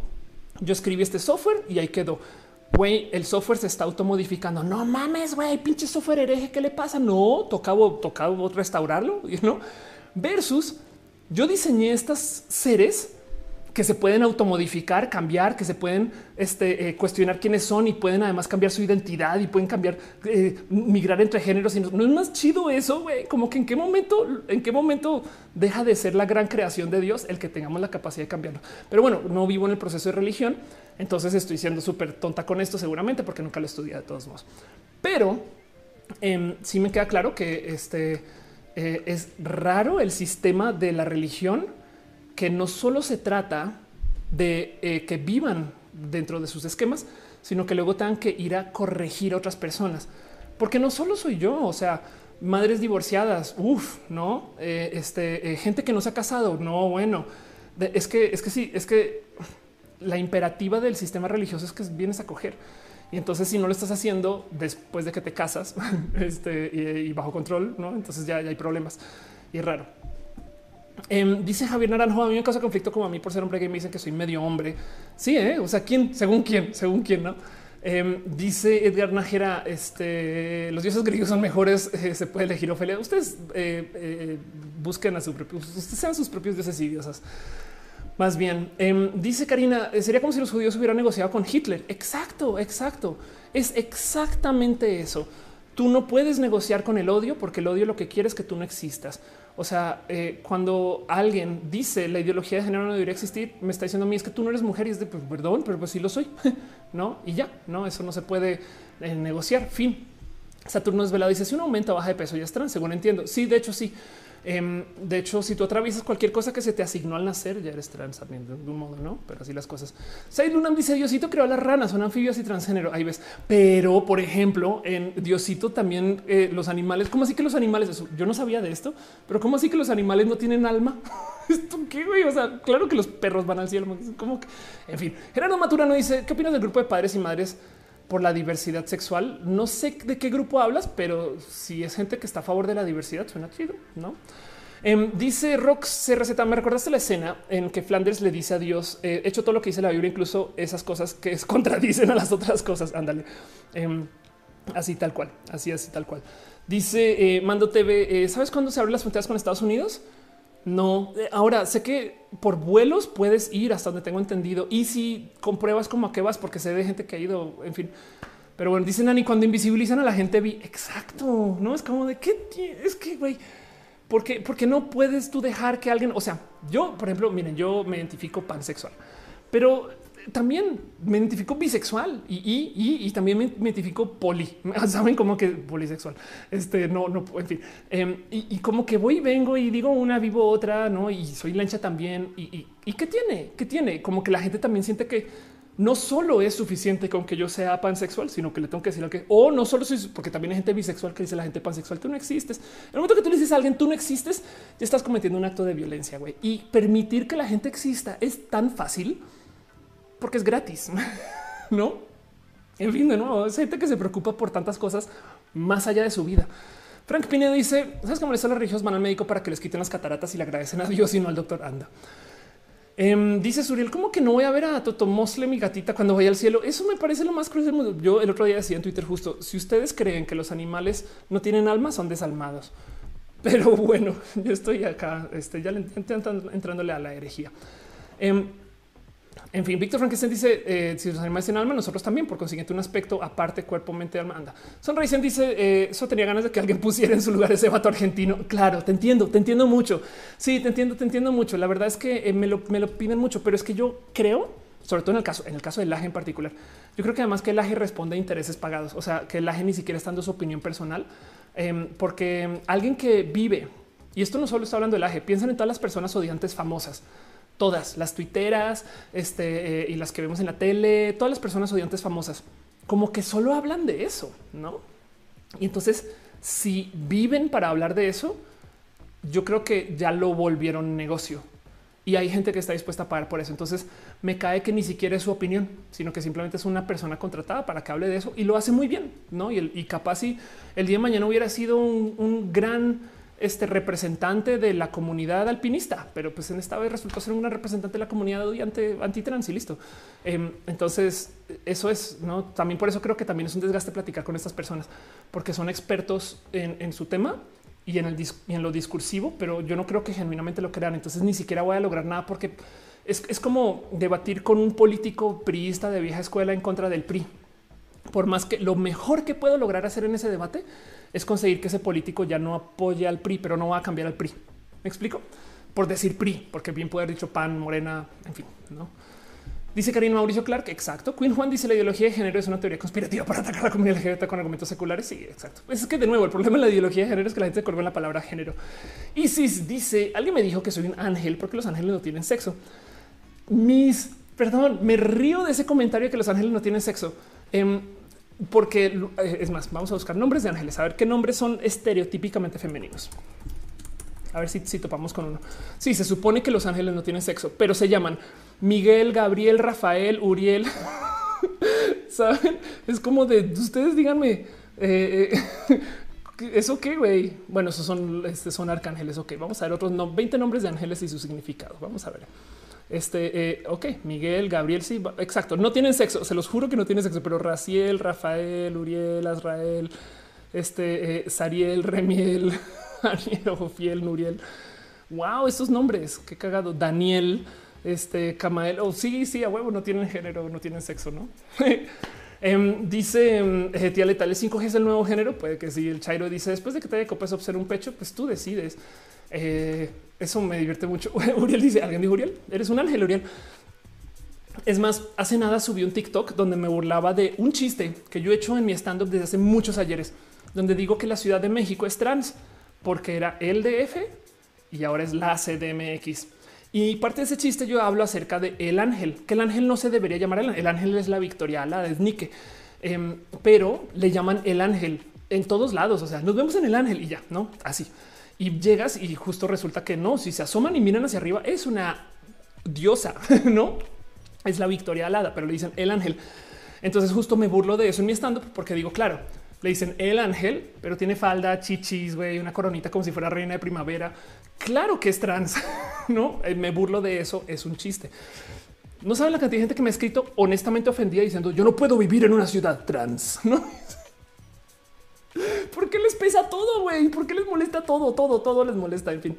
Este y justo muchas personas me han comentado este cuento de cómo no, no, no, no, no es que es que le dicen el ángel, pero no tiene género y es de pues el ángel. En fin, Sonrisa dice que haría cool decir que nos vemos en Nick. La neta sí, eh? la neta sí. Nick es la victoria griega. Sí, em, dice Jimar que ángel de Evangelion elegiría ser este.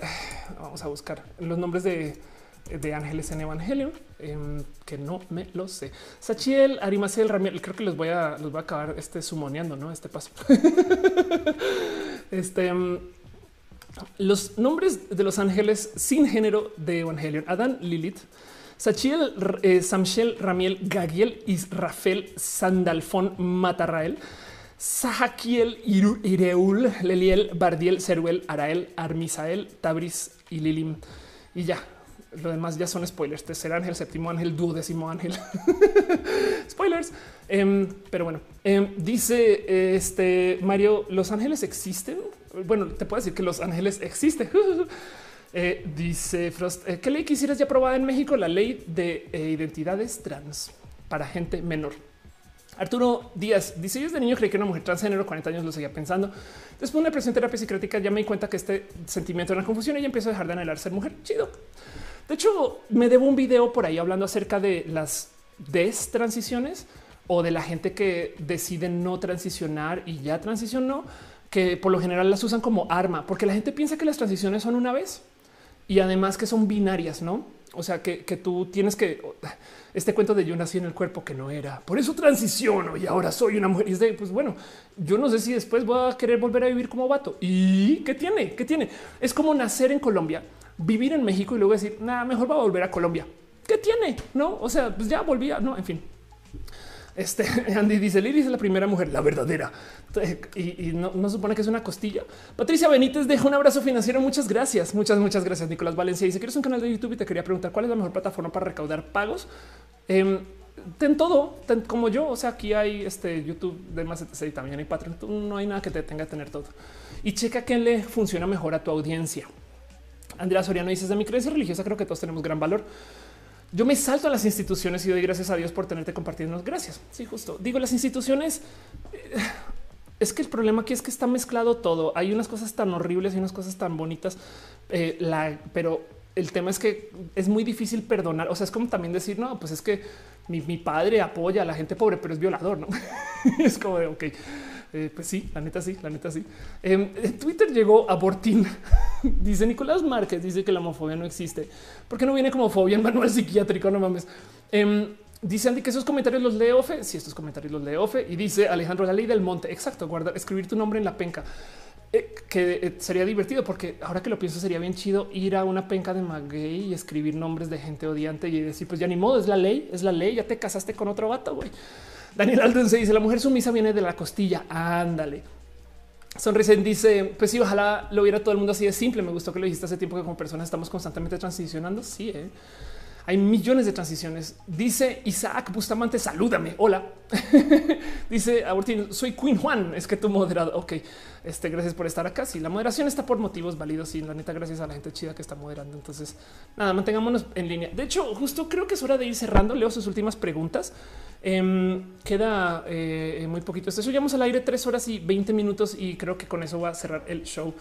Em, hoy repasamos un buen acerca de justo el tema de las alarmas de coches y el tema de los chips subcutáneos y de la marca del, del qué del, mal, de la marca del 666. Del, este, eh, ¿cómo es la marca del, ya, se me fue, güey? ¿Quién es que te marca? Pero bueno, de cómo se supone que no puedes eh, este, de la bestia. Ok, porque más es raro si lo piensan, no? O sea, eh, como que la bestia, o sea, o sea, no sé. Bueno, en fin. ¿Cuál, qué, es ser bestia? Dice Gama Volantes en el podcast de Goncurier, su historiador dijo que no existía la transfobia. Ay, qué curioso que en un espacio de comunicación de un vato cis heterosexual se niegue este, que, la, que la gente está en contra de la diversidad, no? Pero bueno, dice Edward, el hinduismo es más abierto con la sexualidad. Sí, ¿eh? Em, y Álvaro Mebarak dice que todos y todes nacimos desnudes. Lo demás es drag. exacto. De la bestia. Em, Ángel dice algún tema histórico que quisieras investigar. Me muero por tener más información de este cuento de eh, la leche radioactiva en México. Hay muy poquita y me moriría. Duban dice recomendaciones para empezar un canal de YouTube. Va a sonar tonto y va a sonar súper aquí creída al decirlo, pero comiénzalo. Em, sube videos y preocúpate por la audiencia después del décimo, igual y el quinto, pero no arranques, hagas un video súper chido y ahí luego le dices a todos tus amigos, estoy haciendo esto, estoy haciendo aquello, vengan todos a mi canal y se van a suscribir, van a ver un video. Deja que se vaya armando una colita de videos para que cuando te descubran tengan mucho que ver, ¿no? Y entonces, ah, no mames, está chido este y vayan a ver otras cosas. Así nada me topé un historiador joven en TikTok este, que hace parodias de... Eh, este, de, la historia, ¿no? Entonces como que personifica, ¿no? Como Segunda Guerra Mundial y personifica quiénes, ¿no? yo soy México, entonces México con ayuda estadounidense comienza diciendo estoy muy mamado, ¿no? Es bien chido, em, es bien cool y la neta el güey tiene, comenzó a hacer este cuento de la historia en TikTok hace unos que 20 videos y yo literal me los chuté todos de colazo porque no mames, estamos así uno, otro, otro, otro eso, como que cuando tú te des a conocer, ya después del décimo video ya vas a tener rutina, ya vas a saber producir chido y ya cuando la gente te vaya descubriendo va a tener material hacia atrás para ver más de ti en vez de que les des un video, porque la gente lanza su canal y ya quiere tener millones de vistas, pero necesitas tener colas de videos para que eso pase también, ¿no? Pero bueno, dice Jaime Aviñamelo. Entonces, ¿por qué te piden experiencia de vida real si es perfectamente válido es transicionar? Porque eso se llama gatekeeping. Eh, hay gente que genuinamente no te cree que tú eres trans y entonces esa, medicina, esa ciencia se inventó como en los 70 para normar y para literal poner un freno a la gente trans, desafortunadamente. Saúl dice, sería interesante hablar de la leche radioactiva. Em, dice Giselle, está bien botán ese chamaco historiador. hablamos del mismo, no está bien chido. Les GC dice es correcto creer en Jesucristo, pero no apoyar todas sus ideas de la iglesia es algo así como el todo o el nada. Ese es el problema de los grupos excluyentes. Los grupos excluyentes van a necesitar que tú creas en absolutamente todo. Em, los grupos incluyentes te van a dejar ser flexible y pues de eso depende del grupo con el que estés. Según yo, deberías de poder tú elegir qué te va y qué no te va. El tema aquí es que si la iglesia nos da un compás moral, si la iglesia nos dice por dónde, si la iglesia nos evita de estar a la deriva, el momento que tú eliges esta sí, esta no, esta sí, esta no, Tú estás decidiendo con tu compás moral. Ah, sí, yo voy a elegir si creer en los, este, eh, no sé, eh, en tal evento y no a creer en tal otro. Em, entonces ahora ya no es la religión tu compás moral, eres tú. Tú estás poniendo tu compás moral y tú decides qué te va y qué no te va. Desafortunadamente, tu compás moral tiene un rango operativo de la Biblia. Me explico. No puedes elegir algo que está fuera de la Biblia porque no está ahí. He ahí el problema, no? Pero bueno, eh, Laje dice que porque las terfas dicen que terfa es un término misógino, porque la escala básicamente y, y sí, o sea, la, no, no va a mentir. Si hay gente que se ha tomado a hablar muy violentamente de las terfas usando eso, pero en últimas es porque les salta, es porque es, de nuevo, hay gente que les molesta que les digan racista. De hecho, por eso es que toda la gente odiante, que es lo primero que dice antes de decir algo odiante, yo no soy homofóbico, pero entonces lo que más les va a molestar es que les digas no, sí, sí eres homofóbico. Saben? Yo no soy transfóbica, pero TERF. Ay, ¿cómo me dices TERF? No eh, es porque la escala, es porque saben, saben. En fin, em, dice Gala Valentina, la TRH con estrógeno detiene el crecimiento. Con la altura depende de tu edad, eh, pero sí. Ah, espera, espera, espera, espera, pienso cómo es eso.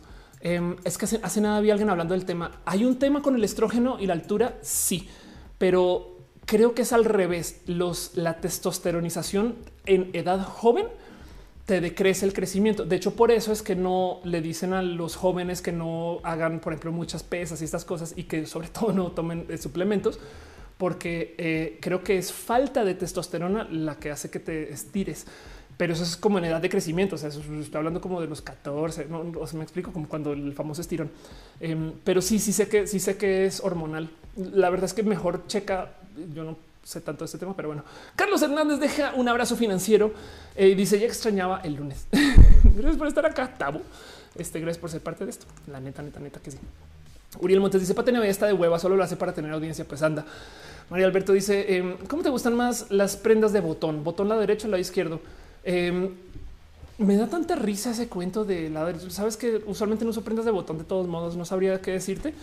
Eh, pero pues nada, igual si, si tiene género y, reafirma eh, el, lado de la dama, pues yo le voy a dar la bienvenida a eso porque me gusta reafirmar mi género y ya. Dice sonrisa, los estrógenos influyen algo en tu estatura, pero cuando estás creciendo, según yo, Nicolás dice, o, también fue otra flash crisis transfóbicos. Yo tengo amigas trans, pero exacto, sí, total. En fin, piñas, piñas, piñas, piñas. Pregunta Marco Montoya que sigue tarde. Llega tarde. Y se invita a Pati Navidad. Creo que no, ni podría, no sabría cómo hacer eso. Eh, Estivalis dice em, justo el video de Andy Villalobos Fit, donde practicaba, practicaba esos temas trans y deporte. Anda. Y seguramente, bueno, no, no, quiero saber qué dijo. Elías dice es que cierra las cápsulas de crecimiento prematuramente si hay mucha testo y más joven antes de que termine de crecer. Gracias por explicarlo. Em, este es que ven otra vez. ¿Qué opinas del senador Carlos Leal? Pues qué más puedo opinar que está bien idiota. Eh, dice eh, Andy Botones en zigzag. Ándale, Karina. Sí, es que se ubican porque se supone que las mujeres tienen los botones de un lado y los vatos de otro, porque se supone que las mujeres son tan inútiles que hay que vestirlas. Entonces este, los tienen al revés y ya, porque alguien no, en fin, em, dice eh, Nice Rosa. No entiendo por qué solo hay la mitad de likes en comparación de gente que está viendo el video. Pues porque somos ambivalentes, no pasa nada. en fin, gente bonita, voy a ir cerrando este show ahora sí, irme despidiendo. Llevamos al aire tres horas 26, pero tres horas 30 minutos. Gracias por ser parte de esto. Gracias por acompañarme a escuchar acerca de las alarmas de coches.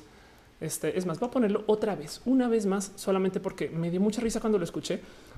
Y me gustaría hacerles una pregunta. ¿Todo el mundo reconoce este audio? O sea, ¿hay alguien que no sepa qué es esto? Que es posible, ¿no?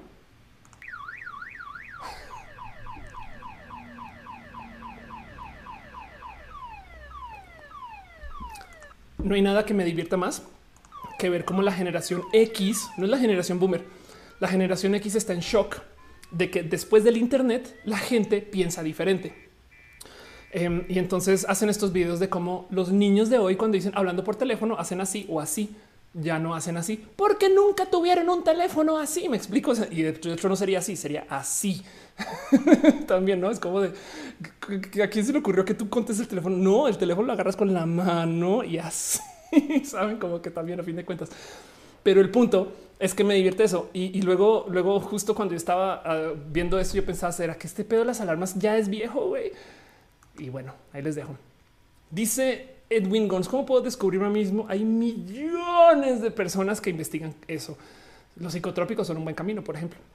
Pero mero con sentarte a, o sea, esto es, esto es introspectivo, ¿no? Pero bueno, Uriel dice la hojalata del vecino. Vámonos a el fin de este show. Muchas gracias.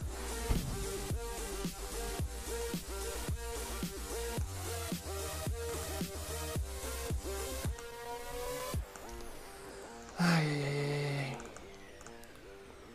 Qué bonito estar acá, la neta. Dice José, feliz noche. Este dice Abortila, ¿qué opinas del activismo peculiar este de Kurt Cobain? Eh, pues lleva muchos años sin estar activo. JP le dice respondes DMs de Twitter. Estas dos semanas he estado peleando en Twitter y conmigo misma. Entonces eh, prometo que me asomo, los tengo en deuda, pero sí lo respondo por lo general. Me asomo. En fin, a mimir, como dice José, totalmente de acuerdo. Em, dice Claudia, se supone que los botones son de un lado distinto. Más bien, eh, los hombres inútiles los vestían las mujeres. ándale, es al revés. Como sea. En fin, claro, tienes toda la razón. Las mujeres están al servicio del hombre. Estoy bien huella yo, es lo que estoy yo. gente bonita, gracias por acompañarme, gracias por ser parte de esto y gracias por este, hacer que este show suceda. Este show tiene apoyo de ustedes y entonces en eso le quiero dejar un abrazo súper especial a la gente chida que está en el Patreon, Arturo, a Lea, Ana Navarro, analógicamente Javier Tapia, Cuevas, Aflicta, Ignis 13, Francisco Godínez y a Trini quienes son gran parte de este show desde sus millones de modos. Gracias por apoyar desde hace siempre y por dejarme su cariño financiero en el Patreon. Patreon es una plataforma espectacular y aprecio mucho, mucho, mucho que me dejen su amor ahí. También un abrazo a la gente que está suscrita en el YouTube. Josué Cortés, Shirley Medina, Shirley Medina, perdón. Emilia Efer y Frank Núñez, House of Science, María Emilia Mojave 657, Carlos Soto, Sinaí Morelos, que es nutrióloga y vegana o nutrióloga vegana, La Lupa, Jenny Ramírez, Jesús Dionisio, Ana Velasco, Luma y Clubo, Ale Galván, Jair Lima, Perro Noche, Cat Girls, Jessie, La Pastela de la Cocoja, Val Valentina, Sam Silva Flores, Marisol Rodríguez, Dalia Herrera, Yolanda Suárez, Osmar Morín, Laura Lili, G. Alejandro Recelius, Maclachi, Pablo Muñoz, Andrés VT, Lomas Lut, Carlos Como, Brenda Preslindo, Luis Gutiérrez, Tigres, Aletal, Dani Maldonado, Aranzat Seitzel, Mariana Ron Galvez, Oscar Fernando Cañón, Moglicán, Fabián Ramos, Aflicta, Jairo Frey, Merchan Arturo Ale, Edgar Riego Tatoso y Leonardo Tejeda. A veces digo Tejada, a veces digo Tejeda, soy de lo peor, pero lo digo con mucho cariño. También la gente chida que em, está suscrita desde los millones de plataformas en los que se acaban suscribiendo. La verdad es que gracias por apoyar desde sus esquinas. Em, eh, no más de entrada, la gente que está suscrita. Eh, bueno, primero que todo, DC Morga, quien está suscrita en eh, Facebook pero eh, que estén en Twitch también lo aprecio mucho desde el fondo de mi corazón y en eso le quiero dejar un súper abrazo a Sin Cibeles, a Dale Caro Infamato, a Daisuke, Wisdom Harris, Dabot FBA, Pena Rubra, Jesús Franco Art, a Musicarina, Bren Pérez Lindo, a Rafa Casares V, Javier Pichardo, Gris Romero, Jay Lima, Bacachan, Fausto Ceturino, Omar CN07, Tía Letal, Eri Frank, Sancine, Joe Saurus, La Bajo Marochana, Oliver Gurr, Garnachita y a Héctor Holandes y también que se acaba de suscribir este a Crowbite 100, quien este apoyó hoy desde su sub con Prime. Muchas gracias a la gente chida que ha estado justo en sus bits y esas cosas. Y también ustedes que están desde las múltiples plataformas, la neta, neta, que aprecio mucho, mucho, mucho, mucho que se conecten y vengan. Un abrazo súper especial a Alfonso Quiros. Álvaro Me Barak, a Alia Eunice Kajima, Anamar Martínez, a Ciudadana, pero Ciudadana Ciudadana Hersel, Late Clau, CH07, Claudia L, David Chávez, David Espinosa, Diego Aguirre, Diego Lizalde, Duban Melo, Edgar Romero, Edwin González y Frank Núñez. Gracias por ser parte de la neta, neta. Nos vemos todavía una colabra. ¿no? Un abrazo a eh, Estival Monserrata, Fernando FTM, a Fernando NS, Gala Valentina Gama Volantis, eh, eh, quien de paso, gracias por tu cariño. Aquí está Gama, acompañándome, pero bueno, un abrazo este, a Giovanni Senpai. Uh, ¿Cómo se lee Hugo? A Gisela eh, Gutiérrez, a Hugo Cárdenas Ramírez, a Irina Gradenko. Gracias por estar acá. Un abrazo a Ivoncito Sototo, a J. Gutiérrez, a Jade Luna, Javier Naranjo, JC, sin ningún lugar. O aquí también puede ser a Jorge A. García, José Retana, José Ramiro Muñoz, José Vicente Escobar. Isela Gutiérrez, JP Iglesias, Juan Arias, Julian AND, a Julio C. Mora, a Cristina Audor, González de Lalo Ramos, Les GC, Luis MM Torres, María Luis Rivera, María Alejandra Telles Millán, Miguel Isaac, Bustamante Aguilar, eh, Javier Naranjo, no sé si te había leído, pero un abrazo, Miguel Pérez, Milton Sumel, MK, MKT, eres Moon, un abrazo a Moon. Un abrazo también a Sahim, perdón, un abrazo a Naum Bonilla, que dije, un abrazo a Naum Bonilla, Nicolás Valencia, Anillo Luna, a Oscar Ramírez, Paula Reyes, Patricio González, Pato, ¿qué haces acá? Te quiero un chingo, Pato, eres de lo mejor que hay en el mundo. Vayan al canal de, bueno, vayan al canal de pero chequen lo que hace Pato, hace cosas bien cool. Bueno, un abrazo a Raciel Roten, Santi Gratier, a Saúl Scarlett Cat, Sergio Rodríguez, Sofía Maribel Caravantes, a Sunrise, a Susana Larcón, Tania Corona, a Uriel, Uriel Montes, a Uriel, Yadira Ríos, ¿qué les pasa? Nerds, les quiero un chingo, Ángel Rodríguez, gracias por estar acá, ser parte de esto. Si no leí su nombre, eh, eh, denme chance que la lista es larga y ya les paso por allá. Y si no, de todos modos, este, sepan que hago mi mejor intento por cachar todos los nombres. A veces no salen, por ejemplo, seguro no salió Selenático, seguro no salió este eh, Adri Pani, quien eh, va a llegar tarde. Voy a seguir haciendo ese chiste por mucho tiempo, pero te quiero mucho, Adri. Sé que te estás este, dando tiempito en cama eh, y descanso, no? Pero bueno, de paso, un abrazo también a Arturo Díaz, Ángel Michael Boria, Paula Peña, eh, Iván Jiménez, eh, este Luis, perdón, sí, Luis Lalo, Lorena Partida, Anora Viana y Mendoza González, Adrián Tames. Gracias por apoyar con su cariño y amor desde el Facebook de la gente chida que se conectó desde el Twitch. Me gustaría saber por qué a la mitad del show de repente hubo como un hipo de audio, pero espero que todo bien pero como sea, miren esa listota que les puse a ustedes ahí.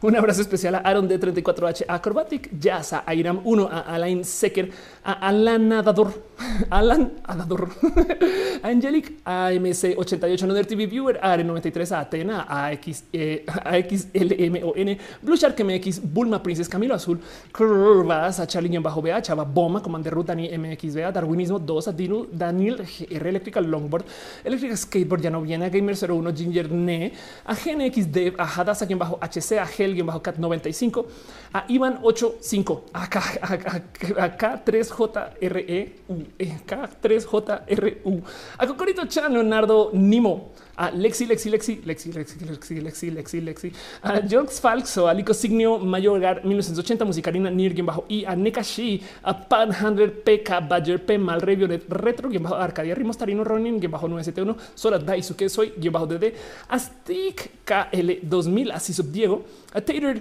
GRM 77, a Thikur, Siramishu, Tunan Cute, a WGBot, Universe, BNK, Vigo Pros, Vulture, MX, Wasser, Wisterialx y a YSEC 13. La gente que está en Facebook, desafortunadamente, sí me da mucha lata Facebook porque no me da una lista formal. Entonces, literal, tengo que pasar por todos sus comentarios. Pero no sé, de todos modos, les quiero dar un abrazo a Tatiana Amado Cuesta, Miki FL. Eh, Vamos a ver aquí está lista. Seth Christian, este veo que están dejando, no son piñas, son kiwis, están bien este, eh, eh, fruteros. Ustedes les quiero un chingo. Víctor Frankenstein, Suriel, Alexis, Soto Pastor, quien estuvo comentando bien chido. Arturo Díaz, bueno, todos ustedes estuvieron comentando chido. Eh, Martín Gabriel, Ángel Michael Boria, por supuesto, a Roberto Hino, em, este, a Víctor Frankenstein a Christopher Agudelo Álvarez. Muchas, muchas gracias a la gente en Facebook, perdón, en Twitter ni siquiera, ni siquiera salen. Pero em, bueno, eso así son las cosas. Eh, dice que me está eh, este, dando problemas del Internet, no lo puedo creer. Pero bueno, como sea, muchas gracias por estar acá. Carlos les dejó también un abrazo financiero. Gracias de verdad por tu amor, tu cariño y por ser parte de esto. La neta, neta, neta, neta, neta. Muchas gracias. Este, eso es todo lo que tengo para ustedes. Le quiero un abrazo también especial a Caro, Uva, Uriel, Fabián, Monse, Jessy, Tutix, Aligado de Pato, por supuesto, y a René, dueña de mi corazón. Ah, Yo dice estoy borracho. Ándale. Josant eh, Berkham está, llegando. Stay at home. Siempre un gusto. Fabiola García dice este, que gracias, qué chido. Em, y eh, este Víctor Frankenstein, Noah Méndez. Em, dice eh, este Eduardo Permac, dice yo salí, sí saliste, ahora está saliendo. Gracias, gracias Cosette, gracias Luis Lalo, gracias, gracias a ustedes por venir acá a acompañarme a ser parte de esto. Tatiana dice los botones de los hombres es el lado para poder sacar la espada sin obstáculos y los zurdos se jodieron. De hecho, em, también había un cuento donde el motivo por el cual manejamos por un lado de la calle es porque la espada chocaba mucho cuando ibas a caballo, algo así. Pero bueno, Gala Valentina dice salúdame, saludos. Raciel Roten dice saludos. Irina dice eh, este el choc. Ea, mi novio, somos tus fans. Eh, qué chido. Eh, María Luis Rivera dice: Pues un abrazo. Yo también soy sus fans de usted, Irina. María Sem dice: Gracias por estar acá. Eduardo Permac dice: Besos. Popa aún dice que quiere Let's Arm Wrestle. Ok, Romore dice: Buenas noches. Les quiero mucho. Oscar Iván dice eh, que le gusta estar acá. BRLB dice: Buenas noches. Buenas noches a ustedes. Álvaro dice que le gusta este labial. Muchas gracias. De hecho, este labial me lo regaló Georgie Boy. Eh, este ya es la tercera vez que lo, que lo compro, pero una vez fui a grabar un video collab con Georgie Boy, el único que tengo que está en su canal. Y literal saliendo me dijo, toma, y fue como, güey, mi mejor labial de la existencia. Pero bueno, el único otro labial chido que tengo así me lo regaló Elisa Sonrisas. Eso es otra, historia. Moon dice que le gusta estar acá. Gracias. En, Twitch están discutiendo que si soy hombre o mujer y eso me divierte mucho porque ¿por qué les pesa tanto? saber. Necesito saber si esa persona que estoy viendo es hombre mujer, es hombre mujer, es hombre mujer. ¿Le puedo tratar bien o no? Es hombre mujer, es hombre mujer. ¿Le puedo hacer comentarios misóginos? Mm, debería pensar que es inteligente o no. Es hombre mujer, es hombre mujer. Y así la gente conservadora, ¿no? Es como que acá con el ratoncito a millones tratando de cifrarse. Ay, en fin, pero bueno, les quiero un chingo. Nos vemos después este, eh, durante la semana. Eh, haré mi valiente, mi mejor y más dedicado y más eh, este, directo intento para hacer dos transmisiones esta semana sin promesas, pero ya saben cómo es. Em, sí les voy a decir algo. Liberé un gran proyecto el viernes pasado. Entonces voy a tener más tiempo atrás para estar aquí en el canal con ustedes. Les quiero un chingo. Nos vemos la próxima semana. Martín dice: Estás casada. Este más bien la dueña de mi corazón está acá. Es René y así las cosas. Nada. Eso es todo lo que tengo para ustedes. Yo soy la persona, la explica Tris. Bye. Hablemos en redes.